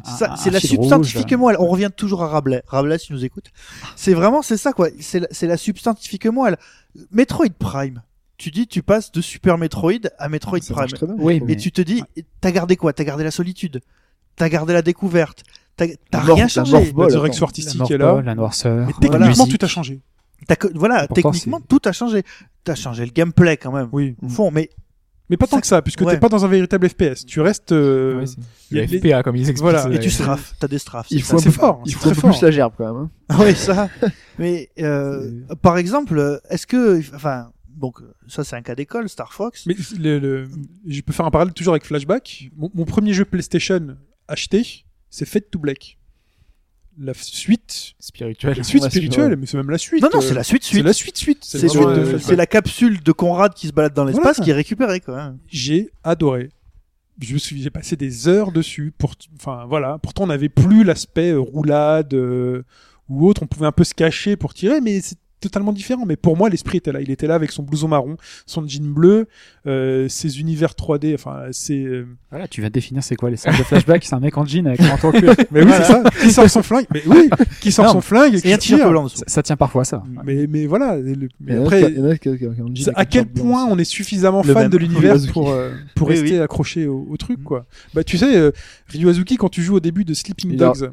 Non mais Ah, ouais, ouais. quand tu joues au début de Sleeping Dogs, tu joues un asiatique. Il est en jean, on lui a filé un. cliché. Il est en jean. c'est- Bah, euh, Ryu- C'est la référence de, de. Il, est- il est pas il est pas habillé pareil. Hein. bon. Non non. Non, il est pas habillé. tu peux l'habiller comme Rio, mais il est pas habillé pareil. Donc, les bons. Tu, tu, tu- il a, il a son, il a sa, sa veste. euh, Noir, allez, Ouais. je crois. Mais après, il a après tu cuir, il a là, une enfin, veste en cuir. Il a une veste en cuir. Et tu fais la première séquence. Il a un peu Je la tout et tout. tu vois. Je te jure, tu fais la première séquence du jeu où tu marches dans la ville. Mais de base, il est pas habillé comme ça, de base. Non mais tu marches dans la ville, dans Sleeping Dogs, et des, dans, tu vas dans le marché, et tu vois tous ces gens qui sont là au marché, et toi tu marches, et tu dis, mais c'est pas possible. Et ils disent tous pareil. C'est pas possible, je suis en train de jouer à Shenmue. Tu dis, là, et après ça mais- part dans un GTA où tu Alors- fais du kung fu. Mais rien que là, sur ces petits détails, tu retrouves un truc, tu fais, tu fais, Alors que ça ah. se joue pas du tout pareil. pour les, Non, non, pour non, les mais- auditeurs, donc pour, pour des questions de, comment dirait, de, de mythologie du podcast, un bon jeu pour Hobbs, c'est un jeu avec les, euh, avec les sous-titres japonais. Un bon jeu pour Shin, c'est un jeu avec un mec qui a un jean, un blouson en cuir et un t-shirt blanc dessous. Voilà. C'est ça. Le Fonzie, en fait. J'ai toujours ça, été fan de Fonzie. Je voulais m'habiller comme Fonzie quand j'étais jeune. Le perfecto et tout tranquille. Tac. Et, oui, Hobbs. Et juste euh, par rapport au fait de, de changer des choses d'un épisode sur l'autre entre guillemets, sans pourtant en gardant le même esprit, euh, il y a The Witcher qui au premier, en fait, ils ont voulu, euh, c'était un jeu PC et euh, tout marchait à la souris. T'avais une espèce de jeu de rythme dans le jeu. Donc euh, quand tu, tu devais taper, tu devais taper en rythme avec une espèce de, de couleur qui apparaissait quand tu devais taper. Et euh, ils ont consolidé ça, enfin ils ont rendu ça jouable à la manette. Donc du coup, c'est devenu un espèce de de jeu d'action euh, assez souple, assez rapide, mais ils ont gardé le dynamisme des combats et qui rend vraiment très bien et qui fait que les approches sont différentes du coup parce qu'on on avait une caméra qui était beaucoup plus éloignée du personnage, on avait mais pourtant on a vraiment l'impression qu'il y a une filiation et ça marche parce que le personnage euh, on garde le même personnage qui, qui n'a pas de jean cette fois et, euh, et voilà ça continue ça marche et franchement The Witcher ça fait partie des, des licences qui ont réussi à se renouveler peut-être dans le 3 on aura quelque chose de complètement différent encore et Ouais. qui peuvent marcher quoi. Après, t'as des tentatives, euh, t'as le fameux, euh, t'as le fameux Wonder Boy 3 euh, Monster Lair qui a un shmup et on n'a pas bien compris pourquoi ils avaient fait un shmup. Mais euh, l'univers c'est le même, c'est rigoureusement le même. En plus, ils reprennent des trucs du premier parce que tu dois aller choper des fruits pour euh, garder ton énergie au fur et à mesure du niveau. Et tu te dis ah c'est bien, mais qu'est-ce que c'est que ce bordel Après, quand l'univers Nintendo est numéro 1 là-dedans. hein. Mario, il te fait du golf euh, au même endroit que là où il se bat contre d'autres personnes, où il fait du tennis. Donc, euh, c'est des univers et, et cohérents. ça euh. finit par Enfin, pour Nintendo, bon, voilà, c'est une question d'habitude, ça finit par pas choquer. Mais Ouais. euh, est-ce que, est-ce que Mario fait du shmup? Oui, dans Super Mario Land, par exemple. Oui. Oui, Mais euh, il y a ça, par exemple. Mario, il fait il a quasiment tout. fait. il peut ouais. tout faire. Il fait tout. Ouais, mais il a gardé son truc, c'est simple, Il a son univers. c'est plutôt riche, oui, puis il y a l'univers après, il y a Ce qui a été créé. Tu vas avoir des gros clins d'œil sur la musique. Tu prends Sonic, enfin c'est con, mais tu prends Sonic Adventure, t'as Sonic qui se baigne à la piscine au milieu d'êtres humains, donc euh, voilà, c'est l'univers aussi. euh, C'est vrai qu'on n'a pas parlé de Sonic, mais c'est presque l'exemple de. Du truc loupé de A à Z, oui. Non, mais Non, ils, pas ils de ont- A à Z, de A ils ont- jusqu'à Ils ont pas réussi à En garder fait, l'esprit. ils ont ils ont tenté plein de choses en trop de un épisode qui gardait un, un point de, du, du jeu, genre euh, Sonic Rush sur DS, c'était on veut garder la vitesse, donc euh, il suffit d'appuyer sur droite et on finit le niveau. Euh, on avait un épisode Sonic Adventure qui était beaucoup plus lent, mais euh, qui était un peu assez impressionnant, mais euh, voilà, qui était quand même assez Oh, nerveux. Mais des humains quoi. Oui, T'avais des êtres humains quoi. en fait, à chaque fois, à chaque épisode, ils essayaient de répondre à une partie des fans Bah, en Dr. disant Robotnik, c'est un être humain. Ah, Ouais, mais bon, a bon, eu là, là, en gros, c'est un humain, en- il peut être en jeans ou en Oui, truc, oui. tu vois. Donc Et voilà, moi je trouve que c'est une licence qu'ils ont pas exploité correctement parce qu'ils ont pas gardé vraiment l'esprit d'origine. Ils ont voulu euh, Bah ouais, s'éparpiller dans Alors que plein de Mario choses le fait très bien. quoi. Dans le, dans le fameux Sonic Unleashed, j'en parle souvent, Hmm. euh, l'esprit était là. Euh, dans la partie, vrai, dans la vrai. partie euh, de jour, dans On la se dit ça marche, c'est ça marche, c'était génial. Bon, ils l'ont flingué dans, la- sur les 50% du jeu, mais l'esprit était là. Mais Sonic, c'est vraiment le, comme je disais, l'exemple où ils ont pas réussi à garder l'essence même qui fait que quoi qu'il arrive, on retournera sur un Sonic et on sait ce qu- ce qu'on va y retrouver et il- Et finalement. Ils travaillent quand même, ils travaillent. Ça va revenir. Et pour moi, même dans Génération, qui était quasiment le plus proche de ce qu'on avait à l'époque, il y a le gameplay qui a pas le feeling de ce qu'il y avait à Il est l'époque. Et ça marche pas suffisamment pour me donner envie de poursuivre parce que c'est trop le gameplay n'est c'est plus le même quoi. ce que Nintendo a réussi à faire, par contre, avec le concurrent euh, de, de, de toujours de Sonic, avec Mario, Mm. ils ont un jour révolutionné Mario en faisant Mario 64. Euh, ça a fon- ma- magnifiquement fonctionné et finalement ils ont deux branches de Mario ils ont la branche euh, classique euh, et ils ont la branche Mario 64 qui a donné les trucs en 3D. Et à chaque fois, ils apportent des nouveautés, des améliorations qui sont décriées ou pas. Ouais, des tuyaux transparents par exemple. Mais euh, Mais Ils ont quand même de la chance que Mario soit lent. Parce que sinon, s'ils avaient dû, le t'es le Non, mec. mais je, je pense que si Nintendo avait eu Sonic et euh, enfin et l'inverse, on sait pas quel avenir il y aurait eu, mais je pense qu'ils auraient eu aussi des difficultés. Nintendo. Mario, lent, je, faut, faut, que Imagine tu regardes, faut que tu regardes des speedruns, toi. hein, Non mais a- imagine Sonic sous les mains de Miyamoto, est-ce qu'il aurait réussi lui? Ah bah, j'en sais rien, mais. euh, il Qu'aurait aurait- fait Miyamoto Qu'aurait fait Miyamoto ouais, Non, Mais bah, le- il, C'est il- c'est compliqué quand même. aurait Miyamoto aurait posé la question, Oui, mais- fait, quel est le jeu derrière? C'est Non. ça, c'est Oui. ça. Miyamoto, c'est toujours pareil. C'est Miyamoto, le personnage, on s'en fout. Oui. Quel est le jeu Ouais, non mais Il- justement il est le jeu, jeu c'est la rapidité, c'est est le gameplay, c'est ouais, parce que moi, un hérisson qui court vite en même temps, c'était à la base, c'était un peu, un peu perdu quand même. Ah, je l'ai jamais cru, moi non plus. Mais Attends, il est bleu, il a des baskets rouges. Il a des euh, baskets. Il est cool, Ouais, il est cool, Sega Ouais, c'est cool. Il a le, le petit, le petit sourcil qui fait, ouais. Genesis does what Nintendo, hein, c'est ça. Mais euh, donc, du coup, plutôt que de foirer, euh, plutôt que de foirer des, soit une suite, soit un héritage, euh, est-ce qu'il faudrait pas mieux tuer les licences? Tu es comme Shenmue. Les abandonner, oui. bah, c'est ce qu'on entend beaucoup en ce moment là, Ouais. que Half-Life 3, que Shenmue 3 ne devrait pas sortir parce que ça. forcément au bout d'un moment on T'as a l'attente tellement longue qu'après le jeu, t'as- une tu... énorme déception quoi. Voilà, bah, Duck Nukem Forever, euh, tout simplement. Ouais. hein. C'est l'exemple qu'on a un peu à chaque fois mais Bon euh, voilà, mais c'est vrai, mais c'est le l'un des plus flagrants. Mais euh, Bah, sur ces on licences-là, va attendre The, euh, La- The Last Guardian hein, pour, pour juger aussi. Ouais, mais c'est pas vraiment une suite. enfin, voilà, non, mais bon. Qu'est-ce que- au final, qu'est-ce qu'elles ont apporté ces licences? Elles ont à chaque fois révolutionné un domaine. Elles sont arrivées, elles ont Bah, révolutionné. bah, euh, Qu'est-ce que tu attends d'une suite? Duke Nukem, ça a vraiment, enfin quelque part, ça a vraiment révolutionné le parce que c'était, c'est le premier en full 3D. C'est le premier FPS en, en full 3D. Euh, euh, même avant peux- Quake, Tu non, peux non, tourner la... Wolfenstein avant. Euh, Wolfenstein, ouais. Oui, mais Wolfenstein, tu vois, c'est dans tu dans veux dire full Wolfenstein, 3D dans le Quand tu bouges la souris, tu vois en haut et en bas, Voilà. c'est ça que tu dis? C'est ça, c'est Ouais, que Quake, ta euh, gestion, euh, après, ta gestion dans le dans l'espace, elle est un peu différente. Parce que Wolfenstein, c'est comme Doom. Tu te déplaces à Oui. droite, à gauche. Enfin voilà, t'as c'était le premier. t'as pas la possibilité de te Duke déplacer Nukem, et de la viser. La souris, tu, tu Voilà. bouges. la- Moi, j'ai euh, halluciné la première fois. Tu bouges la souris en haut, tu regardes en Voilà. haut. Tu oula. Donc, toute façon, Duke Nukem c'est tout quoi, c'est l'univers, c'est Ce truc, c'est ça, c'est- presque parfait. Le Ce truc-là, parfait. c'est repris par tout le monde. Et si toi t'arrives 15 ans après que tu reprends ça, tu te dis t'apportes rien au ça, bordel. c'est- que, c'est que si Shenmue arrive euh, genre 15 ans après, alors qu'ils ont quand même mis des bases sur pas mal de, de pseudo-mondes ouverts, s'ils reviennent maintenant, il faut qu'ils innovent encore parce que sinon c'est dire bah ouais bah écoute ça l'a déjà fait, lui l'ont déjà fait, Yakuza le fait déjà. Mais qu'est-ce que c'est l'esprit de Shenmue? Après, c'est ça aussi. Il faut pas se tromper d'esprit. L'esprit de Hein.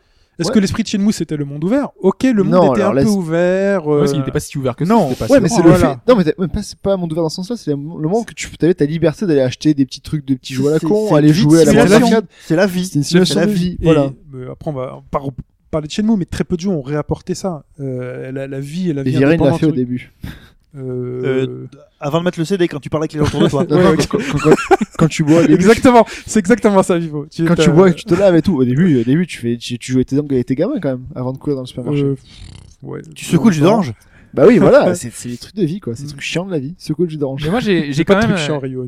juste sur Non, le- mais sur bon. l'histoire de on attend longtemps et forcément on va être déçu et tout ça. C'est pas forcément, c'est que t'as plus de chances d'être Non, t'as déçu. plus de chances de Elle a quand même des exemples flagrants de jeux qui ont mis énormément de temps à avoir une suite et qui n'ont pas déçu. Euh, le, les- et sans avoir à révolutionner euh, le, le- le- genre ou quoi que ce soit, on a StarCraft 2 qui a mis euh, donc qui 12 ils ont ans. mis 13 ans. Ouais. 13 ans pour euh, faire une suite. En fait, C'est StarCraft 2, Un copier-coller du jeu. parce que StarCraft est resté leader Voilà, euh, c'est ça. tout le temps de son existence. D'autres n'ont pas innové entre Il temps. y a eu Warcraft 3 entre temps, il y a eu d'autres jeux qui ont pris sa place. Hein. Mais c'est, un- Ça restait en Ouais, parallèle. après, mais, après, euh, je, je suis pas forcément euh, trop euh, calé là-dedans, mais c'est pas forcément un domaine où tu peux énormément révolutionner le genre non plus. Je Bah, pense. disons que c'est comme un. ouais, quand même. hein. Je sais pas, après, je suis pas Si, de. il y a des- ouais. StarCraft, choses. c'est comme un GTA. Enfin, c- ça reste le leader, et quand la suite sort, personne entre les deux euh, n'est venu remettre l'hégémonie en Oui, mais question, et les finalement, Ils se bougent. Ils se... en- entre les épisodes, les mecs se Ah, bougent. bien de sûr cul. qu'ils se bougent. C'est ça le truc. bien voilà. sûr qu'ils se bougent. C'est, ça, c'est, c'est forcé. Mais disons que euh, si entre, entre GTA euh, 5 qui est sorti et le prochain qui va sortir, si Watch Dogs, on n'y a pas joué, mais imaginons que Watch Dogs euh, révolutionne tous les compartiments du jeu du, du monde ouvert. GTA 6, euh, quand il va sortir, on va attendre non pas qu'il soit meilleur que de GTA 5, on va attendre qu'il soit meilleur que Watch Dogs. Ouais, bah, c'est Tu normal. Ils ont toujours la référence au moment où ça sort. quoi. Donc si StarCraft 2 était juste meilleur Ah, que mais- StarCraft, de toute façon c'était les mêmes créateurs, ils ont eux l'esprit, ils savent ce qui a marché, ils avaient la Ouais, recette. mais on, on se dit la même chose, on se Ouais. dit euh, Half-Life 3, il, il sera peut-être décevant parce qu'il apporte rien. Mais qui a Euh, dépassé Half-Life 3, 2 aujourd'hui? Et voilà, et la question Non, là, mais- le schéma c'est qui aujourd'hui a dépassé Half-Life 2 dans vos cœurs euh, pe- Peut-être pas grand-chose justement, mais, mais donc, voilà. Donc s'ils arrivent à faire un 3 en gardant cette recette qu'ils ont dans un coffre, Parce que c'est écrit, hein. C'est Du c'est- coca. Non, mais c'est écrit, hein. Quand un truc a marché, c'est qu'ils ont appliqué des principes, peut-être masqués, peut-être pas forcément évidents. Non, mais je pense que je pense qu'indirectement, alors peut-être pas peut-être pas Valve, mais peut-être- je pense que ces gars a indirectement une, une sorte de pression qui se fout sur les épaules de décevoir. Valve, je pense qu'ils peuvent te prendre un Half- Half-Life 3, ça a marché parce qu'ils ils ont ils ont un Non, savoir-faire. entre ont- marcher et être bon, c'est différent. Ouais. Non, puis- mais je veux dire, il sera bon dans Et Half-Life, le 2 justement, il a mis, euh, je, je sais plus si c'est c'était euh, long entre les 6 deux. ans, 6 ans entre le 1 et le 2. Mm. Avoir l'héritage de, de Half-Life 1 qui était une lourd, hein. révolution. Entre temps, t'as un secteur hyper concurrentiel, la FPS. À l'époque, c'est, euh, t'avais euh, tous les, tous les mois un nouveau jeu. fait hein. Tetris en FPS. Mais Half-Life était resté encore euh, dans le dans le haut du panier. Ouais, mais entre temps, t'avais quand même des de sacrés euh, de sacrés FPS en même temps. Oui. Donc euh, donc voilà, c'est il y a quand même derrière des, des, des choses. Ouais, c'est exactement ça. Faut prendre en compte l'évolution du paysage. Le jeu, il sort jamais seul. Il sort au milieu d'autres jeux. Il sort de, de jeux qui qui, euh, qui qui mettent la barre plus haut, Mm. de jeux qui sont concurrents. Euh, après, t'as aussi est-ce que ta population de joueurs elle, va rester fidèle? Est-ce que c'est la même? Est-ce qu'elle a cru Elle a décru en, en, en même temps? Mm. euh, Starcraft, je suis curieux. Je serais curieux de voir les chiffres de vente entre le premier et le deuxième, parce que je suis persuadé que la population de RTS, de joueurs de RTS aujourd'hui, est beaucoup plus faible qu'elle ne l'était à l'époque. Eh ben, je serais pas sûr. euh, moi, je pense qu'ils en sont Je même pense que le, timing ju- a joué, je pense. Alors, est-ce qu'on peut tuer une licence? Est-ce que parfois il faut pas hésiter à la tuer pour pas prendre le risque Et peut-être justement se forcer à innover. euh? Sonic, euh, il est temps. Non, mais des fois, ça- c'est c'est un- une bonne chose de entre guillemets pas de tuer une licence, mais de, de sortir un jeu qui aurait le même esprit. On l'a vu avec Bravely Default. Ça a été un succès Bravely Default parce que ça s'appelle Bravely Default. Ça aurait été un Final. Fantasy euh, euh, Advance euh, 3DS édition, euh, bah il aurait pas marché. Ouais, ça s'appelle, enfin, c'est c'est théorisé, ça s'appelle une marque tactique. C'est-à-dire, euh, tu as les compétences, tu peux faire quelque chose, mais tu ne veux pas mettre en jeu euh, ta marque existante et sur laquelle il y a des attentes spécifiques. Tu lances une autre marque, tu regardes. si Megaman n'avait pas pris le risque en sortant le Megaman euh, 9 sur XBLA et Ouais. PSN. Bah non, là, ils ont rien. Ils ont pris zéro risque. Ils ont mais mis, Cap- euh, Capcom, quoi. On Ouais. peut pas sortir un Megaman. Bah oui, Capcom, euh, Resident Evil, ouais, Resident Evil oui. 4. Est-ce qu'il aurait dû s'appeler Resident Evil 4 ou est-ce qu'il aurait dû s'appeler autrement? Bah, c'est- à l'époque, ce qu'il y avait eu que lorsque Devil May Cry est sorti, à la base, c'était Resident Evil hein, qui, qui était fait. hein. Ouais. Et ça a été renommé Devil May Cry et ça a eu le succès que, que- que ça a connu parce que ça a été justement renommé. Et là, pour le coup, il y avait plus rien à voir quand même. Oui, On mais parti voilà. loin, quoi. Oui, Ouais. mais bon, c'est parce que à la base, euh, je me suis pas vu avec Resident Evil. Et Resident euh, Evil, on s'est longtemps dit, euh, c'est presque mort. euh, Ils sont en train de surexploiter la licence. Ils font des jeux tous les ans. C'est en n'importe fait, quoi. euh, euh. Alphonse, Ouais, il y a maintenir, euh, maintenir une licence en vie. Bah oui, il y, a- il y a une autre solution aussi, si on sort du périmètre du jeu vidéo, c'est de faire ce qui se passe dans notre secteur. hein. Désolé pour les parallèles. On peut penser aux jeux traditionnels avec Lego ou euh, au monde du cinéma avec, euh, avec, Star Wars.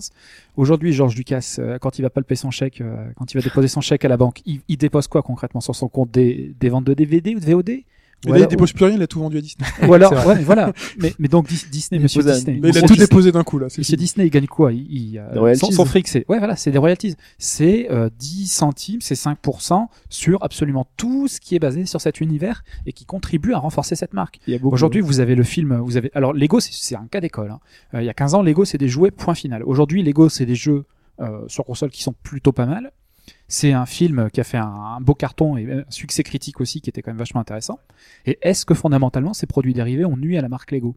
Pas du tout, absolument pas ouais. si vous regardez dans les chiffres, c'est une boîte qui a jamais fait autant de fric et qui a jamais, enfin, un de fric et deux de bénéfices. Quoi. Donc c'est la question des produits dérivés ou de, de, de transformer un jeu en une marque ou en une propriété intellectuelle qui peut se décliner sur tout un tas de secteurs. Ce qui s'est vu euh, dans les années 90, hein, on peut penser au film, enfin, oui, il y avait un film sur Mario, mais après il y avait des films aussi sur, le, le A-t-il film, existé les films Tomb Raider ou C'est euh, étonnant, ça, d'ailleurs. hein. Prince of Persia, le fil rouge est passé aussi par là, hein, faut pas l'oublier. Le film Ouais, qui a été réalisé, qui était pas, était pas mauvais d'ailleurs, qui était pas c'est un, côté de Ubisoft va faire ça va, pour toutes ces séries, euh, faire des Ah, justement des univers ouais. Il y dérivés. avait, il y avait Gemma Atherton hein, dans, Prince of Persia, le film. Ouais. J'allais dire c'est étonnant pour Nintendo d'avoir ces décès. Enfin, il y avait eu le dessin animé américain pourri, il y a eu ça, mais euh, C'était ils une en époque sortent où ils n'étaient pas à la qualité. Et- de- et- le dessin animé, t'es pas si pourri que ça. Et J'allais dire, La j'allais dire aujourd'hui ils le feraient mais plus, bon. mais ils l'ont refait avec Le euh, catcheur. avec Ralph, euh, les mondes de Ralph. C'est un clin d'œil. hein. où il- ah, quand même, Bowser euh, qui a. c'est- C'est tout Sonic. Il y a Sonic, hein.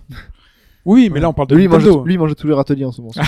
Mais Là on parle de Nintendo. C'est-à-dire que les mecs ils ont quand même dit, ok, on veut que. là où là où le truc a été fait quand même c'est que enfin, Disney Disney n'est pas bête c'est un peu des génies de ce gestion de ce truc là C'est ce modèle-là. Ce si modèle vous suivez si vous suivez l'histoire de enfin je laisserai euh, Alphonse expliquer euh, s'il veut l'histoire de derrière la, la licence euh, Mickey mais les mecs ils se disent voilà nous on va on sort un truc dans le monde du jeu vidéo on va si on se contente de prendre Sonic de prendre Robotnik de prendre Bowser on va être bouffé il faut que les gens retiennent que c'est un film Disney Donc Ouais, on met un Bowser dans le coin, on met Sonic à droite à gauche, mais finalement à la fin de l'histoire, vous avez retenu ces Ralph, mecs-là, c'est vous les avez vus, vous avez vu, vous avez vu Monsieur Bison, mais ça s'est arrêté là quoi. Mhm. Ils sont restés Disney. Mais c'était la caution crédibilité. Tu veux t'inscrire dans un monde de jeux vidéo, euh, il faut mettre des visages connus pour dire effectivement ils s'inscrivent véritablement dans le monde du jeu vidéo. non mais enfin voilà. Alphonse ensuite? Euh, non, je sais pas qu'est-ce que j'aurais pu encore euh, encore développer sur le sujet, si ce n'est que ben vous avez des exemples. Donc vous avez le modèle euh, Lucas avec Star Wars.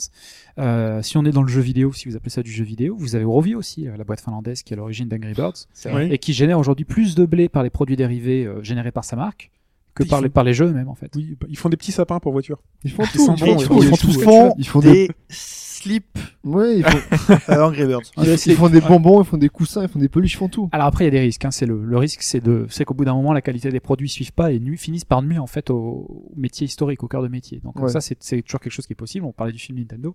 Euh, on peut penser aussi tous les goodies de Square Enix qui sont de, de qualité euh, vachement variable. Mais sinon, Nintendo avec euh, Pokémon, variable. euh, c'est c'est y faire en tout Et. Poké- Pokémon, c'est exactement ça. Après, enfin, le Japon traditionnellement, en plus, c'est une longue tradition là-dessus. Vous pouvez penser, il y, y a des boîtes qui sont basées là-dessus. Il y a une boîte qui s'appelle Sanrio. C'est la boîte qui gère Hello Kitty, par exemple.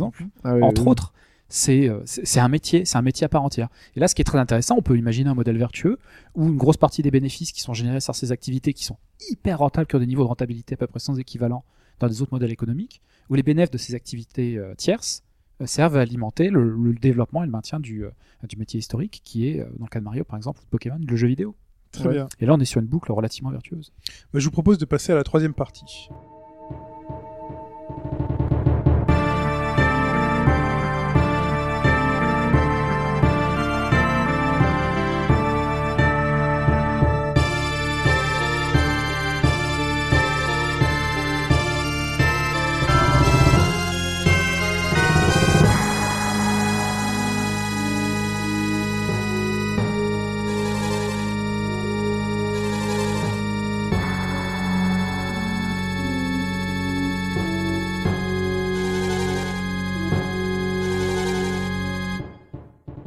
Et dans cette dernière partie, ultime partie du podcast, euh, eh ben on, va aborder, des exemples euh, de jeux euh, qu'on a soit découverts par, par le biais du remake ou du reboot. Pour, ouais, pour voir un peu notre avis euh, 15 ans, enfin imaginons qu'on ait découvert le jeu 15 ans après, est-ce que ça a toujours eu le même effet sur nous? Est-ce qu'on a réussi à trouver le- un intérêt au jeu malgré que le temps se soit passé et, euh, Tout à fait. Et éventuellement, bah, les licences qu'on aimerait voir euh, remakées, euh, refaites. Et qui veut commencer? Allez, j'entame parce que j'ai pas grand chose à dire. Euh, pour moi, euh, un hommage à la PS Vita, console de l'année 2014, hein, officiellement, euh, qui est moi ma ma console à ancien jeu favorite. hein, c'est absolument parfait. C'est une console qui m'a permis tout simplement euh, de découvrir deux jeux fantati- fantastiques, pardon, FF Tactics et Tactics Ogre, qui en l'état, moi, en France, légalement, il ne m'a pas été possible de découvrir à l'époque. Et ce que m'offrent aujourd'hui ces jeux, il y, a une, il y a une petite refonte graphique hein, quand même, il y a quelques fonctionnalités en plus sur le, sur le Tactics Ogre, mais pour moi l'apport c'est simplement le fait d'avoir à disposition de façon légale et dématérialisée ces contenus. Donc euh, voilà une approche euh, à minima de la, de la gestion de la marque, mais euh, qui pour les joueurs traditionnels c'est c'est hyper efficace parce que c'est euh, peut-être deux des meilleurs jeux de leur genre qui sont aujourd'hui disponibles pour tous pour moins d'une dizaine d'euros quand même. Donc Pipo? c'est chouette. Euh, alors moi, euh, bah, pour rebondir sur ce que disait euh, Alphonse, bon alors euh. Earthbound, boing boing. Euh, Earthbound, bah c'est ça. hein, si vous voulez jouer à Earthbound aujourd'hui, soit vous claquez, vous claquez une euh, Super NES américaine complète avec le jeu à 150 euros, hein, par exemple, ou vous, vous le dépensez, vous le dépensez 9,99€. Mais euh, Je peux le prêter. et où et il vous le loue pour 100 euros par mois. Voilà. Euh, non, moi en fait, c'est juste deux euh, deux choses sur lesquelles j'aimerais revenir, euh, des séries qui sont chères à mon cœur. Par exemple, Monster World. Je pense que c'est pas la peine d'essayer de refaire. Sega, c'est pas la peine, c'est pas la peine de ressortir Weston de la tombe et de dire on refait un Monster World 5 euh, machin parce que parce que ça reste euh, ça reste l'époque de la 2D, ça reste euh, ça reste la plateforme, ça reste ces choses-là des voilà l'esprit l'esprit il existe partout euh, plateforme plateforme aventure bah vous avez les Castlevania encore aujourd'hui Euh, puis après quand vous voulez faire de l'exemple vraiment enfin de de l'hommage vraiment euh, costaud bah vous avez Flying Hamster 2 alors qui n'est plus sur euh, Quick qui n'est plus sur Kickstarter parce qu'ils ont trouvé un éditeur C'est vrai? Ah, je sais Ils ont pas. trouvé un éditeur. Donc les gens comme moi qui ont baqué, on a un petit truc à faire pour récupérer le jeu gratos. euh, c'est super. Moi, je suis, enfin, je suis très content que le jeu sorte, quoi qu'il arrive. Euh, voilà, l'esprit il est là. Ils ont bien compris, ils ont disséqué. Il y a une partie shmup, donc les mecs ils ont bien compris Monster World. C'est pas la peine d'essayer en 2014 de refaire Monster World. En plus, on a relativement Donc toi, toi, t'as- ton truc, c'est plutôt que de faire, un- de d'essayer de conserver un héritage, plutôt plus aller vers l'hommage. aller, aller vers l'hommage quoi. Et surtout que là, tant que les originaux sont dispo, euh, voilà, euh, Sega Vintage Collection, vous avez, voilà, il faut les, enfin, si vous voulez le faire, il faut les faire. Après, il y a un truc pour lequel j'aimerais peut-être que quelqu'un se penche dessus, mais jamais personne s'y est penché puisque c'est surtout euh, le, le joujou d'une seule personne, de notre ami Lord British, euh, Richard Garriott. Euh, Ultima 4 est un chef-d'œuvre. Ultima 4 est un des jeux les plus ultimes qui soit jamais sorti parce que c'est le premier RPG où le mec s'est dit euh, juste là c'était juste basé sur voilà euh, les bastons il y a un méchant faut aller lui péter la gueule donc là j'ai pété la gueule du plus puissant de tous les méchants. Je suis le mec le plus puissant au monde. Qu'est-ce que je fais? Eh ben, je deviens l'avatar des vertus donc voilà donc l'histoire c'est ça le problème c'est que alors vous pouvez le télécharger sur euh, Good Old Games hein. Moi, je l'ai, hein, moi aussi. Voilà. j'ai- J'ai terriblement envie de le faire, mais c'est ce que tu vas dire après, quoi. C'est hyper difficile de rentrer dedans Ah. aujourd'hui parce que bon déjà graphiquement, mais moi c'est même pas ça qui m'emmerde, c'est pas le style graphique. C'est juste que il faut que vous connaissiez par cœur tout ce que vous pouvez faire avec le clavier. Il faut que vous ayez lu tout le background pour bien vous mettre dedans. Puis surtout le système de dialogue, il faut taper les dialogues, taper les dialogues. Est-ce que pour, je dirais, euh, remettre au goût du jour la question de l'avatar des vertus, on pourrait pas essayer de passer par quelque chose d'un petit peu moins sec? Cela dit, euh, dans Shroud of the Avatar, la, la nouvelle production de Richard Garriott, on peut, on doit encore taper son texte. euh, Donc je pense que pour lui, Ça, fait bien, partie de sa narration, de le côté, euh, tu, Oui, tu mais- joues un rôle, quoi. Là, tu, là, tu tapes un texte. La manière dont c'est euh, interprété dans Ultima 4, c'est avec des mots-clés. C'est juste les mots clés. Donc il faut bien, il faut bien tomber là-dessus. Et puis surtout, enfin voilà, on te dit juste, euh, enfin tu tapes sur les touches, donc tu as une représentation graphique. Sur le côté, t'écris North, Ouest, Ouest, Ouest. En fonction de ce que tu fais, tu vois.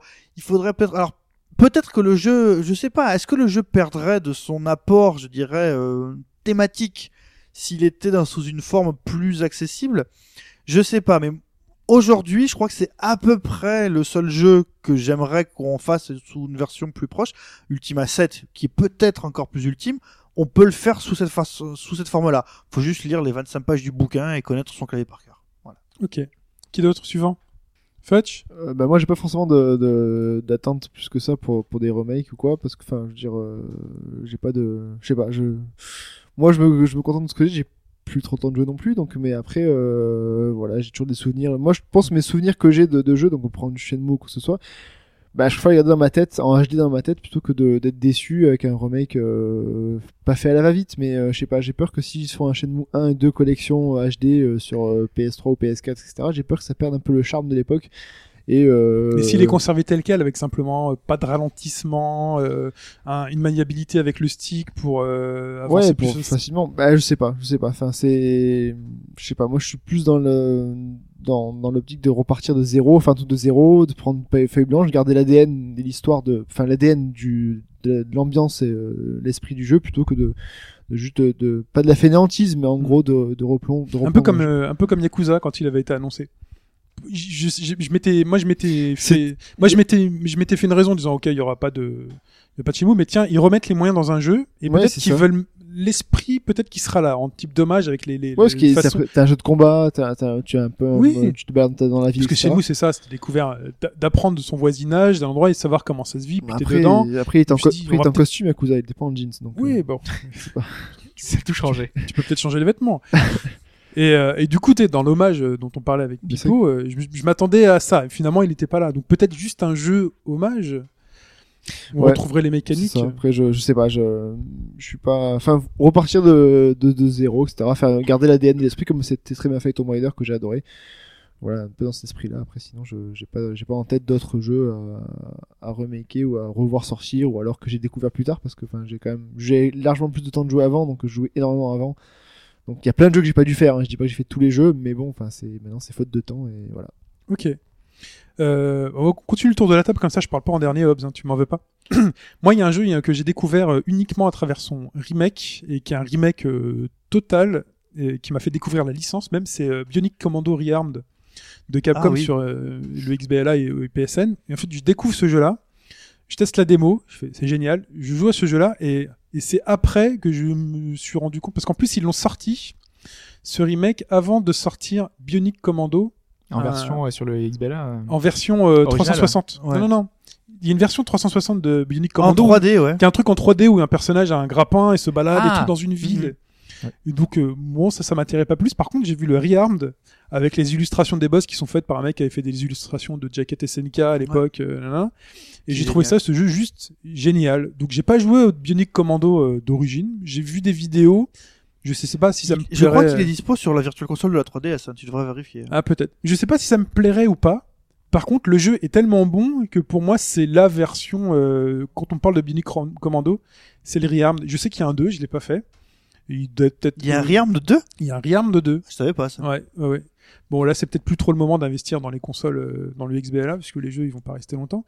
Mais, euh, mais voilà. Et sinon, il y a d'autres jeux que j'ai découverts comme ça et que je suis très content et que j'aimerais beaucoup retrouver euh, euh, plus facilement. C'est les point and click. Euh, je sais, par exemple, Les LucasArts. les LucasArts. Par exemple, Monkey Island, je n'avais pas fait Monkey Island, euh, donc je l'ai découvert euh, à la fois sur euh, XBLA et sur téléphone portable avec ce fa- ces fameuses euh, refontes. euh, ouais, moi, je suis pas totalement fan de ces versions-là, mais pour, pour moi, c'est les seuls. Alors, sauf si tu m'indiques où trouver les versions. euh, Euh, sur Steam, euh, qu'est-ce qu'on a ah, comme version? Sur Il y a que sur les Steam, il y a versions. pas euh, les- Il y a pas de, de LucasArts. Ouais, mais juste, euh, enfin, juste Monkey Island. Il y a peut-être juste Monkey Island. non? Ouais. Mais par exemple, t'as t'as pas, t'as pas de Non, non, c'est.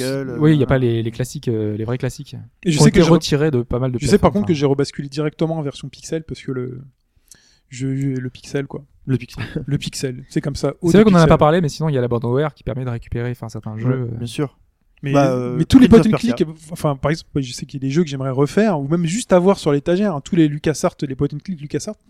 Baphomet. Je l'ai toujours en Je- boîte, moi, Day of the Tackle. Woot, woot. Sérieux, Ouais, j'ai le petit liret et tout. Avec les 7 disquettes. Eh ouais. joli. Mais tu peux plus les mettre nulle part, tes Non. disquettes. À part me les foutre. euh, Mais voilà, après Cela lui, ne euh, regarde pas. en termes de remake, euh, bon bah, j'ai pas, je vais pas balancer d'idées comme ça, mais Hobbs. Euh, alors moi j'ai déjà deux jeux que j'ai, enfin deux même plus. Hein. Euh, mais il y avait Earthbound dont tu as parlé tout à l'heure, euh, Pipo, que je n'avais pas fait euh, à l'époque et que j'ai vraiment découvert avec sa version Wii U. Alors c'est un titre Super NES et je me disais sur Wii U comment ça va passer, euh, est-ce que ça, est-ce que ça va donner de, de bonnes choses. Mais là jouer justement sur le gamepad, donc on est en petit, c'est un peu la même chose que découvrir certains titres euh, euh, PSX ou PS2 sur euh, sur Vita ou euh, voilà, ça passe super bien sur sur le petit écran. Le jeu a pas perdu de ses qualités parce qu'il avait un univers tellement barré avec un côté psychédélique, avec des personnages très attachants, avec une histoire initiatique qui est très très bien fichue. Bah derrière, vu que toutes les qualités sont là, sont gardées et que le jeu a des a des énormes qualités euh, au- sur tous les niveaux, bah du coup ça passe très très bien et je suis là, très il y a- très heureux de là, il y a l'avoir euh, Aucune découvert. retouche. Là, pour le coup, c'est tic-tac, quoi. hein. C'est un c'est un copier-coller. Hein Tout aussi dur. tout aussi dur. et, et, et pourtant, enfin voilà, moi, j'ai j'ai même pas eu à me dire, euh, ouais, mais c'était à l'époque, euh, il y, y avait ci, il y avait ça. Au contraire, il y a même des choses euh, sur lesquelles il était en avance sur son temps.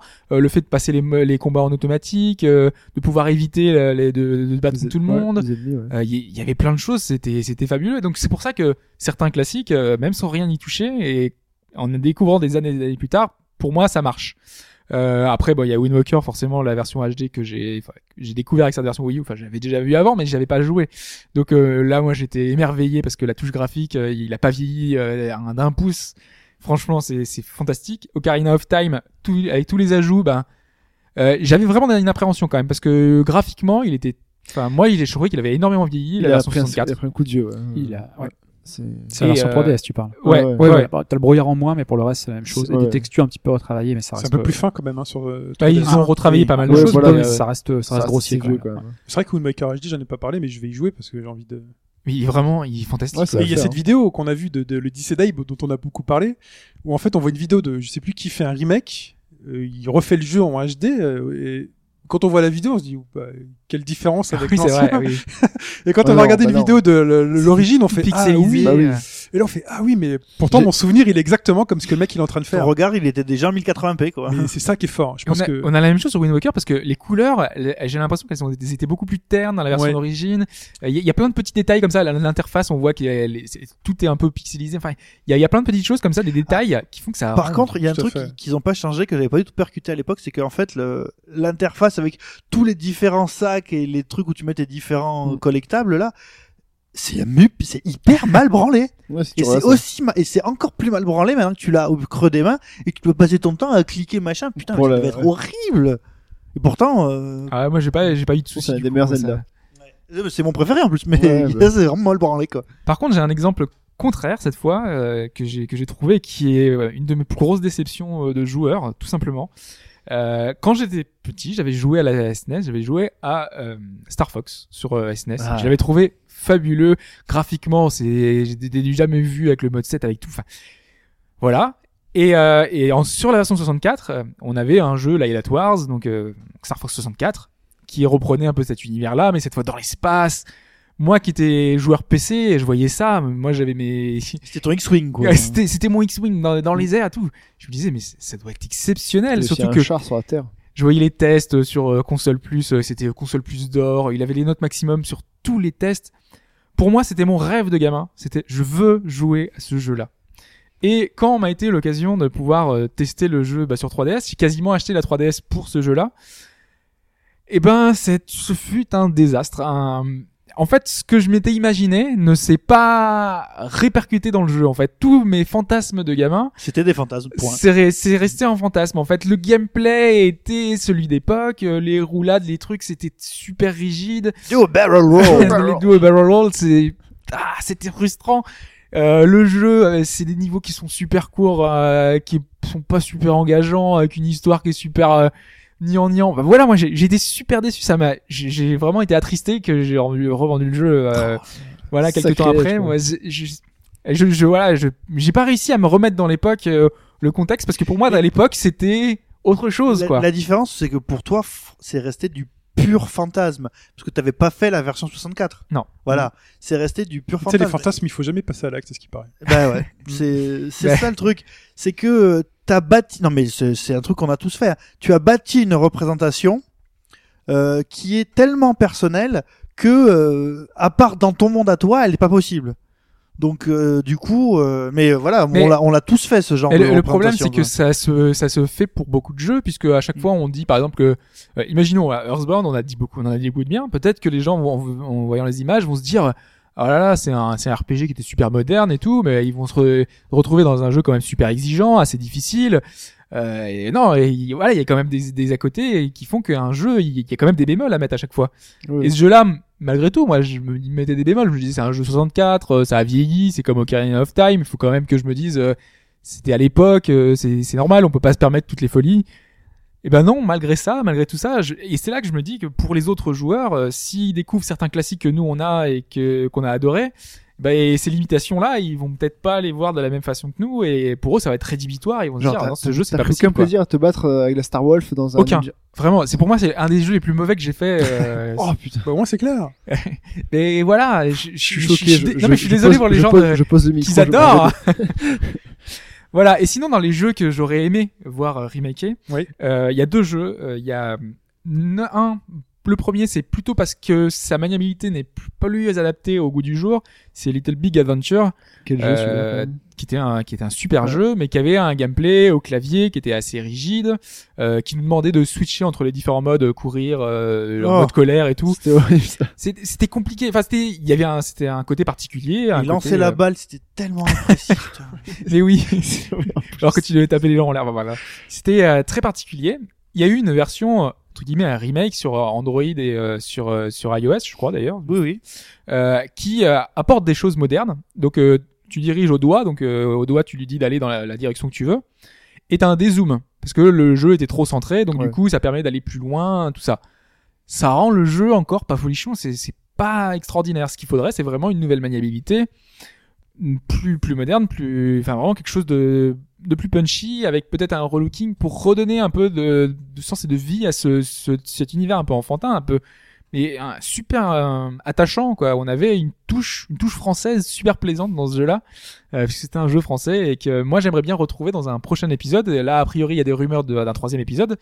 J'aimerais voir ça euh, d'une autre façon. Et l'autre jeu que j'aimerais faire, que j'ai toujours rêvé faire, mais que j'avais pas eu l'occasion de faire, c'était Skies of Arcadia, que je trouve trop moche aujourd'hui. J'ai, il y a des jeux comme ça où graphiquement ça. je C'est la patte- dis- c'est la patte Dreamcast, hein. non. Mm. Ce Calibur est encore très très beau. Ikaruga, ça passe. hein.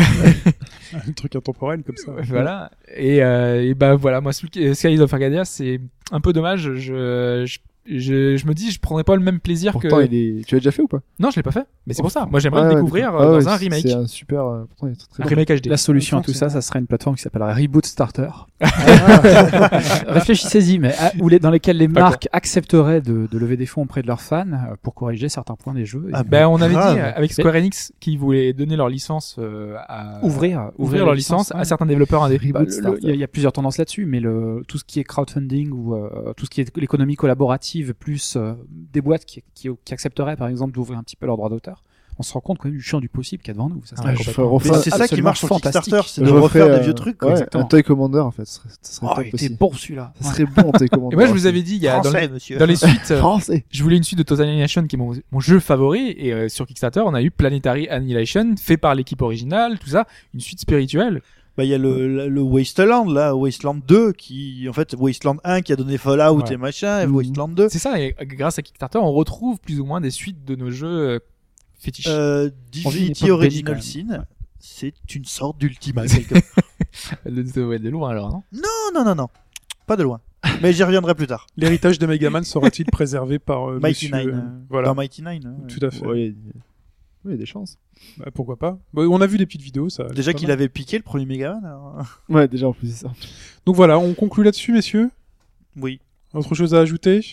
C'était long, désolé. Bah écoutez, bah de toute façon, euh, on est toujours là pour euh, continuer la discussion. C'était un peu plus long que prévu là, mais on est toujours là pour euh, prolonger la discussion sur robagauche-droite.fr hein, sur les forums. Donc n'hésitez pas, parlez-nous de vos jeux euh, euh, remakés ou ceux que vous aimeriez voir remakés, euh, des, des remasters que vous avez euh, bien appréciés. On n'a pas parlé de Devil May Cry, tu vois par exemple, en reboot. Est-ce que l'esprit a été conservé de Devil May Cry? Est-ce que le reboot euh, de Metal Gear Solid sur GameCube? Ouais, j'ai voulu en parler, mais c'est- euh, on en a pas parlé. Est-ce que pour vous, est-ce que pour vous l'esprit était là euh, Alors, moi, je veux lancer la polémique parce que moi, j'ai adoré la version GameCube. Mais bon, Ah, d'accord. Qui l'a qui l'a pas aimé la version GameCube en fait? Euh, moi je l'ai eu, mais j'ai pas. Putain, moi j'ai adoré la version GameCube. hein.